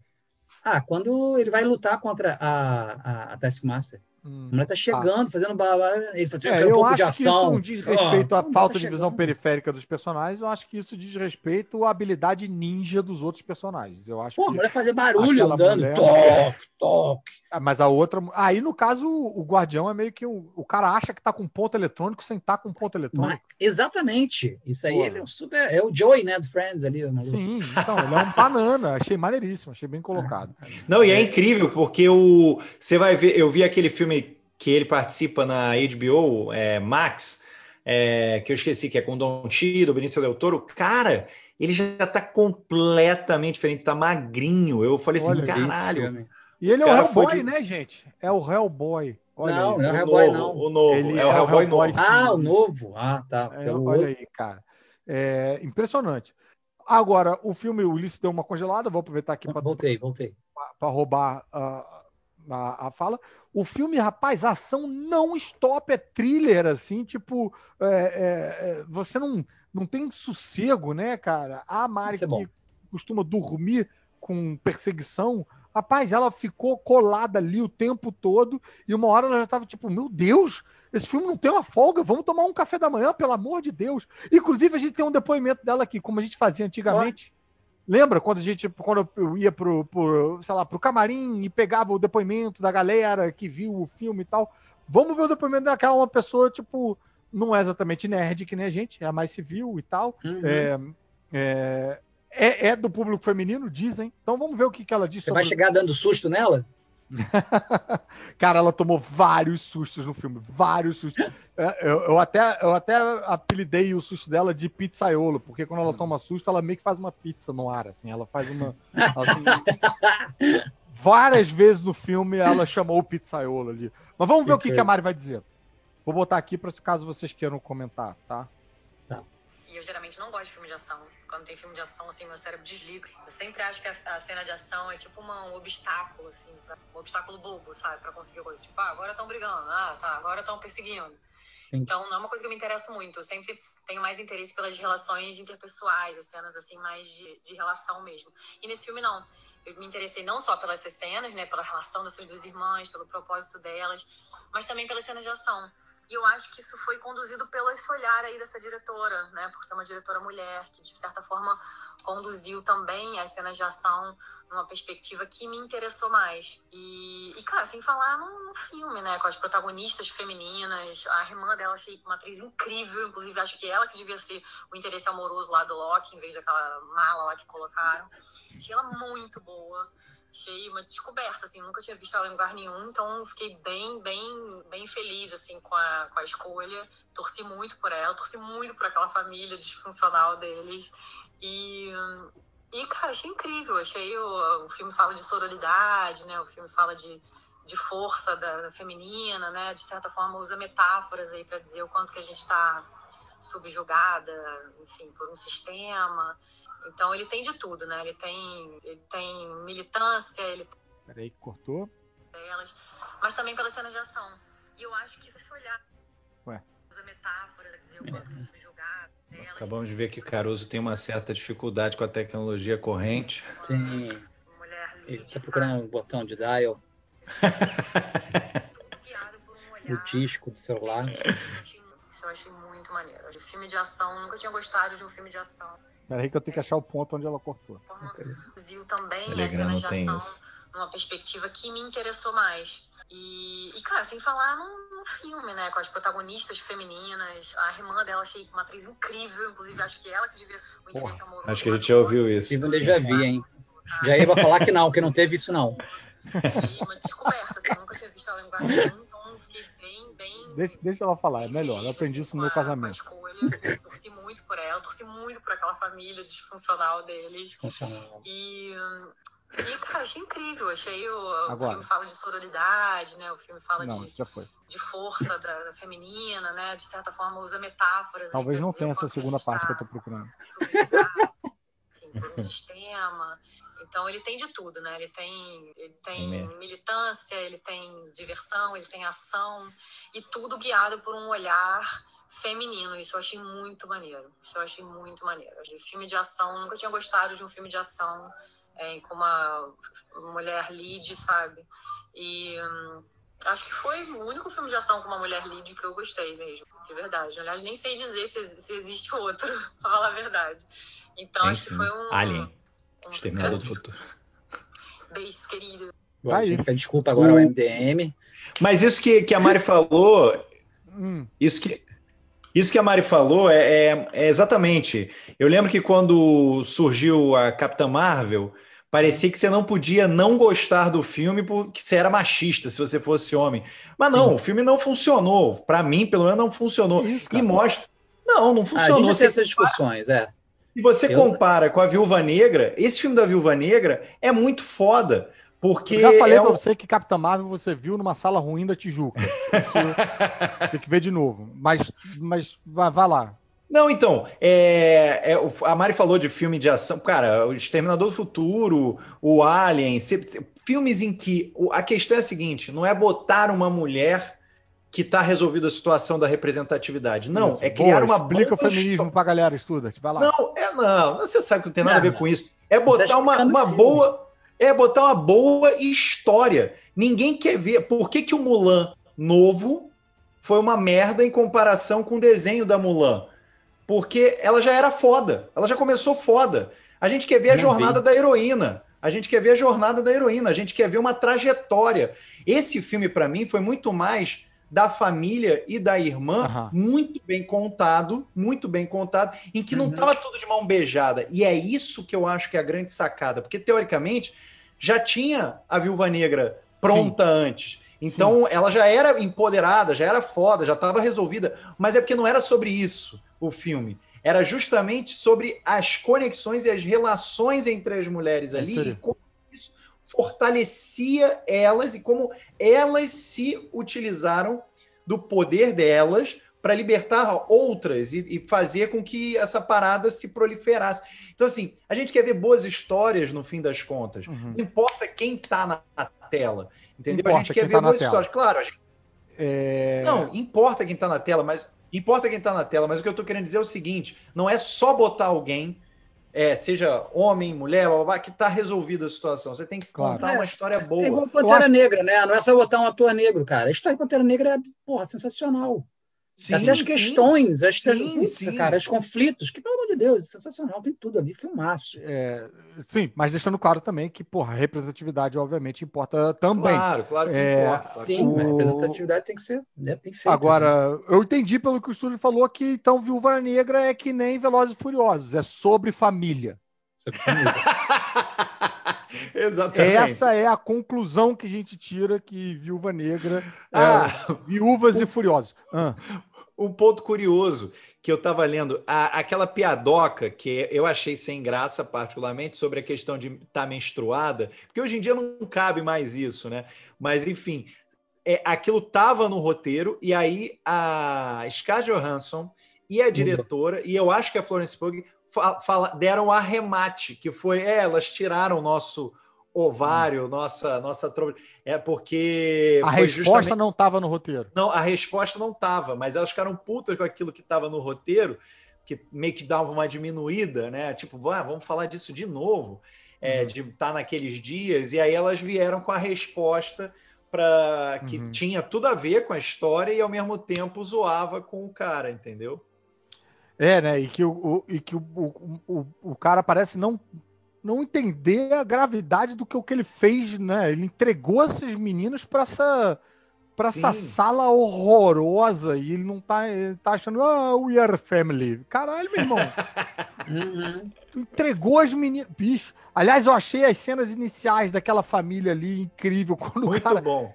Uma, pela Muito primeira vez, pega e joga aquela- um caminhão pro alto, sem fazer esforço. Me pegou de surpresa. Ah, nossa, achei incrível. A escalação de elenco da, daquela Muito galera novinha, né? Pô, a menina novinha, cara de uma jovem Scarlett Johansson, outra menina, Boa. cara do Scarlett, da, da Helena. Cara, e eu ad- adoro a Rachel Weisz, cara. Eu- que, que atriz, Adoro adoro ela, cara. também. Ela e, é cara. Depois a sequência de luta, todas as sequências de luta também muito bacana.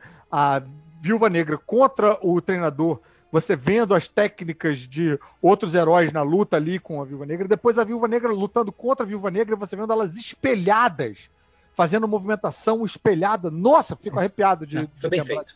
Foi bem feito. Muito bem feito, gente. É redondo. Isso eu é gosto redondo. muito E. O é bem feito e, o- e até, até a cena de a abertura do filme, que é muito mais sóbria do que Nossa, várias outras adorei aberturas. aquela abertura. Eu adorei. Sim. Eu achei, porra, pá, pá, pá, pá, o negócio vai descrevendo o que, que tá acontecendo sem Com aquela ser trilha, óbvio. né?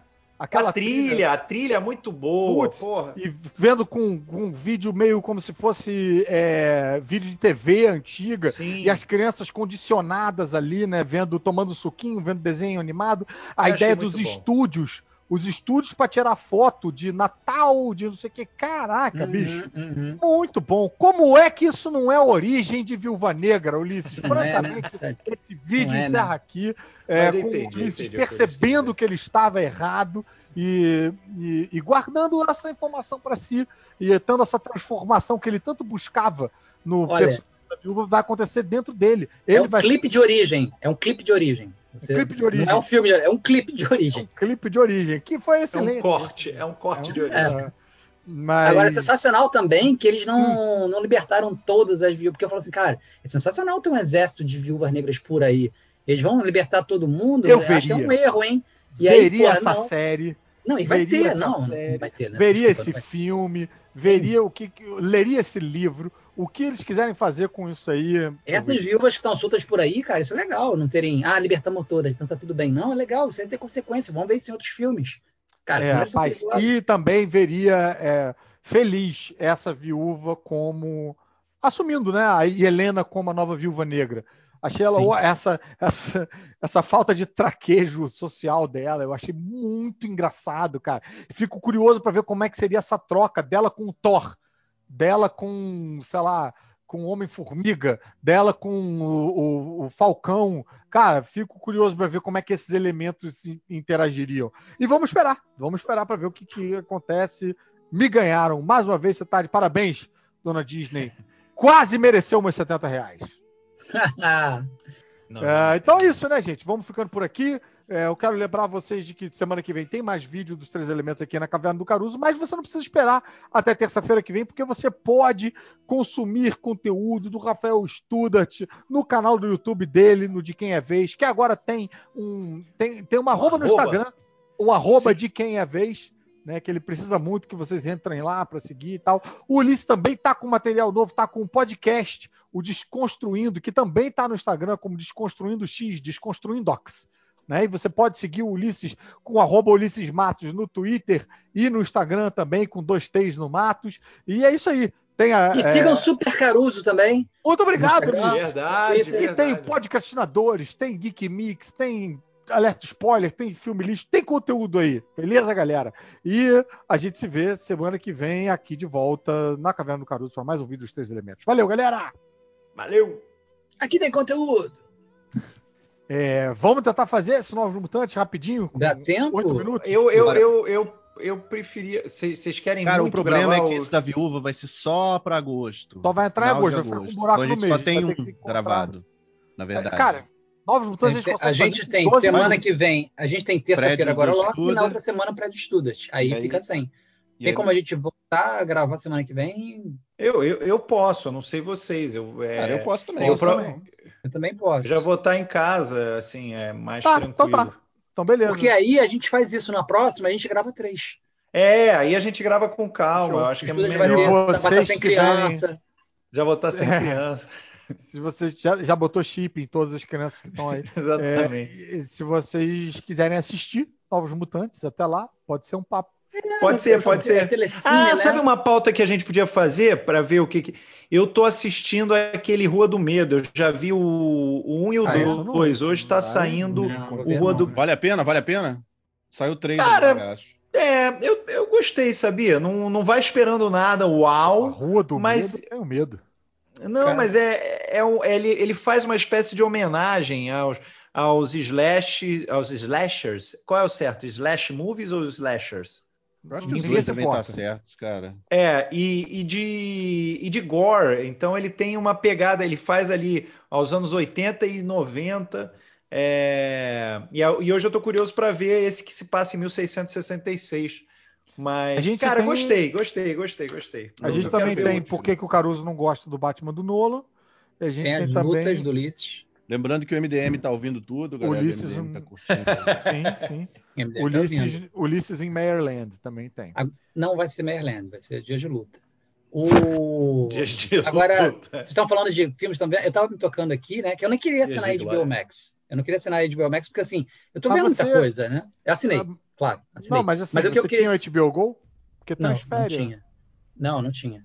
Não, Mas é, dizer, eu eu não assinava- assinei HBO Max, mas a Sky me deu direito, entendeu? Saquei. Não, eu assinava, tipo, ficava um mês, aí vi Chernobyl, vi Doom E Patrol agora já tem no tal. PS4, hein? Já, dá- já rola pelo PS4. Ah, legal, Opa, legal. Mas Mas, eu gosto for- muito de ver na Smart TV. Só se você entrar por, por uma conta gringa. E aí Isso aqui. aparece. Ué, Mas mas, no o- PS4 o você meu- não pode ver na Smart TV, ou Ulisses? Você não pode. Oi, posso? Posso? Não, tô falando que legal tem no PS4, mas eu prefiro ver na Smart TV. Já tem na Smart TV também, né? Sim, sim. Ah, não sabia. Oi, Depende- é, não, dependendo HBO da Smart TV, exatamente. é. Eu Tá. gostei do. do, do- eu não ia assinar a HBO Max, mas, cara, o fato de ser vitalício aquele valor acabou me convencendo. Eu fui que nem otário. 13 Ah, reais pra fui, ser. cara, era muito. É, o valor valia demais, pelo amor de Deus.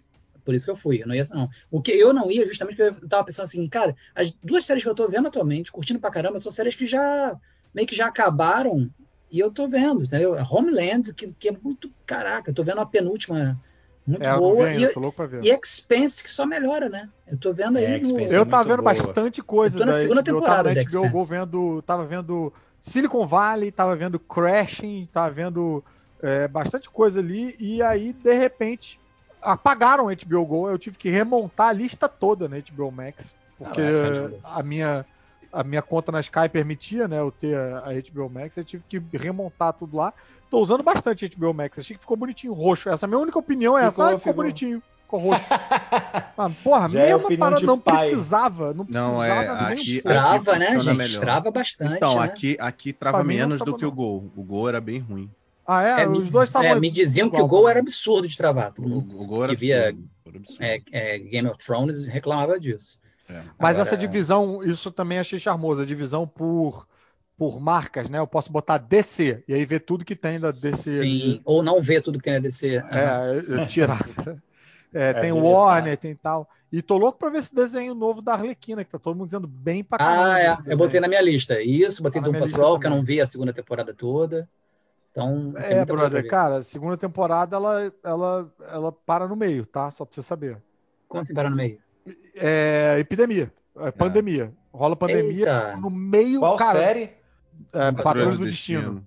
No meio, assim, do arco principal da parada, Ah, não, não sei o que. Tá, fode. Cara, mas tranquilo, assim. Acho, Não, acho tudo tem bem, Problemas mas eu tava muito mais graves. não, aí. se você tá, se, cara, se É. você tá com tempo, deixa pra depois.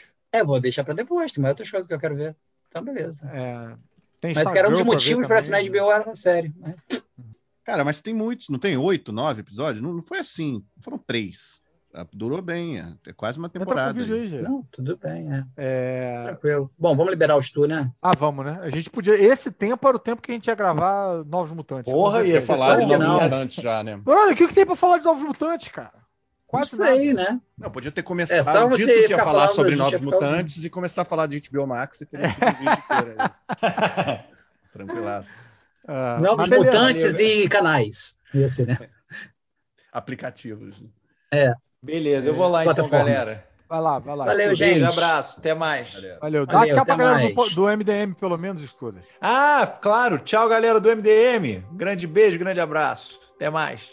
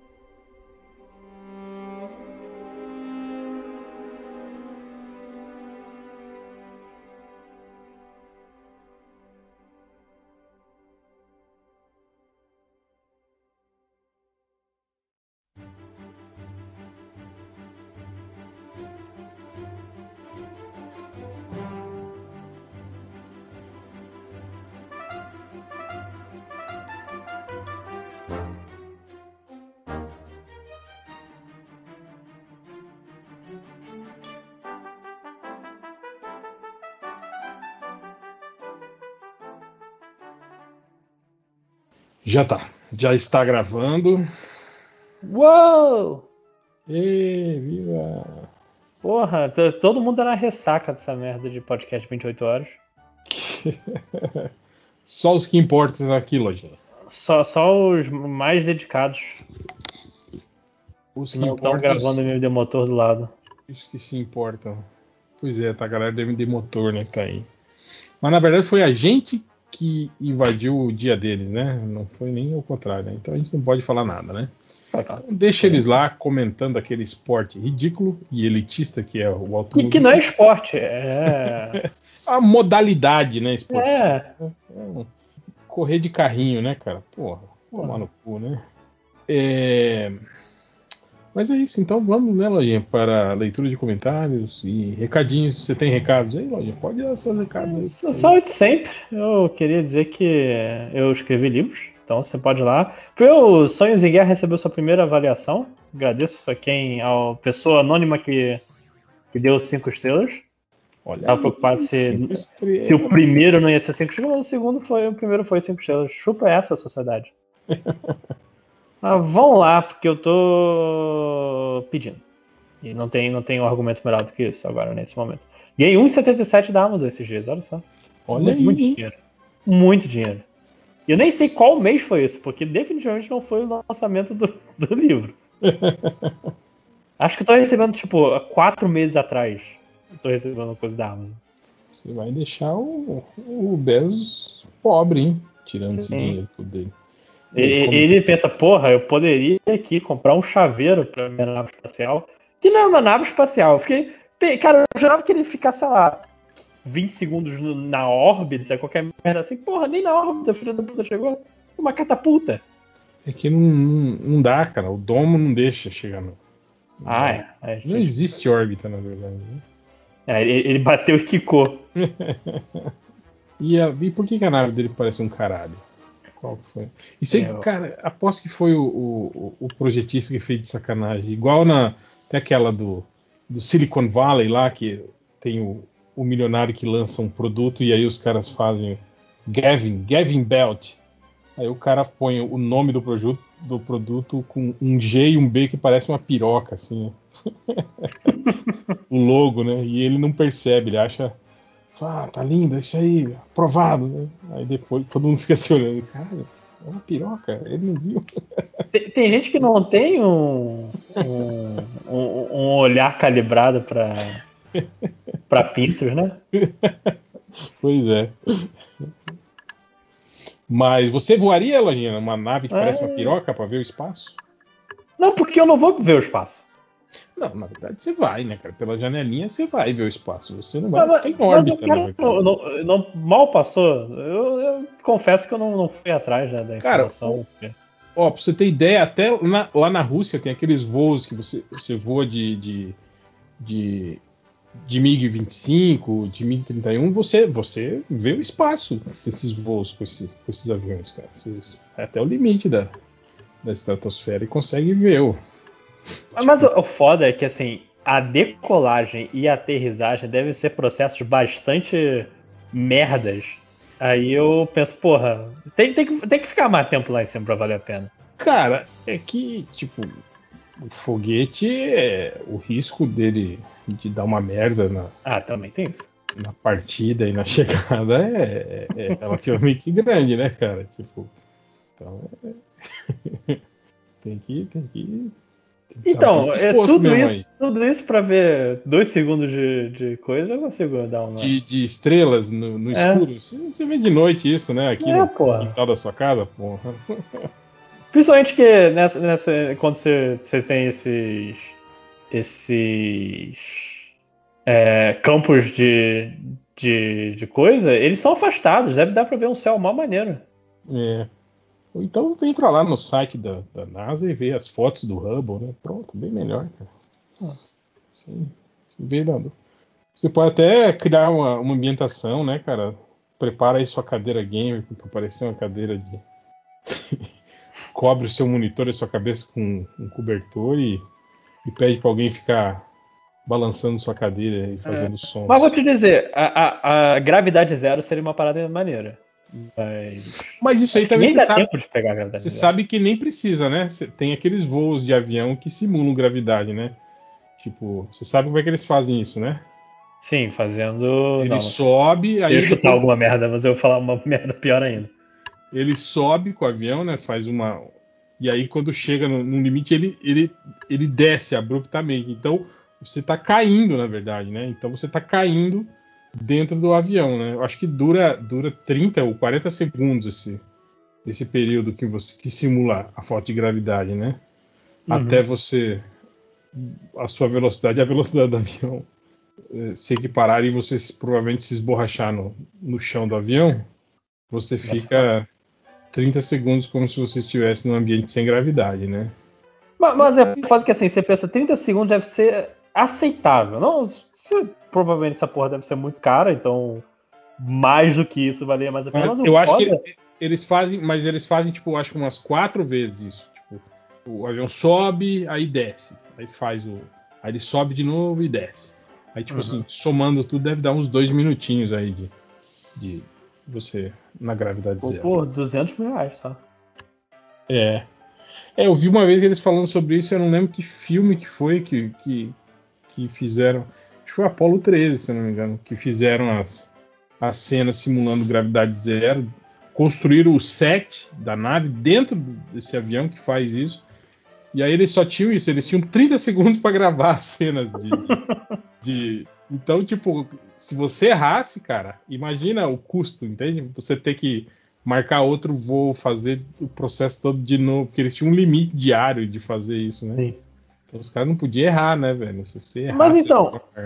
Ficar pouco tempo, até tudo bem, mas o foda são esses caras que ficam lá na estação espacial, deve- devem encher o saco.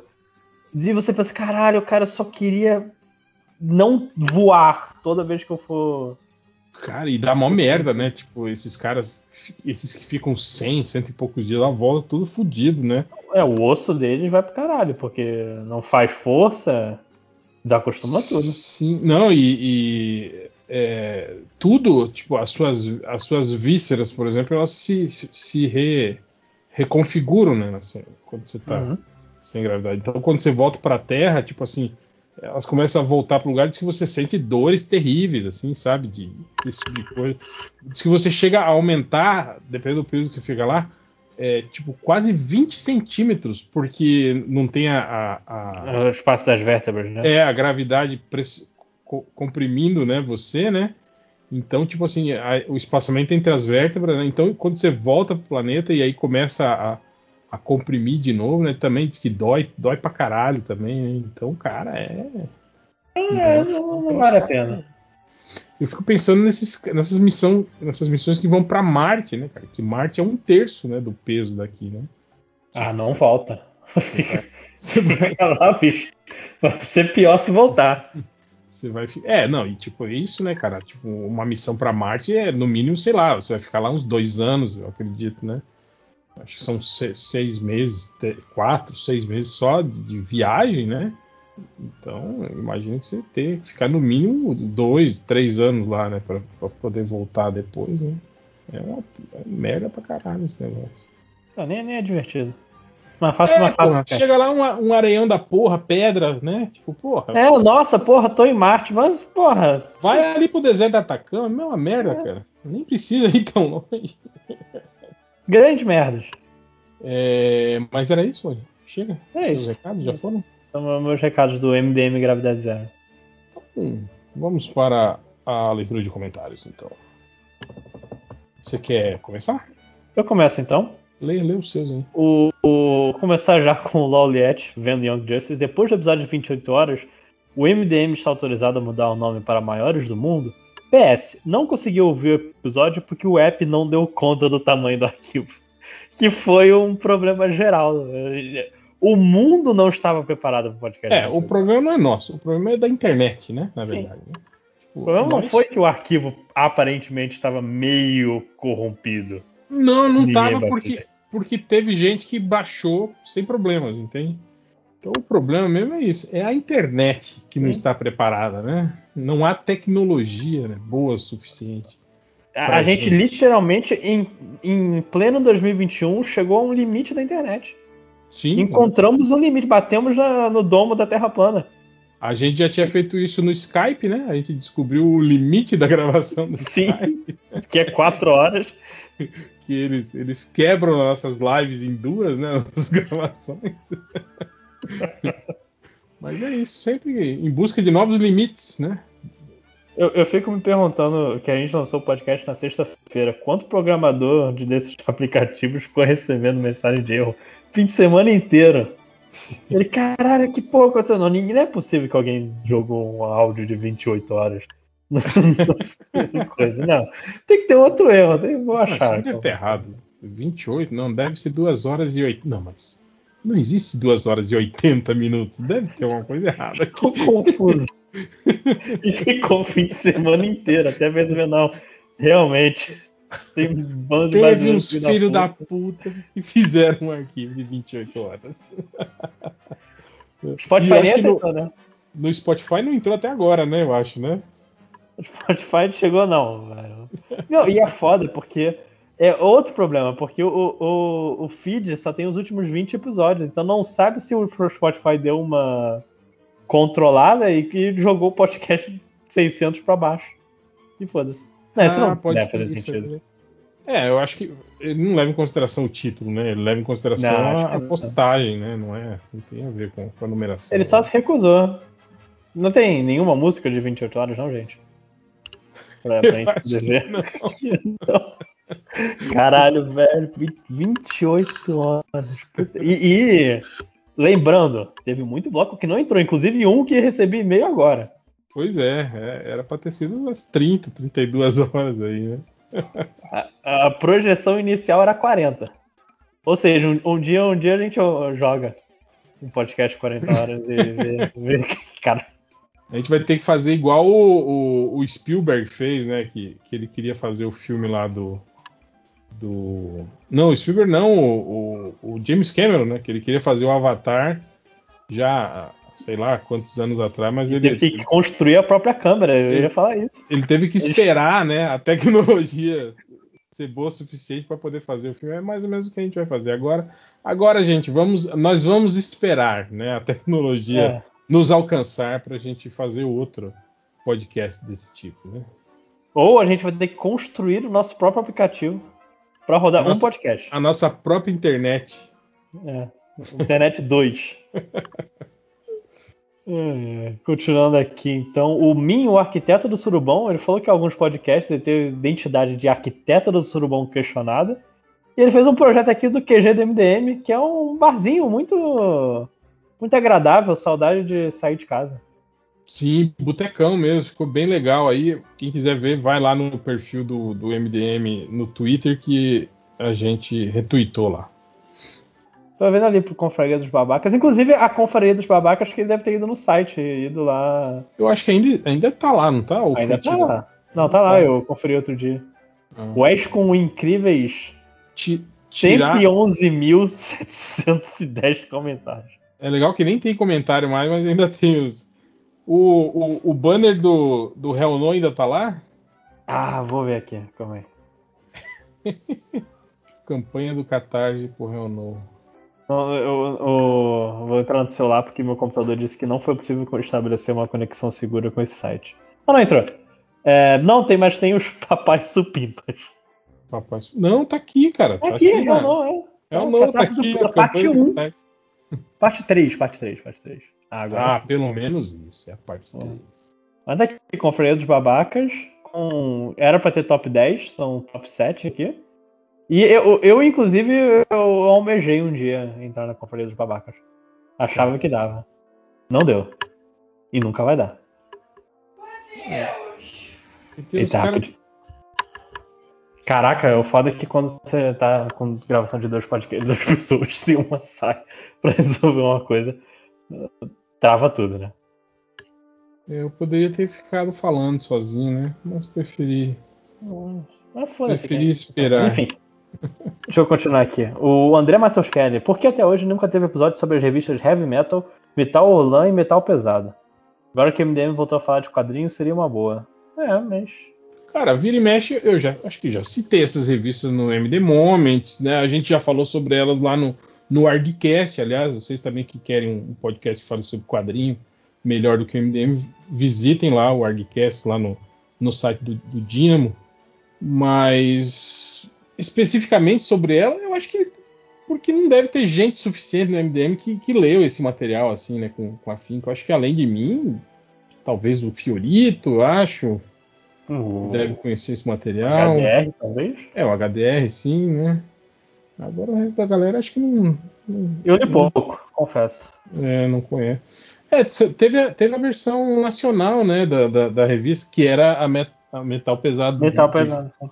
Verdadeira, né? Porque agora saiu uma aí que é que não, que apesar do nome, né, ela não reproduz material do do, do Eu acho que eu comprei a primeira edição dessa, faz uns anos que começou. É, e é só quadrinho nacional, né? É legal, é legal a proposta, mas eu lembro que quando saiu meio que a galera ficou meio grilada por isso, né? Por eles, tipo, meio que iludirem você, né? É, iludirem você de que você está adquirindo uma revista que está reproduzindo material da Heavy Metal na verdade não tem, né? Mas eles- eu lembro que eles usaram que, não, mas isso é só deixar claro que é uma grande inspiração para todos nós, e não sei o que. Otários. Nem sei se ainda tá, ainda tá funcionando. Acho que não. Se eu postar, acho que não. Mas acho que ela foi bem, foi longeva aí. Teve mais de 10 edições, eu acho, não teve não, cara? Eu acho que teve. Eu acho que teve. Mas enfim. né? Mas enfim, é, a, gente, a gente vai gravar um dia, junto com Vamos. o pod- podcast de Sons of Anarchy e, e por aí vai. É, Tiago da Silva Moreira. O MDM, depois do podcast 28 horas, se sente como Alexandre o Grande dos podcasts, que não tem mais o que conquistar. Não, por, justamente porque. E chorou, né? Olhou, Aí chorou. olhou Olhou para as pro- extensões, extensão do seu império E e chorou por não ter mais nada a conquistar. Não, eu acho que o, o que, que ajuda muito foi o fato de que realmente, gente, dava pra fazer mais. Não foi por preguiça. Veja bem, por preguiça. É, é aquilo que eu tava falando, né? Na verdade, o MDM poderia lançar, sei lá, três, quatro pequenos programas semanalmente, né? Mas não faz porque que dá trabalho. Ah, e, porra, fazer post é chato, gente. Aí tem que ir lá, todo Não, não, post, eu tô falando, na tipo-. É, não, isso, né? Você tá falando de fazer o post do, do, do pod, né? Do programa. Aham. É, tem que fazer a vitrine, postar, fazer o, upload, fazer o upload, blá blá blá. E eu te garanto, ninguém iria falar, porra, agora sim, vou ouvir mais podcast porque eles estão baixando com episódio separado. É, também acho que não. É, melhor um por semana mesmo, foda-se. É, mas menos trabalho é sempre a melhor opção. Então vamos, O- va- vamos fazer no YouTube, com uma mesa, uma mesa, microfones aparentes, nós sentados de um lado e os convidados do outro. Sim. E fumando maconha. Mas isso a gente já faz aqui, né? Mas alguns fazem, né? outros não. Arroba Polícia Federal. É, surfista nominado O Demônio do Free Fire. Tem como dividir o podcast 20 horas, 28 horas em 5 programas? É pro meu agregador poder reconhecer. É, foi o que Cara, falou. Então, eu acho que se ele der uma vasculhada lá nos comentários do, do- do- da postagem no Twitter do, do podcast, teve uma galera que fez isso, se não me engano. Eu vi, eu vi gente comentando que ouviu em pedaços e tal, e a galera tava no meio, YouTube. é, a galera tava meio se ajudando lá, tipo, fazendo upload de, de, É, de blog gente por blog. claramente não foi ajudar ninguém. Eu gostei quando, quando avisaram o Máximos que tava dando problema no arquivo, ele falou: Ah, beleza, galera, eu vou verificar. Semana que vem. É, Esse é o nível de comprometimento da gente. É isso. Pô, é, é- é- é, exatamente. Mas, é, ele até terminou o Surfista Iluminado. Alguém já foi no Guinness Book pra ver se o MDM quebrou algum recorde? Então, eu fui. E não quebramos. Foi 52 horas. Mas o problema é que eu não sei se ou como isso considera um podcast. Quais são as regras do Guinness. E aí, cara, aí é mais trabalho. Se o Guinness tivesse só uma coisinha, podcast mais longo, aí eu poderia ver bonitinho. É. Mas aí tem que, porra, entrar em contato com os caras. Pra E quê? deu, e deu polêmica também, né, no Surubão, o negócio do Guinness, não deu? Deu, Tem- pessoal. Tem um movimento anti-Guinness, né? Movimento anti-Guinness, que eu. Por que, meu Deus? Tanta coisa pra ser anti, porque o justo livro dos recordes.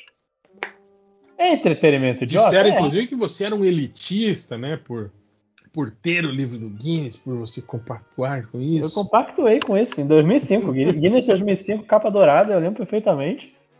Você tá vendo? Porra, olha só, com o maior peso levantado por uma barba.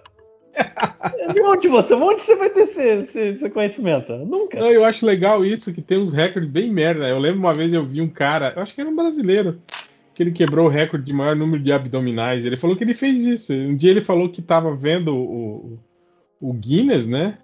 Se eu não me engano, ele era, ele era karateca na época. Ele falou que tava, tipo assim, de curiosidade, eh, olhando um livro Guinness antigo. Aí ele viu que o recorde mundial de abdominais. E ele falou que não era muito longe do que ele fazia, assim, tipo, quando, quando fazia competiçãozinha, né, na academia Uhum. entre ele e os colegas, assim. Falou, cara, velho, dá pra bater isso aqui, né? Acho que dá.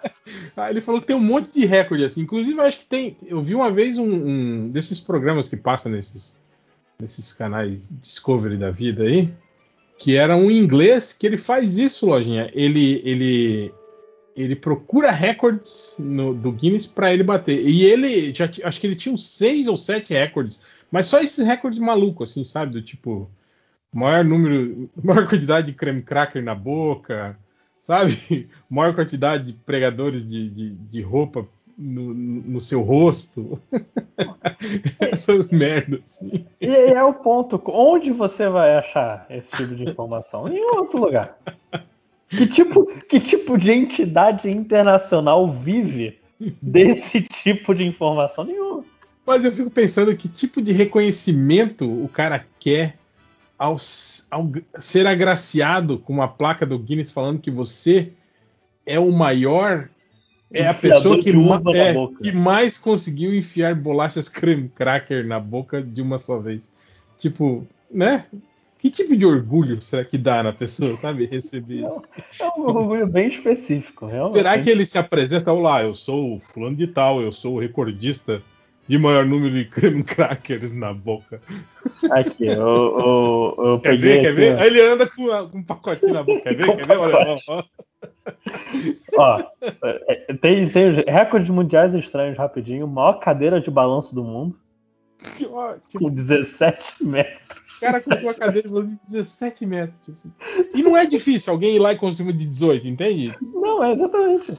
É um recorde muito fácil de bater, cara. É, maior coleção de estercos fossilizados. 1.277 peças de fezes que já pertenceram. Isso já é mais difícil, porque achar, achar esterco fossilizado é, uma tra- é um trabalho de, de, de- Merda. Não, de, de paleontólogo, né? De, você tem que ir manjado do negócio, tem que escavar, tem que saber onde procurar. O, o, o prêmio especial Curupira, maior rotação dos pés, com o, um adolescente que rotaciona os dois pés em até 157 graus. Caralho, velho. Aí, Caralho. sei lá, deve doer, cara. A Botei, gente, né? a gente tinha um amigo, a gente chamava ele de, de pinguim, né? Porque ele andava assim, não tem aquele cara que anda com os pezinhos abertinhos. Chamava ele de pinguim. E a gente tinha um cara na faculdade que a gente chamava de longe de avestruz, por motivos parecidos. Só que acho que ele nunca soube qual é o apelido dele.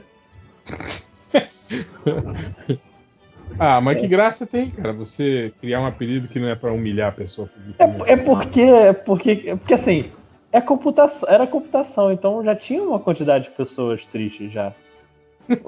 É, a gente sentia que, tipo, caralho, eu vou, vou jogar mais um pá de cal. no- no- Cara, e é, e é mó vacilo quando, tipo assim, você, vocês têm um apelido que vocês chamam o cara só entre vocês e o cara não sabe. Tipo assim, pra vocês né, sacanear o cara sem o cara saber. E aí um dia você esquece e aí o cara chega na roda e você chama o cara desse nome assim. Sim. Nunca aconteceu com você, Lojinha? Não, gra- comigo não. Mas já aconteceu. Cara, acontecia que tinha o, o cardíaco. Esse cardíaco, se você estiver ouvindo em algum lugar. Boa sorte, porque você precisava. Porque o cardíaco foi o cara que ele tem- pegou esse apelido no dia do trote, porque um dos trotes era você falar com uma garota. Sim, computação. E, e ele começou a ter um, um tac-tac, começou a suar frio. E, e se fudeu. É, foi escolhido. Cara, ele era muito chato. Meu Deus do céu, ele era muito chato. Tipo, a gente, todo mundo pegava o ônibus é, meio que no mesmo ponto. E o, o ônibus que ele pegava era o que demorava mais. Era um ônibus que era fundão barra.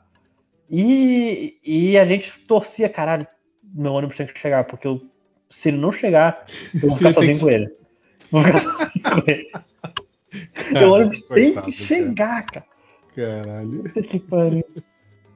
Nossa, eu tinha os amigos que ficavam muito putos Tipo, cara, pra você ser o esquisito no grupo dos esquisitos, Computação, cara, exatamente. Não, tem que- é, é uma ser- nata. você tem que ser muito, né? Caralho, velho.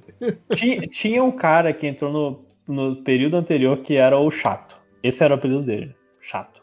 Cara, na- eu vou te falar que na época da faculdade a gente tinha um amigo que era o Cássio, que a gente chamava ele de Chácio. Ele era chato pra caralho, tá? E, e até hoje, é- é, tipo, a gente encontra ele na rua, a gente chama ele de Chácio. E aí? E Ele dá, aquele, ele dá aquele risinho amarelo, sabe? Caralho. 25 anos e os caras ainda não esqueceram essa porra desse apelido. pensando Tipo, aqui, O cara tá lá com a esposa, filhos, é, com, já- o doutor. é, filho já de de 18 anos, né? E- Mas, Mas enfim. o, eu lembro de, um, de outro apelido de cara, nunca, nunca, nunca saberia, que era o querida professora, que um dia ele tava numa. é, a professora foi chamada e era uma professora que o pessoal já sabia que. Ah, se ela gosta de você, tu passa. Se ela não gosta de você, você reprova. E ele atendeu a chamada com presente, querida professora, e ele não passou. Por algum motivo. Hum, Mas aí ele virou querido professor pra sempre. E ele nunca soube disso. É, deixa eu continuar aqui. O Andy do Bota pra Dois Podcast, ele falou: Quais coisas do cinema fez vocês acreditarem que eram. Quais coisas? O cinema fez vocês acreditarem que eram boas e depois que provaram descobriram que era uma merda. A minha ba- bala de alcaçuz, que via nos filmes a criançada comendo e achava uma delícia. eu fui panqueca com melado, que é horrível. Porra, minha- deve ser doce pra caralho. Sim, sim. Mas é que eu não, eu não consigo gostar de, de panqueca doce, tá ligado? Uhum. Porque, tipo assim, a massa é, é aquela massa feita com, com ovo, com, é quase um omelete, né, cara? Sim. E você botar uma, cal, uma calda doce num omelete não é muito agradável, né, cara? É, o pessoal. Eu nunca tentei com manteiga. O pessoal colocava aquele tabletão de manteiga, mas eu não. Nunca. Eu só fiz panqueca uma vez na minha vida também. Não foi? Nossa. Mas um, que eu achava. Até foi o. O Canela botou que. Dr. Pepper. Bicho, é, é chiclete. Cara, É- se o é- é estivesse chiclete. aqui, ele, ele ia brigar feio com você. Ele é um dos defensores do Dr. Pepper. É, eu não esperava nada menos do cara que come pizza de feijão. Mas o Guaraná Jesus daqui é meio Dr. Pepper, né, cara? Acho que só acho que é mais doce, assim, mas ele é também aquele gosto de chiclete, né? De tutti-frutti, assim, né? Sim. Mas, mas o cinema nunca me enganou. Eu sabia, eu sabia que era ruim por, por, por experiência própria. É. Mas o. Outra coisa. tá- Cerveja tá lembrando. Budweiser também, que você sempre vê em filme, né? E é, cara, é horrível. É uma água, assim, sabe? Uma cerveja fraquinha, assim, bem, bem. Pretzel também. Pretzel eu comi achando que ia ser bom. É maçudo. O pessoal ah, enche de mostarda. Porra, então vai ter gosto de mostarda. Era massa e sal grosso que eu lembro na época. É igual também tem, tem uns doces desse, tipo aqueles mil folhas, assim, sabe? Que também é bem sem graça. Uhum. Aquela massa folhada. É aquele doce que quase não é doce, né, cara? Que só é mais massa do que, do que recheio, assim. Também não, não vejo muita graça nessas paradas aí, não, cara. É. Ah, torta, porra. Torta, to- tipo, torta de maçã americana também. Que negócio sem graça também, cara. E ela é também o mesmo problema, aquele de, de não ser. Tem aquele negócio que você come e você não identifica muito se é doce ou se é salgado, assim, né, cara? Tipo, a torta Sim. que a gente faz aqui, que a gente põe açúcar caramelizado, canela, é muito melhor, cara, do que essas tortas americanas sem graça. Né? Porra, bolo, lojinha. Você já comeu bolo americano? Que é só o bolo. É bolo seco. O bolo é, não é aquele bolo molhadinho igual é aqui no Brasil, sabe? O bolo é seco. Aí o recheio é só aquele, aquela, aquele creme de, de manteiga doce que americano faz, tá ligado? Sim. Tipo que antigamente eles faziam aqui no Brasil para cobrir bolo, que é bater manteiga com açúcar até virar um, um creme assim airado, né? É isso que eles enfiam no meio do bolo lá. E eles fazem aquelas cobertura com aquela com aquela pasta americana que parece é, é, EVA, tá ligado? que tem gosto de papelão. é isso, cara. Horrível bolo de, de, de americano, cara. É, alcaçuz, eu confesso que eu, eu achava bonito. Eu, eu, nunca comi. Tem gosto de que alcaçuz? Não faço ideia. Será que é tipo aquelas balas de anis, erva doce, assim, com aquele gosto meio. Será que é isso? É, eu, ou é açúcar puro. Ah, mas aí é normal. é, é... é, igual aquelas balas de, de, bala de bala que vende aqui, que não é nada, uhum. só um pedaço de açúcar só com, corante. Qual o sabor da alcaçuz? Ah, mas é planta medicinal, gente, não é? Sim, a alca alcaçuz é uma planta, não é? É, mas não, não deve ser do doce. O sabor é alcaçuz. Por isso que eu perguntei se deve ter o mesmo gosto de dessas plantas, tipo tipo anis, assim, tipo esses gostos meio de remédio mesmo. Hum. Uh, mas é, continuando. O aspirador robô reverso depressivo, que esporte tipicamente brasileiro os MDMs praticavam aos 13 anos e que poderiam fazer parte das Olimpíadas. Queimada com bola de meia gigante, taco de rua, tocar campainha e correr pela vida, guerra de mamonas duras e falou que era campeão de carrinho de rolimã sem freio.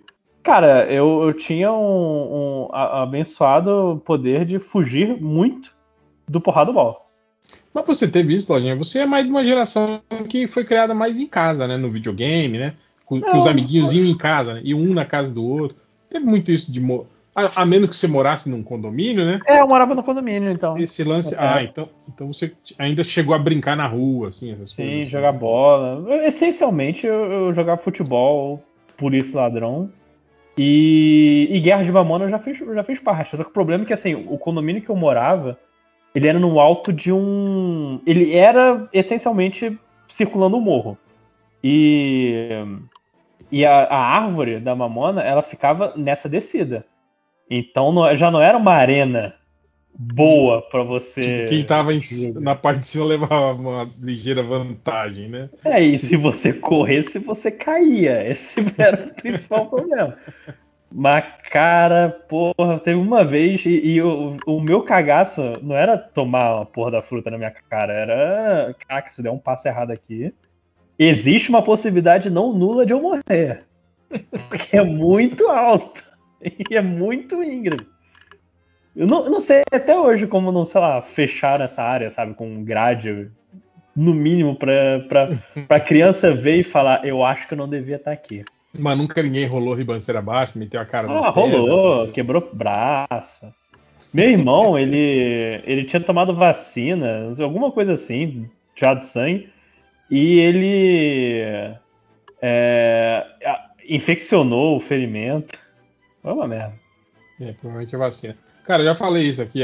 Quando eu morei, eu morei em Santa Catarina, ao lado da minha casa tinha um terreno baldio. Era, tipo assim, era uma região central, assim, era ao lado do, do do hospital da cidade, assim, né? Mas tinha um terreno baldio, assim, né? Um terreno baldio cheio de árvores frutíferas e de vários, vários tipos, né? Tinha lá em Chapecó tem muito aquela é, que o pessoal que chama de néspera, tá ligado? Uhum. Que lá, lá eles chamam de ameixinha, né? Que ela é aquela frutinha é, amarelinha, assim, né? E isso lá é praga, tipo, dava em qualquer lugar, assim, qualquer terreno baldio tinha uma árvore disso, né? E aí sempre começava a guerrinha com a mexinha, né? Tipo, um jogando a mexinha no outro. Não. E esse, esse, esse, esse terreno tinha, tinha a mexinha, tinha um pé de caqui, um de limão, tinha pé de amora, tinha e um pé de abacate. Então começava na mexinha, depois tipo passava para para lá para o limão, né? Provavelmente uhum. depois do limão entrava nas frutas que mancham, né? Que era caqui, né? Você jogar caqui maduro na roupa do cara. E amora também, né? Jogar, tipo, encher a mão de amora e jogar no cara. Aí fica toda manchada a roupa, né? E aí sempre dava merda porque acabava no abacate, né, cara? E aí fudeu. Aí sempre dava. Alguém acabava se machucando gravemente, né? Se jogar um abacate na, no outro, né, cara? Sempre dava. Acabava em merda, né? Então era, era essa é, a escala do, do, do da brincadeira. Mas joguei muito, joguei muito taco, né? Que aqui no Centro-Oeste tem gente que chama de bets.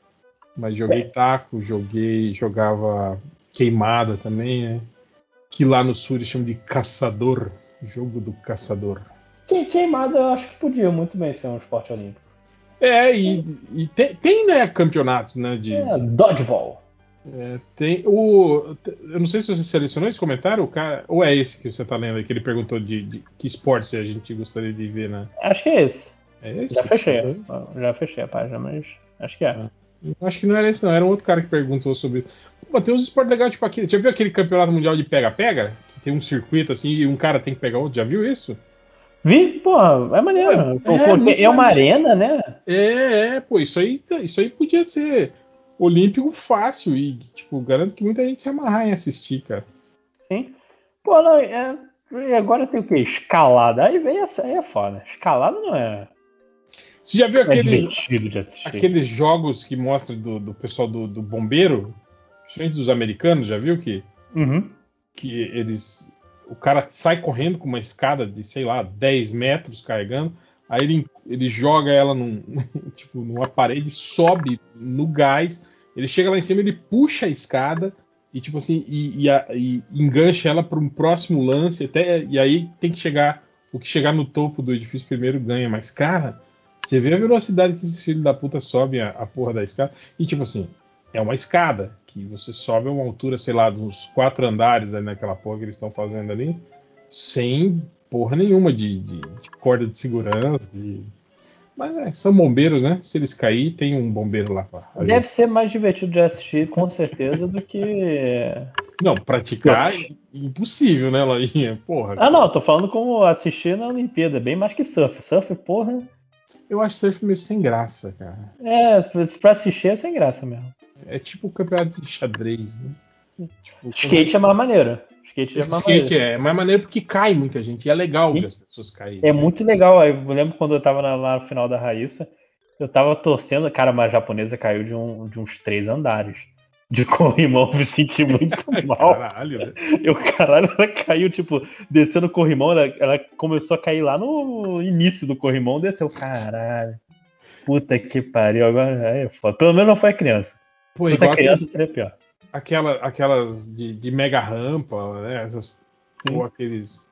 Half, Não, mega rampa, eu, half, eu, porque- half pipe, chama aquele que é tipo. É, é Half-Pipe, isso. Tem- só que tem um. é, eu acho que tem outra categoria de skate. E não, tô sei se é essa. Aquele que os caras dão uns aéreos assim de, sei lá, de 7 metros que o cara voa assim. E, porra, se o cara errar uma ponta, manobra daquela, é, é um puta tombo, né, cara? É tipo Sim. aqueles, aqueles X-Games lá, aqueles caras que fazem salto acrobático com moto também, cara. Porra, velho. Os tombos daquilo lá é, é pra arregaçar, cara. O. É, mas o. Voltando até ao do esporte, que eu tava. Esqueci completamente do coisa. É, eu, lá na escola, tinha um. O incrível e mágico futebol de pedra. Porque ninguém tinha como pegar o, o, o futebol lá do. a pegar a bola certa. Tinha uma quadra menor. E assim, tinha, sei lá, calça, a parte da calçada saiu e a gente jogava com, Com pedra. com pedra. Pedrinha. É, sabe? aquela de, de- Sempre joga com, com tampinha de refrigerante, né? Essas paradas. Sim. Mas eu lembro no colégio que eu estudava, era comum, era. A brincadeira do. Era fute alguma coisa. Tipo, o cara tava andando, você dá um tapa no boné dele, cai no chão e você grita, fute boné! Aí todo mundo começa a chutar o boné do cara. E o cara não consegue mais pegar o boné. E era qualquer coisa, era fute boné, fute mochila, fute caderno, fute estojo, sabe? Qualquer coisa que você conseguisse pegar do cara e jogar no Aí chão. pega o estojo quebrado já, todos aí os lados. tu- tá? Não, mas geralmente usava aqueles estojinhos de, de, de pano, tá ligado? Aqueles estojinhos de, de Ah, zíper. sim. Então ele não, não, não era aqueles estojos da A Xalingo. Fute caderno é foda mesmo. Fute caderno. Pá, isso é co- comum, qualquer escola faz isso. Hoje. Não, sim, mas. Você nunca- bate no material do cara, cai no chão e aí a galera sai bicando. Pô, isso é comum. É, mas, mas, assim, o foda é que arrancava folha, rasgava. Sim, sim, exatamente. Pisava, é, o caderno abre, alguém pisa no meio da folha. O cara dá aquele carrinho, né? Um trava e o outro vem dar um carrinho e aí rasga no meio. É, direto acontecer essas paradas assim. Pô, mas, Mas já, aconteceu, já aconteceu também de um cara, tipo, de chutar o, o, o estojo do cara e a, a, ponta da lapiseira machucar o pé do cara, tipo, perfurar o, aqueles tênis bosta que a gente usava naquela época, né, cara? E o cara tomou um, tomou um pico no dedo. Eu, eu, eu já. Eu já quase fui pra advertência porque o esporte que a gente tava fazendo era. Em vez de fute qualquer coisa, era basquete qualquer coisa. Que a gente tava um pouco afastado do lixo da escola. Ficava jogando as coisas. né? Jogar o coisa. Só que aí um idiota jogou e bateu no quadro, chamou a atenção da professora e. Não era pra. Era uma competição secreta. Ele, ele escancarou a competição.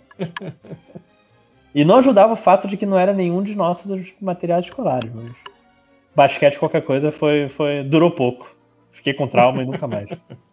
Mas, porra, É. eu queria, eu queria que tivesse na Olimpíada o pega-pega. Pega-pega, né? Pô, é bacana mesmo. É, vou lá nos comentários então. Tá, tem outros aqui também. Ué, você falou que tinha acabado, que já tinha fechado aí? filho? Não, é. o- tem, do, tem um só, porque os outros é pergunta do garotinho. Então vai. É, o último aqui. Não, não, que seria mais engraçado se, se o Márcio tivesse aqui, então foda-se. O Vinícius Menezes, pergunta na próxima vez. Vê se tem sorte.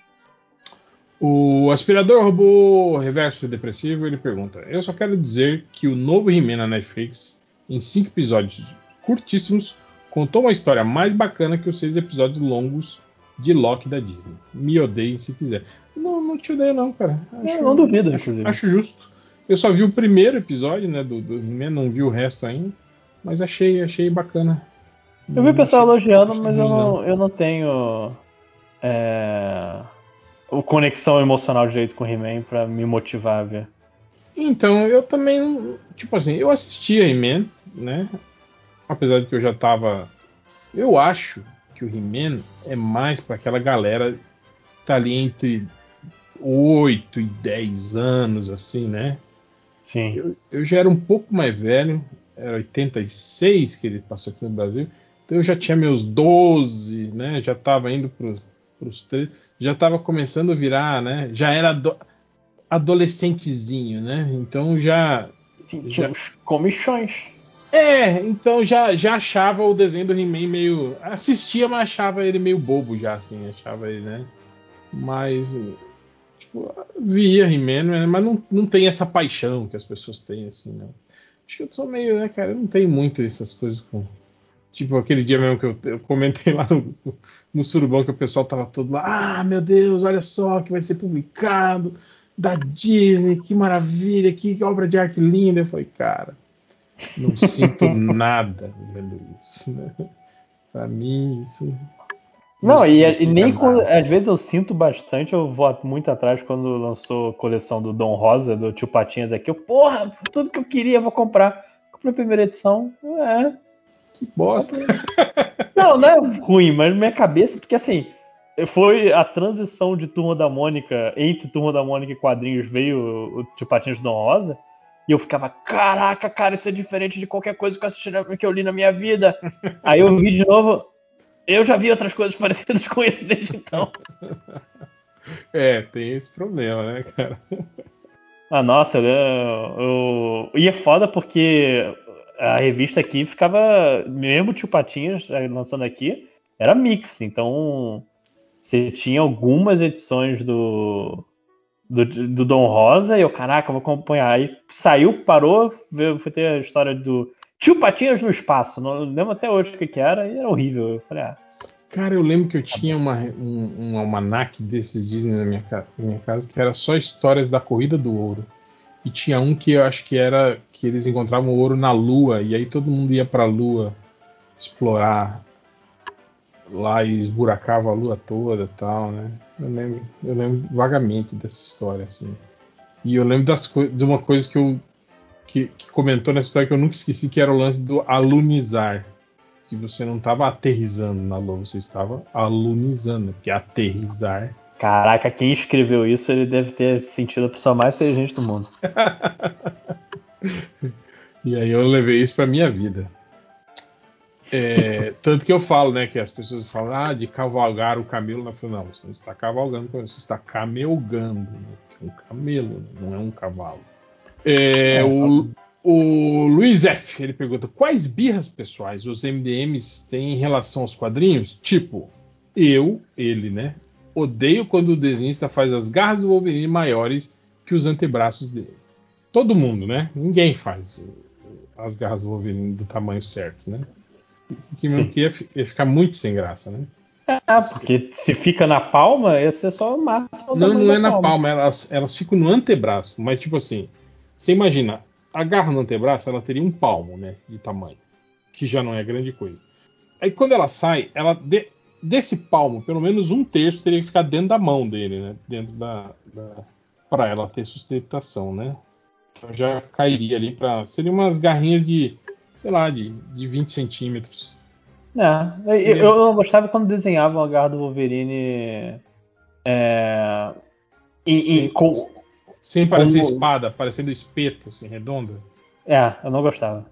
É, não, é porque eu fui criado com essa garra. E na verdade essa garra só mudou com o Frank Miller. Quando Sim. ele fez aquela história lá do. Que é, aqui foi rebatizado de Eu Wolverine, né? Com o Chris Claremont. Ali que virou as garras. No desenho as garras dos anos 90, desenho dos anos 90 era, era assim, porque foi o meu primeiro contato. Eu acho que o desenho dos anos 90 já era a garra de espada. Já. Acho que nunca teve a garra. Talvez. Eu acho que naquelas aparições, naquele desenho antigo do Homem-Aranha, que ele apareceu lá, que chamavam ele de Lobão. Lobão. coisa assim. cara, aquele desenho era terrível, né? Pra tradução de nomes, né, cara? Eu, o, eu, o punidor. Eu nada. Eu, mas, mas era, era aquele dividir apartamento com o Homem de Gelo com a. Não, não era esse, não. Esse foi o que saiu depois. Cara, esse, esse para mim é uma, é uma, viagem muito desértica. Se, se ninguém falasse, eu poderia assumir, caraca, eu inventei isso aqui na minha cabeça. Que é o Homem-Aranha, o Homem de Gelo e a Flama. Morando no, no, no, no, no sótão da, da, tia May. da Tia May. Isso mesmo.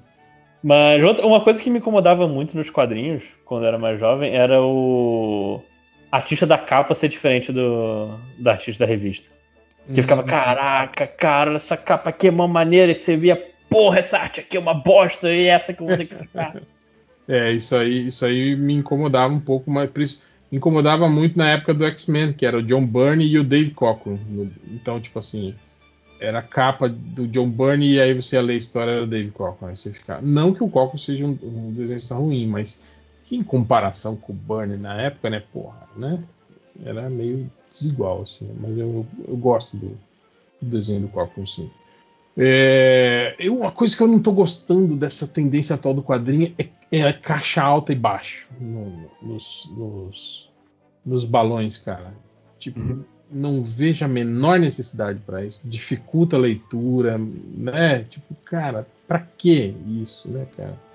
Sinceramente. Mas o. O, como é que eu posso dizer? E nos lugares que eu leio, o pessoal faz um trabalho especial e não deixa a caixa alta e a caixa baixa. Ah, nos lugares que você lê. Nos lugares eu... que eu leio também, eu leio nos outros, mas. Eu, eu tô falando das revistas impressas que estão. Não, eu tô, minha também é impressa em algum lugar, só chega para mim de outra maneira. Tá certo. Ela chegou, veio, foi impressa em algum momento. Mas, mas é, é, é, um saco, eu. É um saco. Você olha e, e, e, nisso você pensa, quando, quando vi a primeira vez, eu tem algo de errado. Só, o que, que tá errado aqui? Eu olhei. Por que essa porra tá assim? Eu nunca fui assim. Porque eu me acostumei tanto com não ser assim. É, meio foda, né? Tem aquilo que eu tava falando no, no, no, no outro pod, que, que é aquilo, né, cara? De tipo, quando você identifica rápido o que tá escrito com a letra ca caixa alta, né? Que é mais fácil a leitura, né? Uhum. Tipo, não te desprende da história como um todo. Você tá lendo, mas assim, tipo, a sua visão periférica tá captando a, a, a página do quadrinho e você tá lendo aquilo do jeito certo, como um quadrinho mesmo. Quando a letra complica e você precisa concentrar só no texto, aí fode. Porque daí, tipo assim, você perde a conexão com, com a, a parada da, da, narrativa do quadrinho. E aí o quadrinho deixa de, de, de ser quadrinho, tá ligado? Tipo, o, o, start mental é diferente, assim, não é mais. Tipo assim, você não, não tá mais consumindo aquilo só como quadrinho, você está consumindo primeiro um texto, depois que você entendeu o texto, que aí você olha e vê a narrativa visual toda do quadrinho, né? Eu acho que é isso que, que, que, fode um pouco o rolê, entende? Os caras não sacaram isso ainda. Que o quadrinho tem uma razão de ser quadrinho, né? Tipo, não é desenho com letrinhas, é quadrinho, na verdade. Cara, outra coisa que me incomodava, mas é porque eu sou burro, é a capa que não dizia. Quando tem muita capa sequência que não diz nada da história, e eu não eu comprava repetida, porque eu falava, olhava pra capa, eu não lembro de ter visto uma história com isso. E já foi muita edição repetida que eu comprei por causa dessa merda. Cara, o que eu não gosto, Lojinha, sabe que é, é edições que não identificam a numeração na capa. Sim. Ou tipo que é difícil de você localizar isso, tá ligado? De você ver a sequência. Porra, isso é um saco, cara. Ainda mais quando é aquelas revistas tipo Hellboy, por exemplo, que as capas é tudo meio parecidas assim, né? Um desenho de minhola com Hellboy de meio corpo. E aí você fica, cara, essa aí é um, é dois, é três. Não, não me diz nada. Essa capa não, não, não, diz nada do que eu preciso saber. Isso é. é peraí, eu fico, fico meio bolado com isso também. Mas o. Olá, boa noite. Oh, nossa, boa noite, senhor. Vocês estão falando de quê? Coisas que te irritam no quadrinho. Aí é uma lista muito grande. Não, vocês estão falando aí de, de gibi que não dá para saber onde é que a gente está, que, que, que, que, história que é e tal. Eu tenho a história legal. Quando. Legal não, eu fui burro, mas eu achei legal. Quando eu voltei a comprar quadrinho, eu me mudei pro Meia, né? uns dois anos atrás, e lá tem uma loja de quadrinho muito bacana e tal. Eu falei, porra, vou voltar a comprar quadrinho. E aí tava saindo aquele Cavaleiro da Lua, que eu acho que é uma Live que desenha, que é, é, é uma história, eu acho que é uma história em três edições, saiu aqui, que o Cavaleiro ele, ele enxerga o Homem-Aranha, o Capitão América e o Wolverine, só, que, só, só dentro da cabeça dele, só que ele acha que eles são pessoas certas. É uma história maneira, e eu comprei o primeiro volume, achei muito legal. Eu falei, pô, eu quero continuar, né, para ver como é que termina e tal. Só que eu perdi o hábito de, de todo mês na loja para comprar. E aí eu voltei outro dia na loja, sem saber se tinha sido um mês ou não. Aí eu vi lá Cavaleiro da Lua e tinha um dois na capa. Porra, eu comprei uma revista Cavaleiro da Lua, tinha um, essa tem o dois. É óbvio que é a mesma história. Não, não era. Cara, eu acho que eu, eu passei pelo mesmo problema. É aquelas antologias, né, cara, que muda o autor e aí eles eram e, e começa de novo. É. Né? O Demolidor ab... fazia isso também. Aí eu abri a revista, o Cavaleiro da Lua tava com outro uniforme. Já era na época que ele usava um terninho branco. Eu falei, gente, Pô, caralho, eu sei que, que, ele é meio doido. História louca, né? eu sei que ele é meio doido, mas tá muito doido isso. Aí que eu me liguei, tipo, porra, caramba, eu, eu... nem é o mesmo cara desenhando, Tarcísio. Presta atenção, cara. Não, Até hoje eu não sei como é que termina essa história. E isso me lembra de outra coisa também, que é, é quando, quando a página de recordatório de ah, o que aconteceu nas edições anteriores é uma merda. Que às vezes, quando eu era criança, porra, eu lia direto. Eu, tá, eu, eu tinha memória fresca. Eu, ah, eu sei o que aconteceu na última edição. Agora, tipo, gente, o que aconteceu na última edição dessa merda? Eu não faço. Mangá tem muito isso. Magassa fala: esses são os personagens, vamos para a aventura. O caralho, não! Me diz o que aconteceu, eu não lembro. Isso aí, eu, eu, sempre lembrava que quando era criança eu li muito gibi comprado em sebo. Tinha uma banca também perto do, de um colégio que eu estudei que só vendia gibi antigo a tipo 50 centavos. Aí eu sempre ia com dois reais, fazia festa e tal. E aí, e assim, tudo desencontrado, né? Eu ia fazendo, montando as, o que acontecia nas histórias na minha cabeça. Tipo, ah, isso aqui tem a ver com aquele gibi que eu comprei dois meses atrás. Tal. E aí, às vezes, o, o, boneco no gibi falava algum acontecimento, aí tinha aquele asterisco, né? Aí embaixo, como visto em, sei lá, Super Aventuras Marvel número 23. Parte de mim ficava meio puta, porque é, é, é tipo, sabe quando você tem, você tá num grupo de amigos, aí alguém faz uma piada interna, Aí tu fica meio perdido, aí o cara vira, ah, não, cara, é que isso foi naquele dia lá que tu não foi no, bar e fulano falou isso. É outra história, tu não vai entender. Eu ficava meio puto, tipo, caraca, me, me explica, me conta por que, que o Homem-Aranha falou isso, cara, eu não sei. Não, com, compra o gibi. Eu não, é, mas, mas aí que tá, Matheus, eu nunca vou Eu nunca vou Podia achar esse voltar- gibi, cara. Não, mas você, podia- você podia voltar no sebo e tentar achar, pô. Ia ser Não, até mas uma aventura legal. Mas o, o réu não dava, cara, porque. Pô, essa, essa banca era assim: alguém, o próprio, sei lá, o filho do cara, o, ca- o cara da banca, ele bot- botou uma pilha de revista de gibizinho da Abril e ele vendia 50 centavos. Só que era uma pilha, sei lá, alguém doou pra ele, ele pegou do filho dele. Não tinha a menor Roubou? sequência. É, não tinha nada, não tinha nenhum, nem critério, cara. Tipo, era Homem-Aranha e tinha Super Aventuras Marvel, tinha Heróis da TV, tudo na mesma pilha. Às vezes eu chegava lá com 50 centavos, eu pegava o do topo e ia embora, sabe? Eu nem olhava direito. Então tem um monte de coisa que eu fiquei totalmente perdido. Aí eu fui e comprei, tempo atrás, aqueles volumes gringos do, do X-Men, que é tudo junto, um papel jornal e tal. Aí eu comecei a entender alguma coisa, mas fiquei com mistério. Eu aprendi a apreciar o mistério. É, tem as- eu lembro das histórias do, do, do Fernando de Felipe, que ele faz o Black Decker.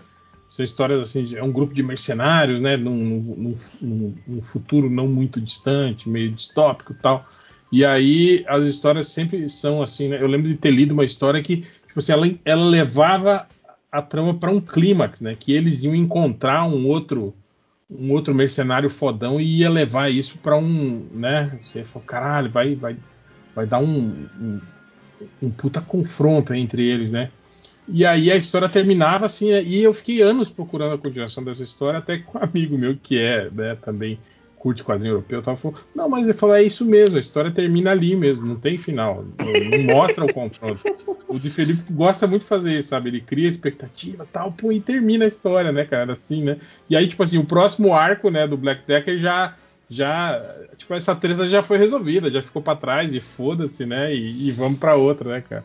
Eu falei, cara, é tipo o, final do Yu Yu Hakusho lá, né? Que a gente sempre Ah, sim. também, né? que, é, que é assim também, né, cara? Você assiste a série toda pra ver a, a luta final, que aí não tem no final. Não tem. pô. E Enquanto você estava em coma, deixa eu te contar o que aconteceu. Pois é. É, Mas eu acho muito maneiro, cara. Eu não esperava é- outra coisa é- diferente é uma, ali. É uma puta quebra de expectativa, né? Mas, tipo, porra, né?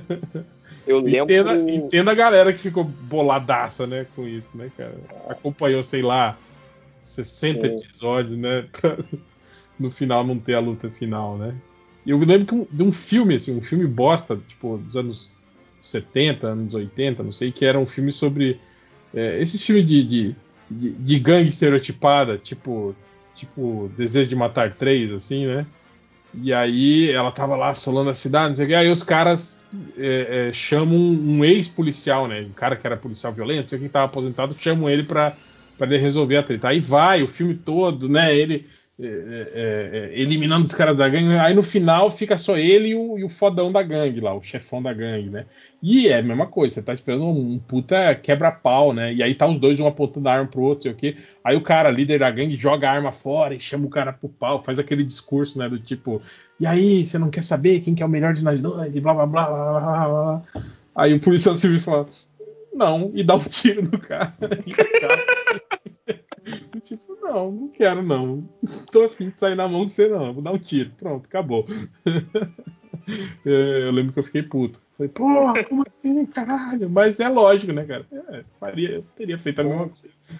Você ficou puto é, é a função da arte, cara, de despertar emoções. Você ficou puto, você comunicou com o autor ali. E esse negócio de não saber final, eu lembro também que eu parei de comprar gibi quando saiu do, do formatinho maiorzinho, né, ali do não, início dos anos 2000 e foi para Marvel Premium. Eu não tinha grana para comprar, eu falei, ah, não, eu não vou comprar isso não. E o mix do Homem-Aranha que eu comprava começou a ter umas histórias do Thor, que eram até boas, assim, mas tipo, eu não tinha grana mesmo, não tinha dinheiro nenhum. E na época, a, a, o Gibi do Homem-Aranha tinha um negócio que a, a Mary Jane estava sendo chantageada por telefone por um cara que a gente não sabia quem era, que ele sabia coisas do passado da Mary Jane, um negócio. E eu parei de comprar, mas eu fiquei com isso na cabeça, sabe? Tipo, caralho, quem é o cara que tava é, chantageando a Mary Jane? Aí um dia eu perguntei pra alguém, acho que foi até alguém do MDM, eu não sei se foi pro Matheus, pro André. Falei, cara, quem era o cara que tava chantageando a Mary Jane? Ninguém sabe. É, tipo, não, ninguém sabe. É, depois, depois teve o reboot, ninguém. Caralho, sério? ninguém sabe. Que merda! É, acho que é a história de quando ela morreu, né? E ela retornou depois, né? Que ela, É. ela não morreu, ela estava sequestrada. E aí, quem foi que fez isso? Ah, não podemos contar porque seria uma revelação muito terrível. E, É e aí, tipo os e aí o cara- do Cable, né? Tipo, ai, é, o cara vai o que, que embora é isso? Eu não sei. Eu e não decidi, revela quem é, pra não chocar você, entende? Ai, caralho, muito bom. Tenho, eu tenho uma história também de não saber final que é legal. É, é, eu lembrei agora, porque eu, é, é, eu era nessa coisa de ficar comprando coisa, edição solta em sebo, em banca de jornal. Uma vez eu comprei. é, eu não lembro qual era, qual era o gibi aqui, por onde que saía, mas era a primeira historinha do, do Strike Force Morituri, a Força de Ataque Morituri. É, que era um gibi, acho que era Era um DC. editora Globo, não era? Acho Era. Marvel Force, o nome da revista. É, eu acho que era. Eu acho que era porque tinha uma propaganda do Justice na, na contracapa e eu achei maneiríssimo, mas nem sabia quem era esse cara. E aí. Porra, a história toda tensa, que era um, de um, de uns- de um grupo de jovens, de adolescentes, que é, é se alista numa, numa empresa científica que, tipo, dá drogas pra eles, pra eles Eles desenvolvem poderes, né? Só que os poderes para desenvolver tem que botar eles em, situação de que eles arriscam a vida, porque o estresse libera o poder. E, porra, era uma história tensa que eu tava lendo na época, né? Eu nunca tinha lido um negócio assim. E no final da história, tipo, todo mundo morrendo. Porque, tipo, eles têm que despertar os poderes de forma traumática. Então, cara, tá todo mundo morrendo. Uma tava sendo sufocada, o outro tava sendo envenenado, não sei o quê, e o gibi acabava. Só que, porra, Marvel. Cara, se eu não achava Super Aventuras Marvel do número anterior, que dirá a Marvel Force. e ninguém comprou. E eu ficava, meu Deus, o que, que aconteceu com essa gente? Aí eu esqueci também. Até hoje eu não sei o que, que se eles sobreviveram. Eu tentei ler na Wikipédia, só que eu acho que nem a Wikipédia se importa com isso. O Renato pergunta: é, existe alguma mistura que vocês consideravam proibido no restaurante por quilo? É, ele fala que sempre fui muito criticado quando colocava no mesmo prato feijoada e estrogonofe. Eu entendo o argumento. Cara, eu também nunca tive. é, também, quando eu ia desses por quilo, assim, cara, pô, eu também não, não tenho menor cerimônia em, em misturar comidas que, entre aspas, não combinam, que pra mim isso não existe, né? Tipo, não Pô, existe. eu, mi- eu misturo em casa, eu não vou misturar quando eu tô pagando. Eu tô pagando, eu quero comer o que eu quiser, irmão. Pois é. É, e tem isso também. Às vezes você tá lá e aí, sei lá, você tá comendo. Ah, vou pegar esse bife aqui. Aí você vê um- uma, uma outra parada que, que. né, há muito tempo. Caralho, olha só, tem isso, né? Acho mó legal. E tipo, ah, não, mas isso não combina com o bife. Ah, foda-se, né, cara? Não combina, né? Pô. Pra mim, o, o problema de comida aquilo, depois que eu fiquei mais velho, eu parei de fazer isso, mas eu não tinha maturidade para ir no comida aquilo. Porque eu via cada, cada bacia de comida diferente, eu ficava com mais vontade de comer. Cara, teve uma vez que eu fiz um prato que era três arroz diferentes. Porque eu, eu botei o branco, aí eu vi o arroz de brócolis e falei, porra, é gostoso, vou botar uma colherinha. Aí eu vi o arroz à piamontese, eu falei, porra, arroz é piamontese, né? Aí botei uma colher. O prato era tipo só arroz, era só arroz e um bife. Assim. É, eu já, eu já tenho aquela. aquela, aquela eu boto sushi, boto pastel. de que tudo. arroz eu como em casa, Tango. Então eu dificilmente pego é, tipo arroz e feijão. Ai, mas, mas porra, é, é piamontese, cara. Ninguém Não, faz sim, piamontese eu- lá em casa, não. E é foda que às vezes você coloca o arroz e você não deu aquela passada no self-service pra ver o que, que tinha. Sim! E você, caralho, puta que pariu, tinha arroz da Piemontese Aí, essa merda. aí, aí eu fiquei mais sagaz, né? Aí eu, eu já passei a primeiro dou aquela volta no, no comida daquilo pra ver o que que tem, pra depois eu montar o prato. Mas esse negócio de misturar comida, eu lembro uma vez que aqui no Rio tem a parmê, né?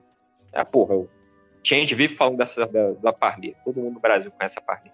E a parmê é, é rodízio de pizza, só que no Shopping Tijuca ela tinha rodízio de pratos. Pratos e, e- e salgadinho, né? Essa, essa quitute. E, É, é rodízio de massa, perdão, rodízio de massa. Aí eu fui, né, na parmê do norte do Shopping Tijuca.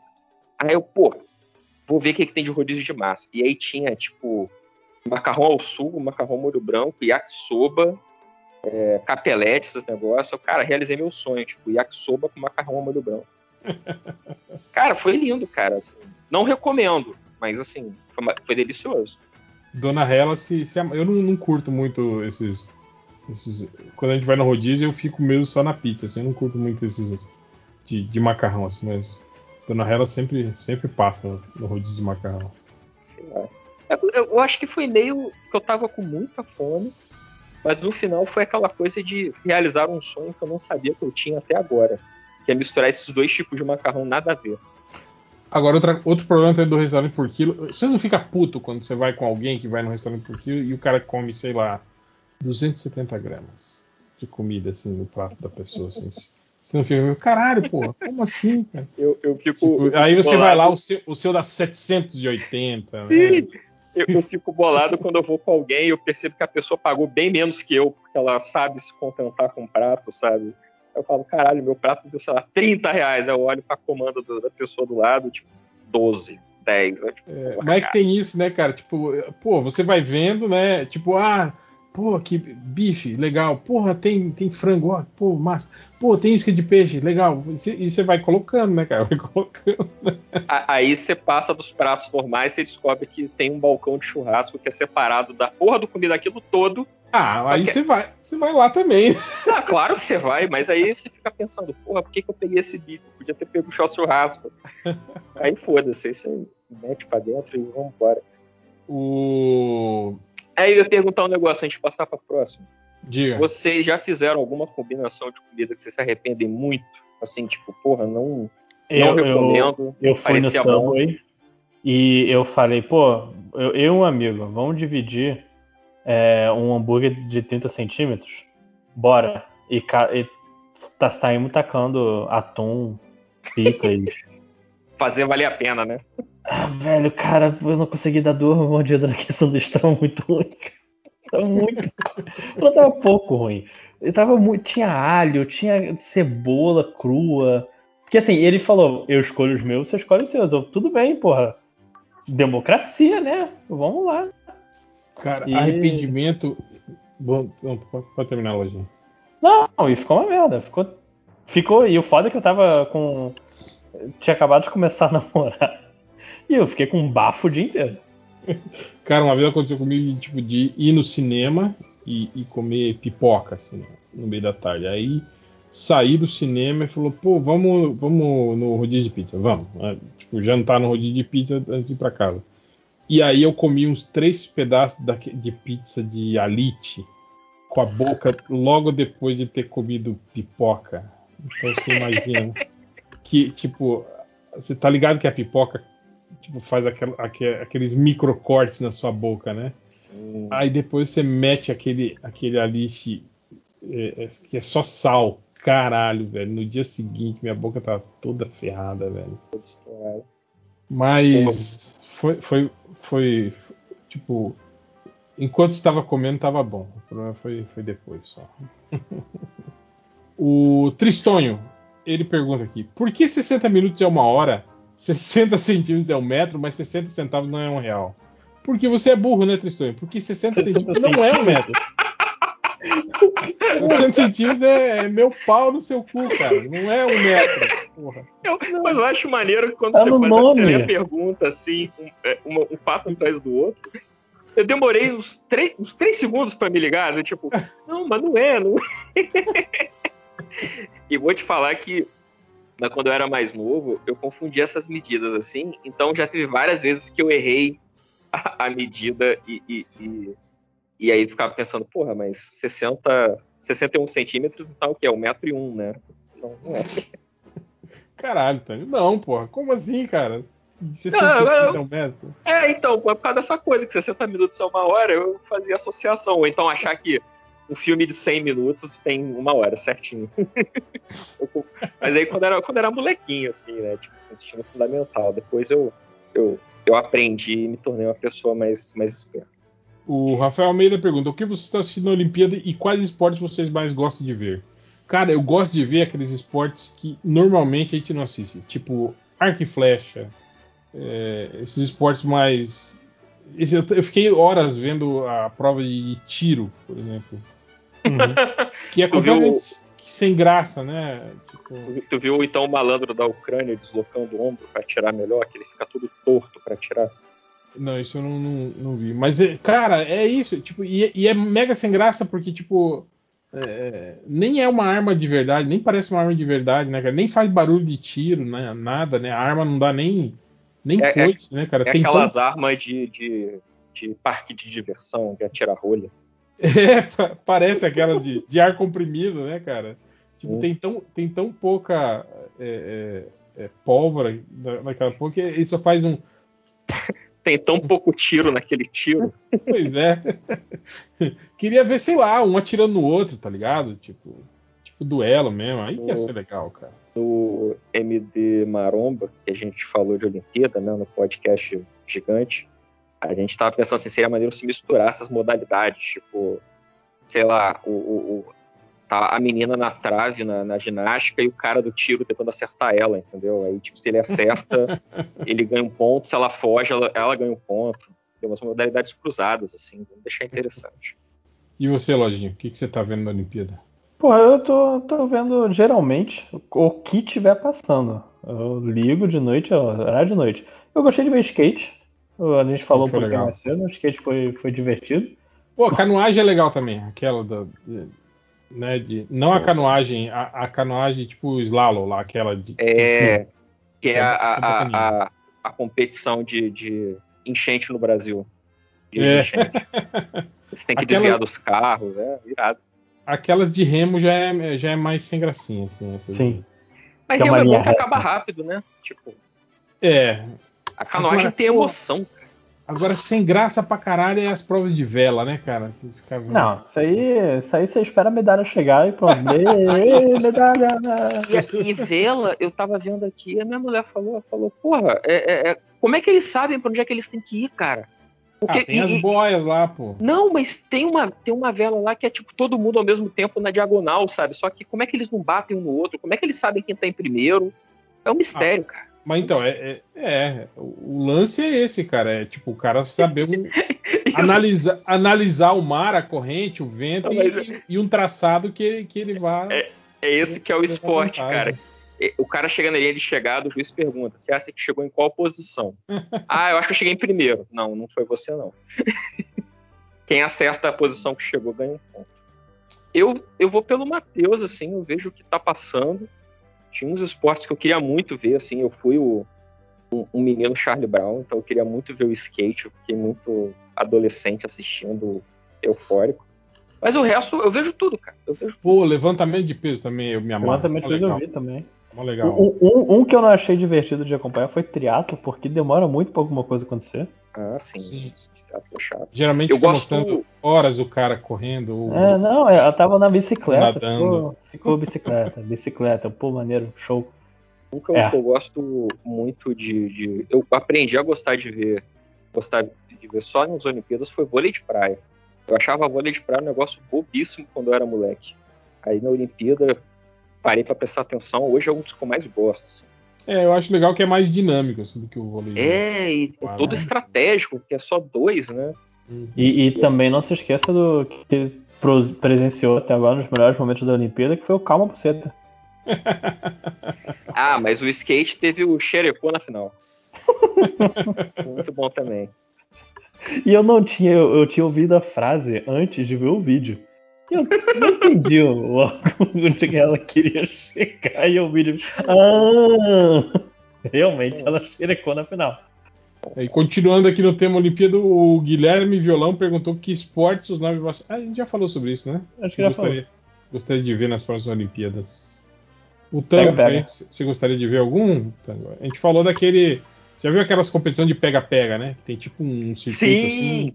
Mundial de pega-pega, isso é É, isso aí é fora na Olimpíada. Eu queria ver a competição de tapa na cara, tá ligado?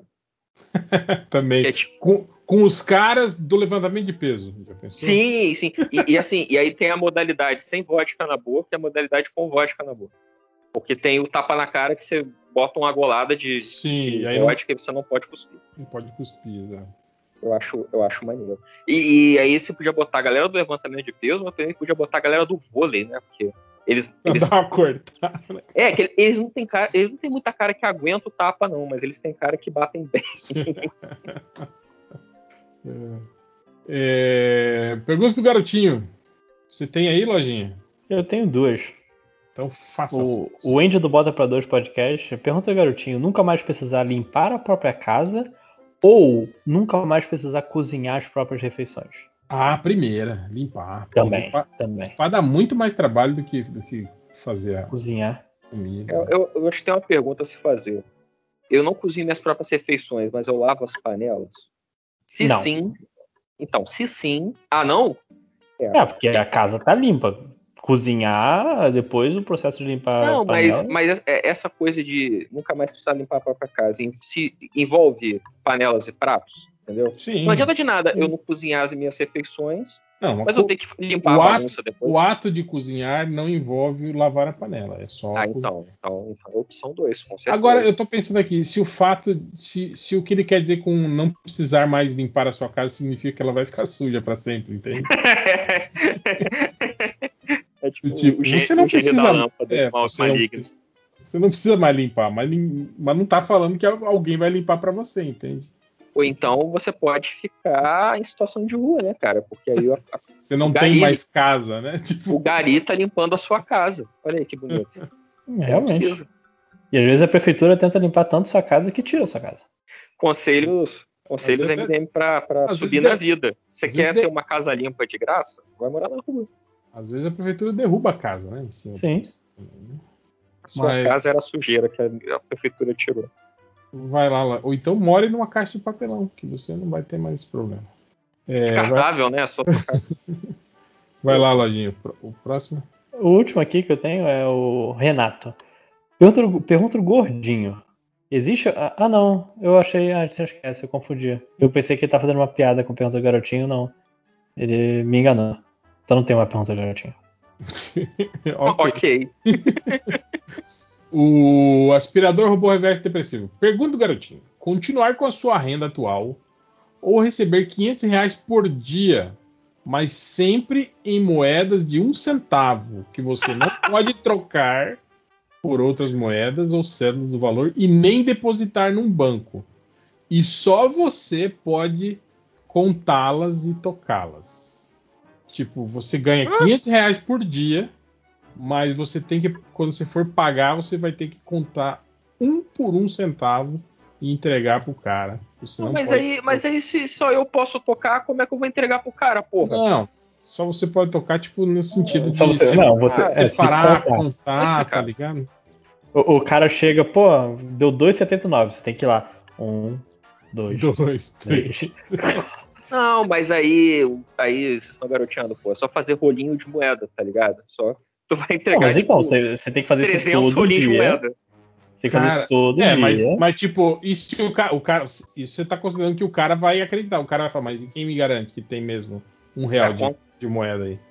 Conta aí aí, otário. Aí Aí. você tem que desfazer o rolinho e contar. Pô, uma vez eu, eu passei por essa num ônibus.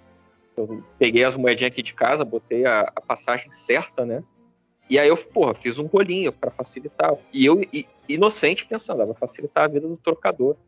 Pô, o trocador me deu um maior esporrão no meio do ônibus. Pô, irmão, não faz isso não, cara. Agora eu tenho que abrir e contar essa merda. Aí ele vira, virou pro resto do ônibus. Tá vendo, galera? O que, que o trocador tem que passar? É assim mesmo, ninguém liga pra gente. Eu, caralho, eu tava pensando em você, cara. Desculpa. É, é isso. 500 reais. Cara, vo- que volume será que dá 500 reais em moedas de um centavo, velho? Tipo, imagina você carregando isso do- o dia todo. É, e, e assim, isso limita muita coisa que você pode comprar. Porque hoje em dia, minhas compras não são, especialmente na pandemia, não são, ó, toma Tipo, aqui. você gasta mais de 500 reais em um dia. E, Não, exemplo, é, e- São é Paulo, tipo, né, cara? é, Isso co- fica comprar, foda. compra online. Você não tem como fazer mais compra online. Você não pode É, depositar no tipo- banco?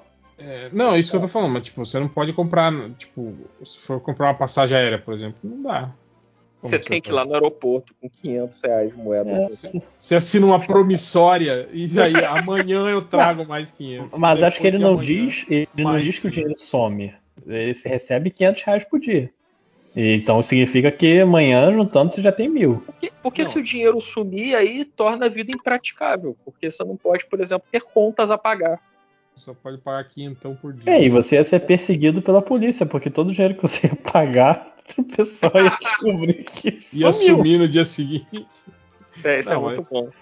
Quem, quem sumiu com todas as moedas de um centavo que estavam aqui? Pô, eu, eu tinha um negócio quando eu era mais moleque de juntar a moeda de um centavo. né?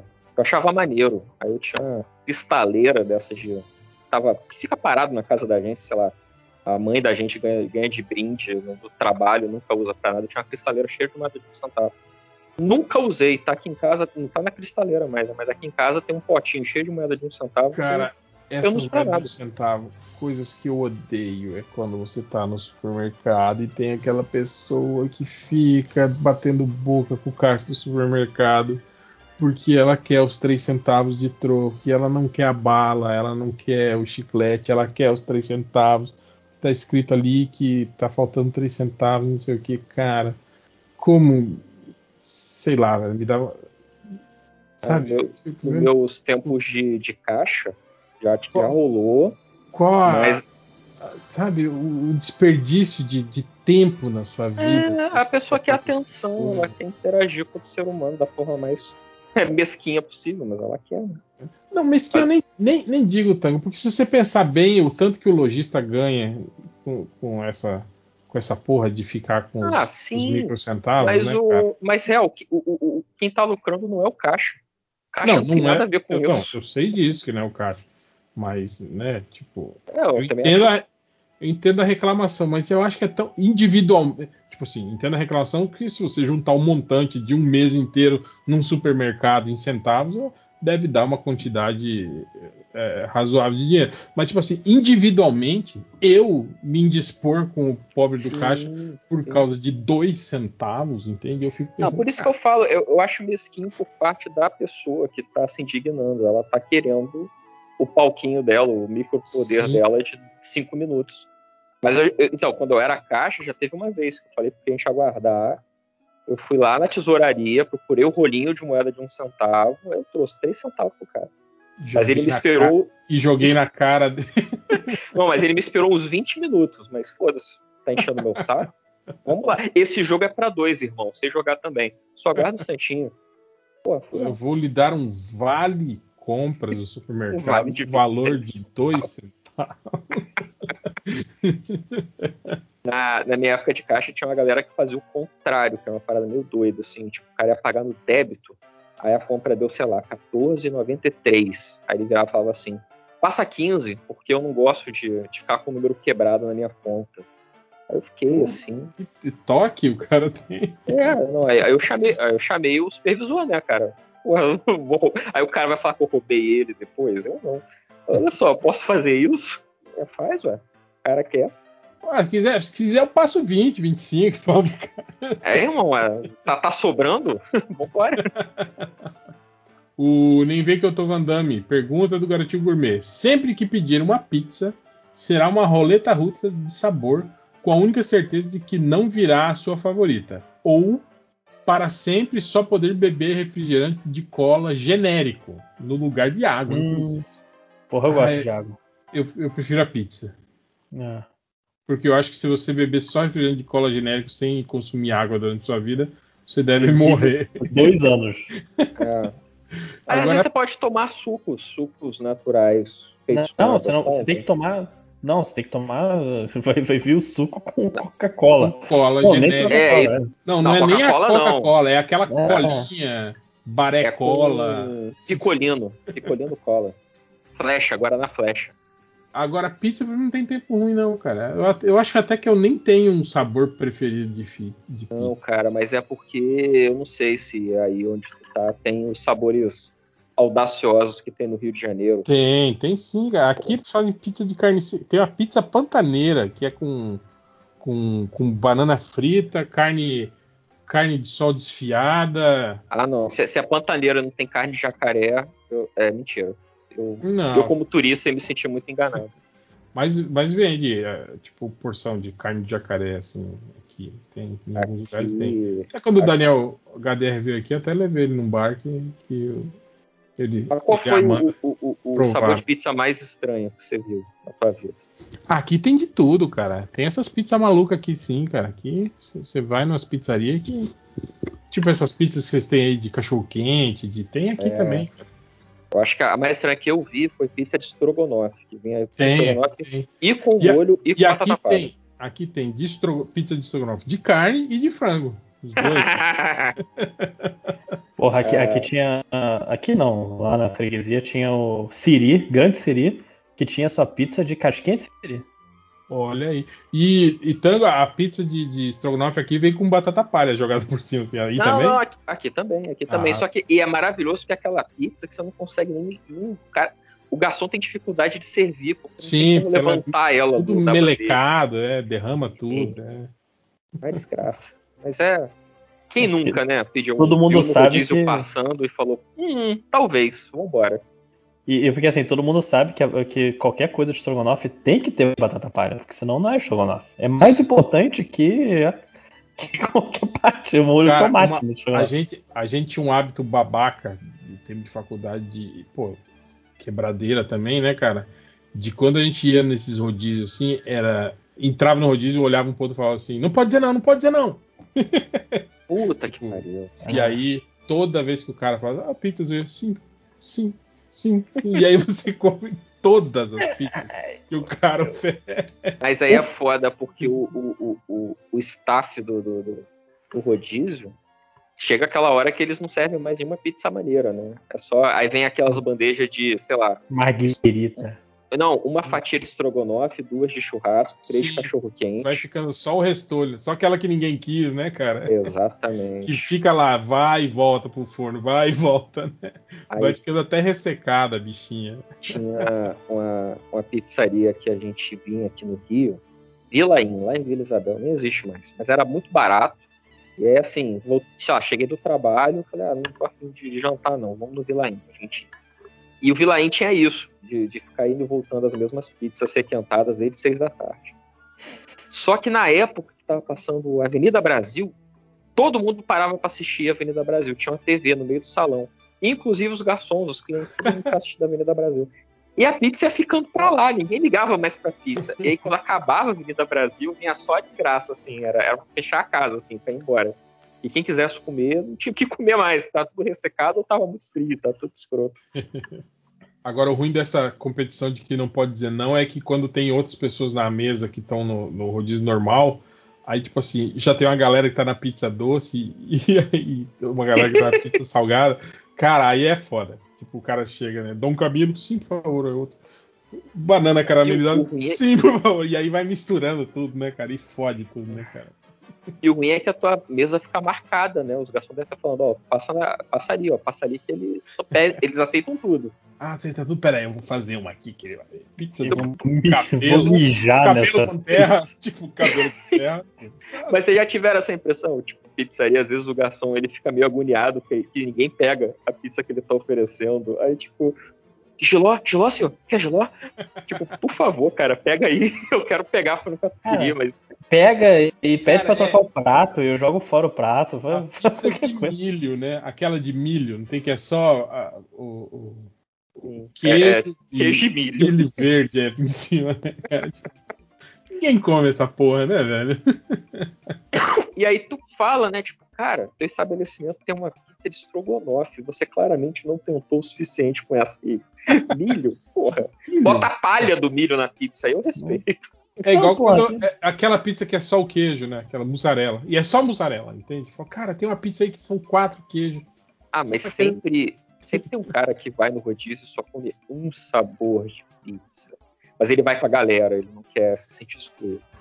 A gente tinha um amigo que era assim, cara, o Érico, ele era meio maluco, ele só comia pizza de calabresa. E aí a gente ia no rodízio e aí ele só comia pizza de calabresa. Ele falou, cara, por que, que você não pede uma pizza de calabresa, né? Em vez de ficar No rodízio. esperando duas Ele- horas é, sair. Ele tem que ser aquele pessoal que, que chega no final do rodízio, o garçom vem na tua mesa e fala. Ele quer ir embora, né? Ele, então, tem alguma pizza que vocês não. Vocês estão querendo ainda? A gente fa- faz agora. E o Érico ia ficar feliz. Tipo, ah, faz uma calabresa, então, inteira. E ele era tão maluco assim que, por exemplo, a calabresa que cai de cima da pizza, no prato, ele não, não come, cara. Filho da puta não comia, cara. A gente brigava com ele, cara. Vai Mas tomar tá certo. Ele, ele não- só comia pizza de calabresa, ele não comia calabresa, comia pizza de calabresa. Se queria ver ele ficar puto, é a gente pegar com a mão a, a, calabresa que estava no prato e jogar de volta em cima da pizza dele. Cara, ficar muito puto. Mas, porra, cara, toma no cu, né? Essas mania ma- de, de maluco que o cara tem. O, o. Ah, não ligo. Pergunta do garotinho. Ter as asas do anjo, mas não poder voar. Ou ter os poderes da vampira, mas ser o único no mundo que tem superpoderes. Ah, Mas o poder da vampira você não podia absorver mais do que Sim, ela É. absorvia as cap- não, não só superpoderes, né? Ela absorvia. memória. É, Habilidades. pessoa, é. Mas eu acho que depende. Mas ela ferra a pessoa também, né? Tem que pensar nisso. Ma- Mas, então, depende de quem você conhece. Você conhece pessoas que seria, teria utilidade absorver memórias e habilidades dela. Porque, por Pô, exemplo, ir, pra no Olimpíada e sair geral lá, né? Tipo, encosta no ginasta, todo- encosta não sei o que, encosta. ganhar todas as medalhas, mas deixar um- uma multidão de corpos em coma, né? Tipo, a Vila Olímpica teve um acidente, um, um vírus, um monte de gente tá em coma. Mas tem esse cara aqui do Brasil que tá ganhando todas as medalhas. Pô, encostar no, no, no ricaço só pra saber o número do cartão de crédito dele e o código de segurança, por exemplo. Mas, é. Ter a asa do anjo, mas não saber voar, Se é ia virar tão útil, é tão seu- útil quanto o, o anjo com poderes, é a mesma utilidade. Você pode ser o homem galinha, né? Que você tem asa e não voa. Eu sou o homem galinha. Você podia, ser, sei lá, se apresentar no programa do Ratinho, ganhar uma grana, né? O homem que tem asa, olha só. Você voa? Não, não, não vou. Porra, foda aí.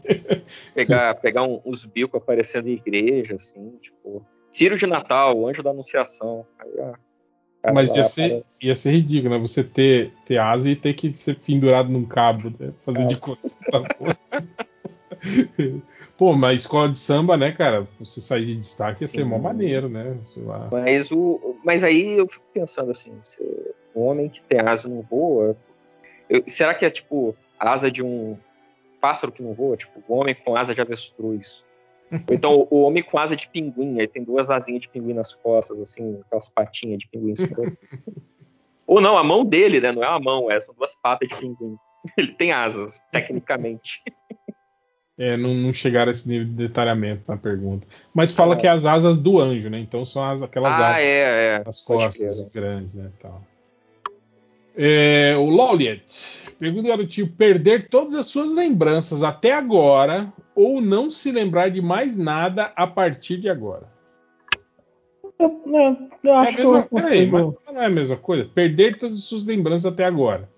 Ou não se lembrar de mais nada a partir de tipo, agora. Eu, eu não entendi como funciona não se lembrar mais nada a partir de agora. Tipo, é tipo, você tem aqueles casos de, de, é, dano neurológico, a pessoa não forma lembranças. Ela sempre volta pro ponto no tempo onde ela sofreu Tipo, o trauma. você, milha você, erros de momentos sem lembranças. Não, você ia ser Não. a, a, a, a namorada do Adam Sandler lá naquele filme. Isso, isso, sendo isso. isso. E, e é legal a- essa pergunta, porque ambas essas condições existem. Eu tô achando muito perspicaz quem perguntou aí. Tá? Oliver Sacks dos comentários. Parabéns. É, eu, eu ia preferir é, não se lembrar de mais nada a partir de agora. Porque, pô, perder a lembrança toda é foda, né, cara? Mas é ruim que a gente tá, num, a gente tá num, num momento muito merda, né? Você ficar agora o resto da sua vida só, só achando que você tá nesse Sim. ponto. assim, né, imagina, você vai passar o resto da sua vida achando que você tá na, na Na pandemia. pandemia, né? É. Então é uma hora ruim pra isso. Em Mas eu- compensação, se você esquece tudo e só lembra eu- a partir de agora, quando sair Mas da eu- pandemia, você vai achar que melhorou muito.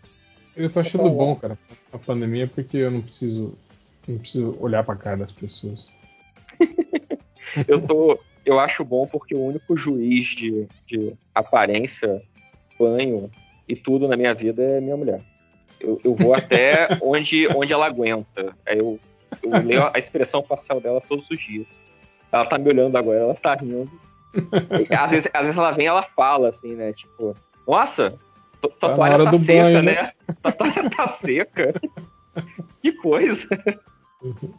Não, mas é porque Uhum. agora mi- minha mãe mora aqui perto de casa, num outro prédio. E agora eu vou tomar banho na casa dela, porque lá o chuveiro é a gás. Aí eu tomo, eu uso, eu vou visitar minha mãe e tomo banho. Hoje, por exemplo, tomei.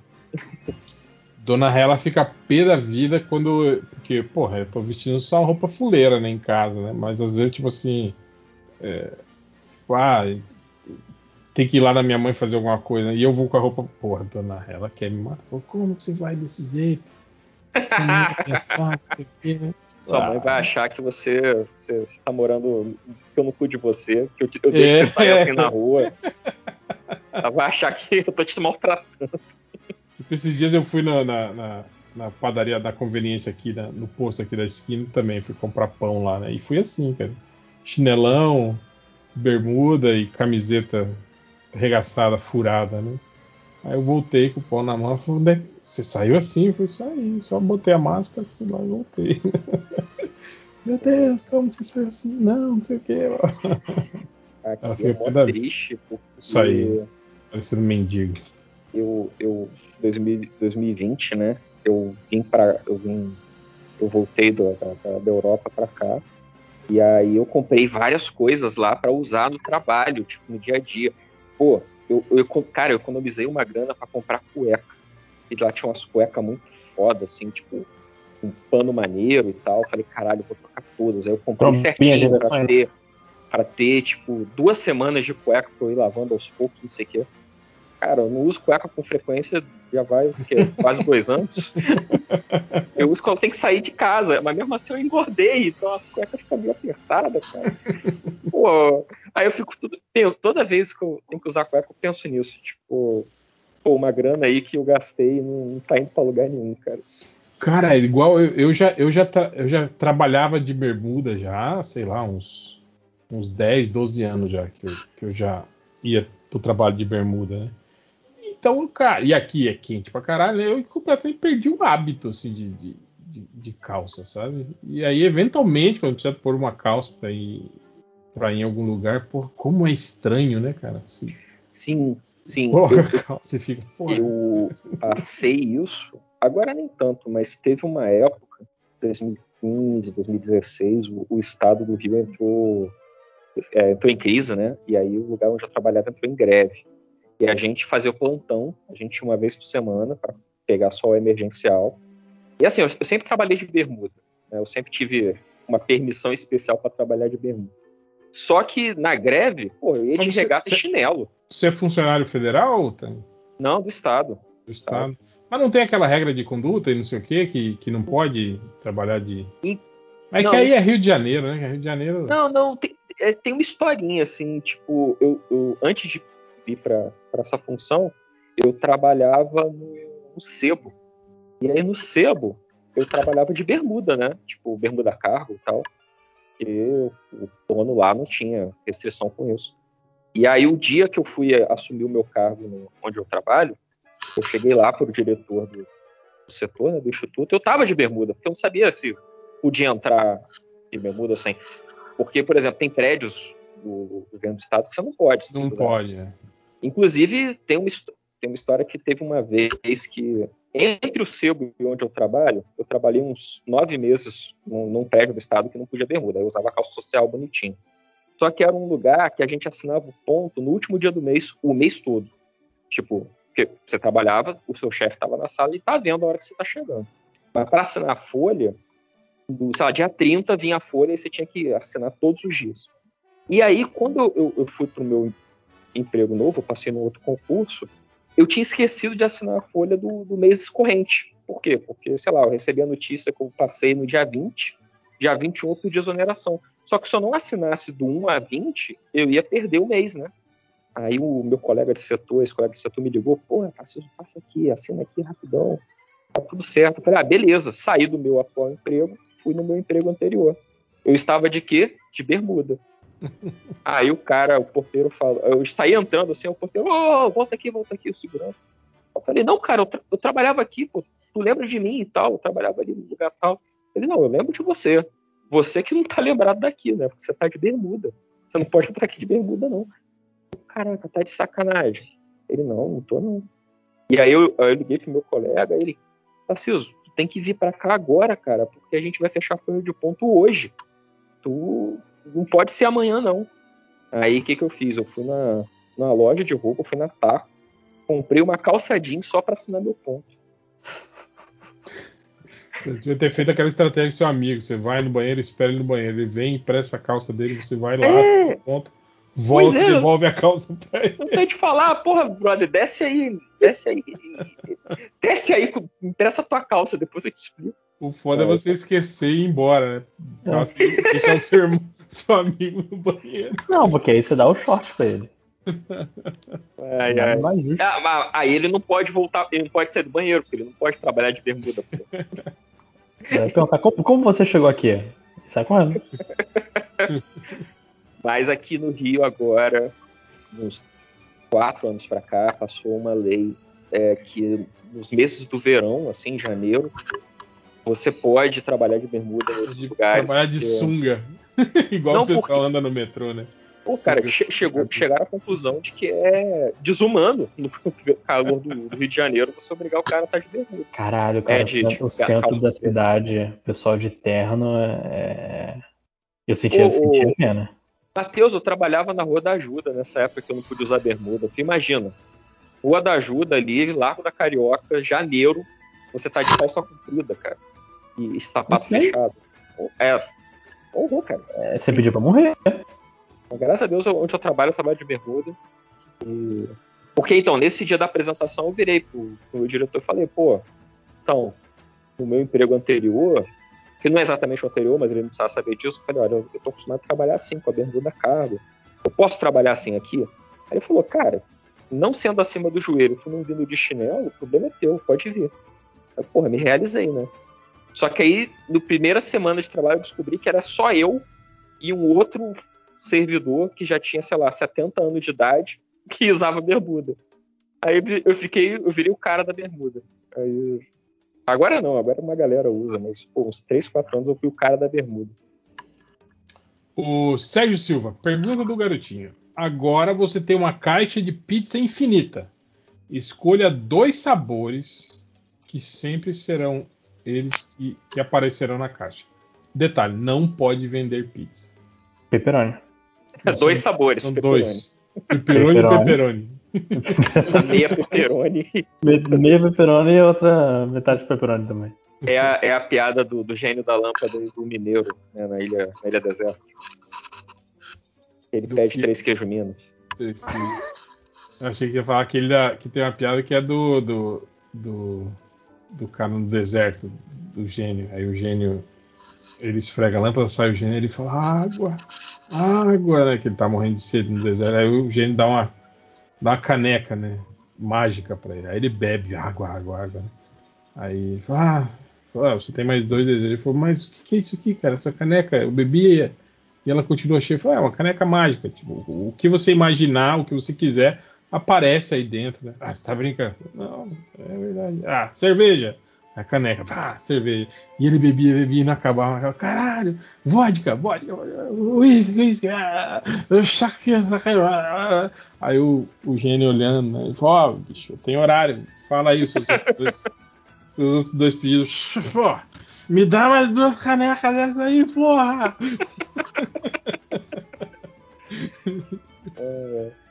Mas é, essa pergunta pra mim é trivial, sem dificuldade, porque eu só peço dois sabores de pizza. Eu só peço frango catupiry e quatro queijos. Sendo que quatro queijos eu peço pra minha senhora, que gosta muito do sabor. E assim, e ela que vai trocando, é quatro queijos ou pepperoni, beleza. Mas pra mim é sempre frango catupiry. Eu sou eu- o Érico, só que na minha casa. Eu procuro sempre aqueles, sabor, aqueles sabores que tem mais itens, sabe? Tipo, da, a moda da pizza, a moda da casa. por exemplo. Sempre a moda da casa, né? É. são- mas eu curto essas assim que, tipo. Pô, tem que ter uma carninha, né? Tipo, aquela. Geno, genovesa, põe é legal. Dom Camilo é bacana, assim, que tem. Tem calabresa, tem. Eu- Eu fico meio puto com, com pizzaria que não bota a descrição dos sabores, porque tipo, eles tratam como se fosse um código internacional. A Veneza é sempre a mesma. Não, cara, tem gente que faz a Veneza de outro jeito. Aí eu fico meio confuso. Tipo, tu falou aí, eu não faço ideia de que sabores são esses. É. É, é igual esses tempos tava uma, uma, tava uma briga sobre a, a, a verdadeira pizza de calabresa, não vai queijo. Ué, porra. Vou tomar no cu, né, cara? Que Então, é, foda-se. Pizza sem queijo já, primeiro que não é, É um- pizza, né, cara? É um crepe, é um crepe aberto, gigante. Tipo, eu, já, eu entendo as pessoas que discutem se a pizza de calabresa vai cebola ou não vai. Aí tudo bem, né? Agora, o queijo, porra, vão tomar no cu, né, cara? Porra. Mas os dois sabores, eu acho que eu ia escolher calabresa e prestígio. Porque, né, metade doce, né? Pra, né? pra contrabalancear, né? E ainda, se você tiver num dia ousado, você ainda pode tirar uma fatia do encontro das duas para ver se é bom. Misturar as duas, né? Tipo, metadinha de cada. Cara, de mistura de comida, só uma até hoje que eu fiz e me arrependo muito.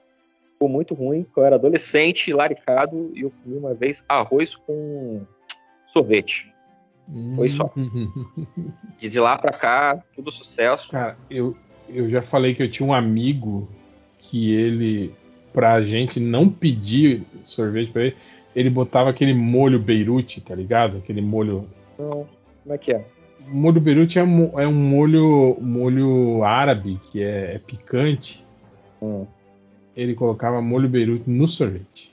para ninguém pedir. Esse aqui era perfumado. E tem sorvete árabe que é perfumado. Tem tipo cheiro de. Não, Perfume ele- mesmo, tipo uma fazenda, um negócio estranho. Não, esse, esse é. Não, é, é molho pra salgado. É molho Nossa, que de merda. comidas salgadas. Que merda não, pode ser bom. Vamos Ah, aí, não é- vamos Não experimentar. é, não. é tipo você jogar shoyu no sorvete, tá ligado? Se confundir, em vez de botar caldo de caramelo, botar um shoyu por cima do seu sorvete. Né, uma vez que minha cunhada foi veio visitar a gente no Rio, a gente foi num, num restaurante, pediu uma porção de batata frita, ela, ela espalhou açúcar na batata. Achando que era sal. Ah, é. Vocês querem, né? Pode botar sal? Não, pode pôr. Pô, Pacotinho todo, pelos olhos. E ficou maneiro, batata, batata doce. Caralho. Uma nova modalidade de batata doce. Uma merda. E assim, e foi triste, porque a gente, sabe, você não tem como mandar voltar pra cozinha. Você perdeu. É, foi você que fez a Parabéns. cagada, né? Parabéns pra você, eu sou idiota. Aí a gente só ficou triste só de outra coisa. Então... mas, eu, mas eu tentei, eu experimentei pra, de curiosidade. É, é tão ruim quanto parece mesmo. Mas se você tentar botar mais sal do que o normal pra contrabalancear, aí fica com aquele gosto de soro caseiro. É, batata soro caseiro. Cara, eu É, soro deve, caseiro. ser, deve ser muito legal, não. Soro caseiro é uma parada meio, meio triste, né, cara? Se você sabe o que que é soro caseiro, você teve uma infância complicada. Cara, já teve. Eu, eu acho, eu sou grilado com isso de qu- quando vendem é, coisas diferentes com embalagem muito parecida. Tipo, é, o óleo, né, que vem naquela garrafinha plástica e o vinagre é igual a, a, a- a embalagem, assim, né, cara? Porra, Aquela- batatas. De, de, de você vai botar o, o óleo pra, tipo, pra fritar o arroz, alguma coisa assim, e aí você pega enganado e, e dá uma baforada de vinagre na panela. Né? Puta que pariu, né? Eu lembro. É assim, de. de- É porque eu lembrei. Tem, tem, tanto a ver, mas é, tem a ver. Que uma vez eu já comi um pedaço de, de sabão daquele de pia amarelo, achando que era tipo um pedaço de manteiga que tava caído na pia. Eu peguei com a faca. não foi bom, não. Cara, e sabão. E quando fica, tipo assim, sabão na borda do copo que você não vê e você vai beber? É, Putz, é ruim, né, cara? Caralho. sabão em tudo, na verdade, né? Tipo, você, você enxágua a louça mal, mal feito, aí a Sim. louça vai secando no escorredor, o sabão fica transparente, tu não consegue ver aquele remozinho de. Que No prato, né? Depois quando você joga a comida, tipo, dá aquele. Dá uma temperada, né? É ruim pra caralho mesmo, cara. Porque nenhuma vez também eu tava. Tá ligado que quando você usa a, a, a margarina pra cozinhar, né? Aí você usa a mesma colher que, tipo assim, que usou o tempero arisco e aí você pegou Mete essa na colher. margarina, é, aí na margarina. margarina com gosto. E aí depois você vai comer aquele pão com margarina, assim, de manhã cedo, e ela tá com aquele gosto de tempero arisco, assim, né, cara? Chega, chega a sair aquela lágrima do olho, assim, né, cara? Aí uma temperada. Pô, nova, novo trend. É, a última aqui, pergunta do garotinho, o que desenho é legal? É, pergunta do garotinho, pode ler mentes, mas você só acessa os pensamentos mais idiotas das pessoas, ou ter a visão além do alcance, mas só enxergar eventos corriqueiros, como alguém escovando os dentes, um mendigo bocejando. saco plástico girando no vento. Isso é boa. Isso é Pô, eu, eu, preferi o primeiro, o, o pensamento, lemente, mesmo que sejam os pensamentos idiotas das pessoas. Pô, que deve ser mó legal, né, cara? Você encontrar pessoas assim. E saber E- quais são os pensamentos idiotas que estão na cabeça daquela E aí, pessoa. às vezes, tu pega, pode pegar alguém no contrapé, tipo, aquela pessoa que se acha super, mega, ultra inteligente, sensata e tal.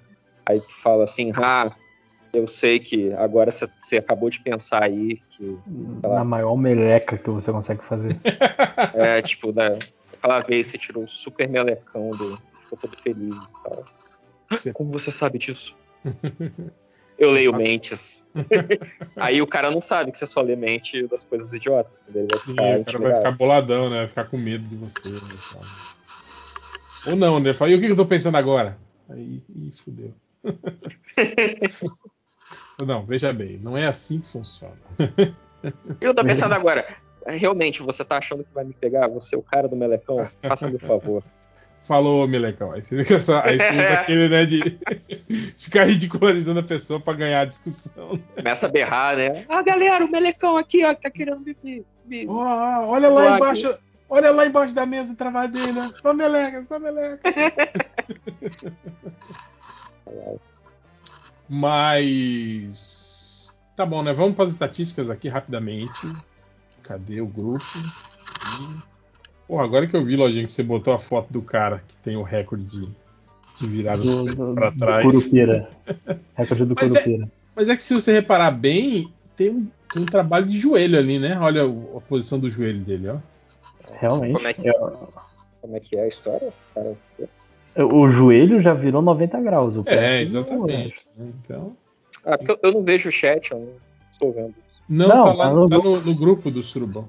Ah, deixa eu ver. Tem que, tem que rever esse recorde aí, né, Lojinha? Desse- É, tem, que- tem que. Tem que. Pé de barra aí.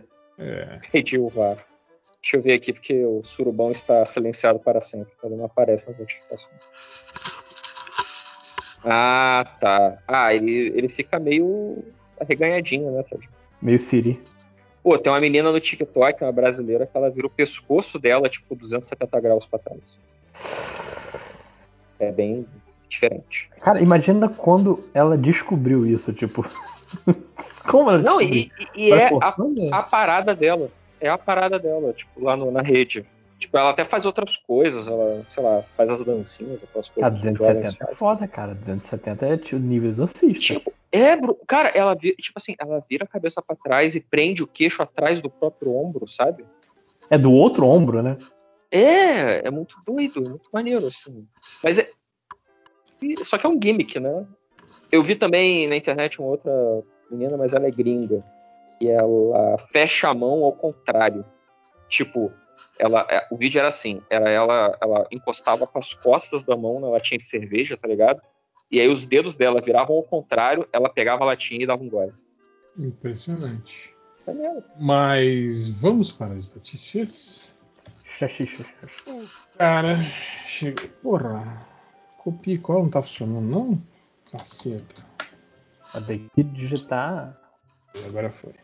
O cara chegou no MDM procurando por chupando leitio, cupando leitio, assim, assim fica quentio.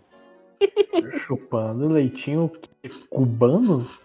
Não, eu acho que é chupando leitinho, chupando leitinho, assim fica quentinho. Deve ser deve ser letra uma de funk isso. Está com cara de Sim. funk isso. cara. Ou de. Tem um, agora tá- tem uns, uns sertanejos universitários que estão ousados, então pode ser também. É. Depois teve o cara que chegou no MDM por. Aí se fode e toma no cu mesmo. Achar imagem. Eu acho que ele quer uma imagem pra mandar no celular que tá escrito aí, vai se fuder e tomar no cu mesmo. Achar imagem. Depois teve outro cara que chegou no MDM procurando por. Wolverine bicha louca. Bicha com X, louca com K. Essa aí parece o nome de página do Facebook, sabe? Tipo, Gina Sincera, Chapolin Deprimido. Sim, perfil no, Louca. twi perfil no Twitter, né? Wolverine bicha louca, que é sempre o Wolverine assim, em alguma pose. Então, Se, se ainda tivesse comentários, amanhã ia ter um, um novo comentário. bicha louca. Depois Esse- outro cara chegou no MDM procurando por Gaiu na net, profecora, dando muto. Dando muito. É, Dando é, muito, pelo menos Cai- essa. Caiu na net. Caiu na Professora net. dando muito. Profecora. O cara nunca foi no, no Xvideos. É, é aquele cara que vai no Xvideos e acha que todo, toda professora que tá escrito. Está escrito no título que é professora, ela é professora mesmo. É, é real esse vídeo. Você tá achando É. que a internet vai mentir? É a Mia Califa de óculos e jaleco. Aí, Mas pra Eu- ele é uma professora. Uma Confundiu dessas aí que o que parou no Senado, pô. O cara é um cara desses aí. Atriz pornô. pornô também. É, então, é por isso É, que o, o cara lá falava que a, a universidade só tinha balbúrdia. Ele viu muitos vídeos de universitárias e achou que era real. É, outro cara chegou no me procurando por Japa com lepa do bucetal. Nossa. O, o Colepa que eu fiquei perdido. Com- É, eu também. Um lepa. Lepa. Lepa. Vamos procurar no Google. Com lepa. Lepa. Significado. Significado de lepa. Interjeição usada para atender ligações telefônicas como alô. Não, não deve ser isso. Quem tem Também, essa? usa- também usada para. Lepa? Quem está falando? Não, não. Mas, É eu, mas eu, eu, eu acho, eu ainda acho um vídeo factível Em- de você achar por aí. Em esloveno, lepa significa lindo. Ah, olha. É um esloveno. Tá aprendendo português agora. Claramente. Em javanês, significa cachorros blo- blondos. Não sei o que é blondo. Quando era criança, eu, eu achava que javanês era uma, era uma língua fictícia por causa daquela. A minissérie da Globo que tinha nos anos 90, o homem que falava japonês, por causa do livro do, do cara lá que eu já esqueci. E aí eu vi a minissérie, e a minissérie era um cara que inventava uma língua, né? Pra Aqui, ó. O, aparecer, lá. O dicionário de português informal regional fala que lepa, em algumas regiões do país, significa é, grande, avantajado. Hum, É isso. Então, provavelmente deve ser isso, né? Então, lepa do bucetal. Ele quer uma pessoa que tenha uma buceta grande. Obrigado, academia, por fazer aprender o significado disso. O outro cara chegou na INEM procurando por três homens pelados, músculos.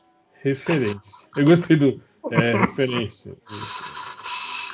Não, não estou interessado em homens pelados. É Veja só, bem, é só referência. eu sou um artista. é pela arte. Depois tem outro cara que chegou na procurando por. Maiara atrai o ma Manorado. Ah. Ok. Ah, também, também é simples de entender, mas como caiu no MDM é que eu sempre dúvida. Agora, manorado, eu, Manorado. eu gostei. Dislexia. Depois teve outro cara que procurou por. Bota a meu cara no corpo do Gabicol picudo. Ai, é muito foda. É tipo aqueles, aqueles fóruns, né? Galera, eu preciso que alguém edite essa foto pra mim no Photoshop. Mas sempre vi a merda. Gabibol, Gabigol picudo, será que já, já é um, um meme? Não, não, é uma foto, é uma foto do Gabigol que, Com dá, que tá, tá, tá avantajado no short dele. Ah, Ah, sim. É porque eu entendi bicudo. Eu achei que era ele fazendo um Não, é. bico. Aí eu falo, É. porra, mas você vai botar a tua cara, tu não vai estar fazendo mais o bico, porra. então o Gabigol picudo tá, tá aí. É ele e a Angélica, o pauzão da Angélica. O Gabigol picudo. O Gabigol picudo é é outro, outro perfil aí. É. Outro cara chegou no IDM procurando por a diferença entre o antigo e on ovo. On ovo. Qual a diferença entre o charme e o funk? Diferença, não é diferença, diferença. Difereneza. Difereneza é bonito, né? Parece uma outra língua. Diferença. É, fica, Diferença. ficaria até mais, mais bonito, né, do que diferença, né? A diferença. É, difereneza. Mais, mais poético, assim, né? Entre o Parece, né, On, on ovo. Parece uma, uma palavra em português mesmo, mas que você não sabe o significado porque você é burro. Tipo, as diferenças dessa situação são muito difíceis. Uh, agora, o cara não sabe o que, que é antigo e o que, que é novo. Ele quer saber a diferença entre o que é antigo e o que é novo. Porra, velho. É, é não, ele quer a diferença entre o antigo e o ovo. E on ovo. On É o ovo. ovo, o ovo ligado. É. Cara, esse aqui eu demorei um tempo pra entender, mas eu entendi. Mas ele, ele escreveu isso. O Diários. O Reman. Novo. Porge. Explicasal. O diário. é, hum, hum. Não, é odiaram o He-Man novo. Por Ah, quê? Ah, Meu explicação. Deus. boa. boa. É, é. Uau. Tô Caralho. impressionado nessa. Ora, caralho. É assim, o Porgê, eu tava quase quebrando, mas o O Diários, gente, é um livro, Diários de Renan. Entendendo. Diário de Renan novo. Diário de Renan, porra. Memórias de uma eleição. E olha o Nazi que estragando o rolê. Estragou. Outro cara Não, chegou, Nazik chegou no MDM procurando por anel corrugado. Esse foi aquilo que a gente falou. Provavelmente alguém mandou ele tomar no anel corrugado. e ele ficou na. O que, que será que é isso? Eu vou procurando no Google. Anel corrugado. ah, é o cu? Porra. Falava logo, porra. Essa aqui me deu peninha porque o cara procurou por. Aqui não tem Superman e nem Mulher Maravilha. Só sofrimento e solidão. Eu gostei dessa, gostei dessa. Vou, vou usar por aí. Dor, trevas. E aí tem esse cara aqui que procurou por. Anakin é o caralho, cai de boca aqui. Maravilhoso. Que rima bosta, né, cara? Anakin, o caralho, é realmente muito bom. Aí de boca. Muito, muito bom, cara. Gostei, achei, achei bom. E pra terminar, teve o cara que procurou por. Sem roupas, nua pelada, sem pelo, fazendo um imã foda do outro mundo. Só pra maiores. Por favor. Eu gostei do por favor no final. Caraca, é, é- é tipo é, é quase um, um anúncio de classificados, né, cara? Muito desenvolvido. Achei bacana. E educado, né? Por favor. E educado, final, Por né? favor. Muito específico. Sei. Só Então é para isso. maiores.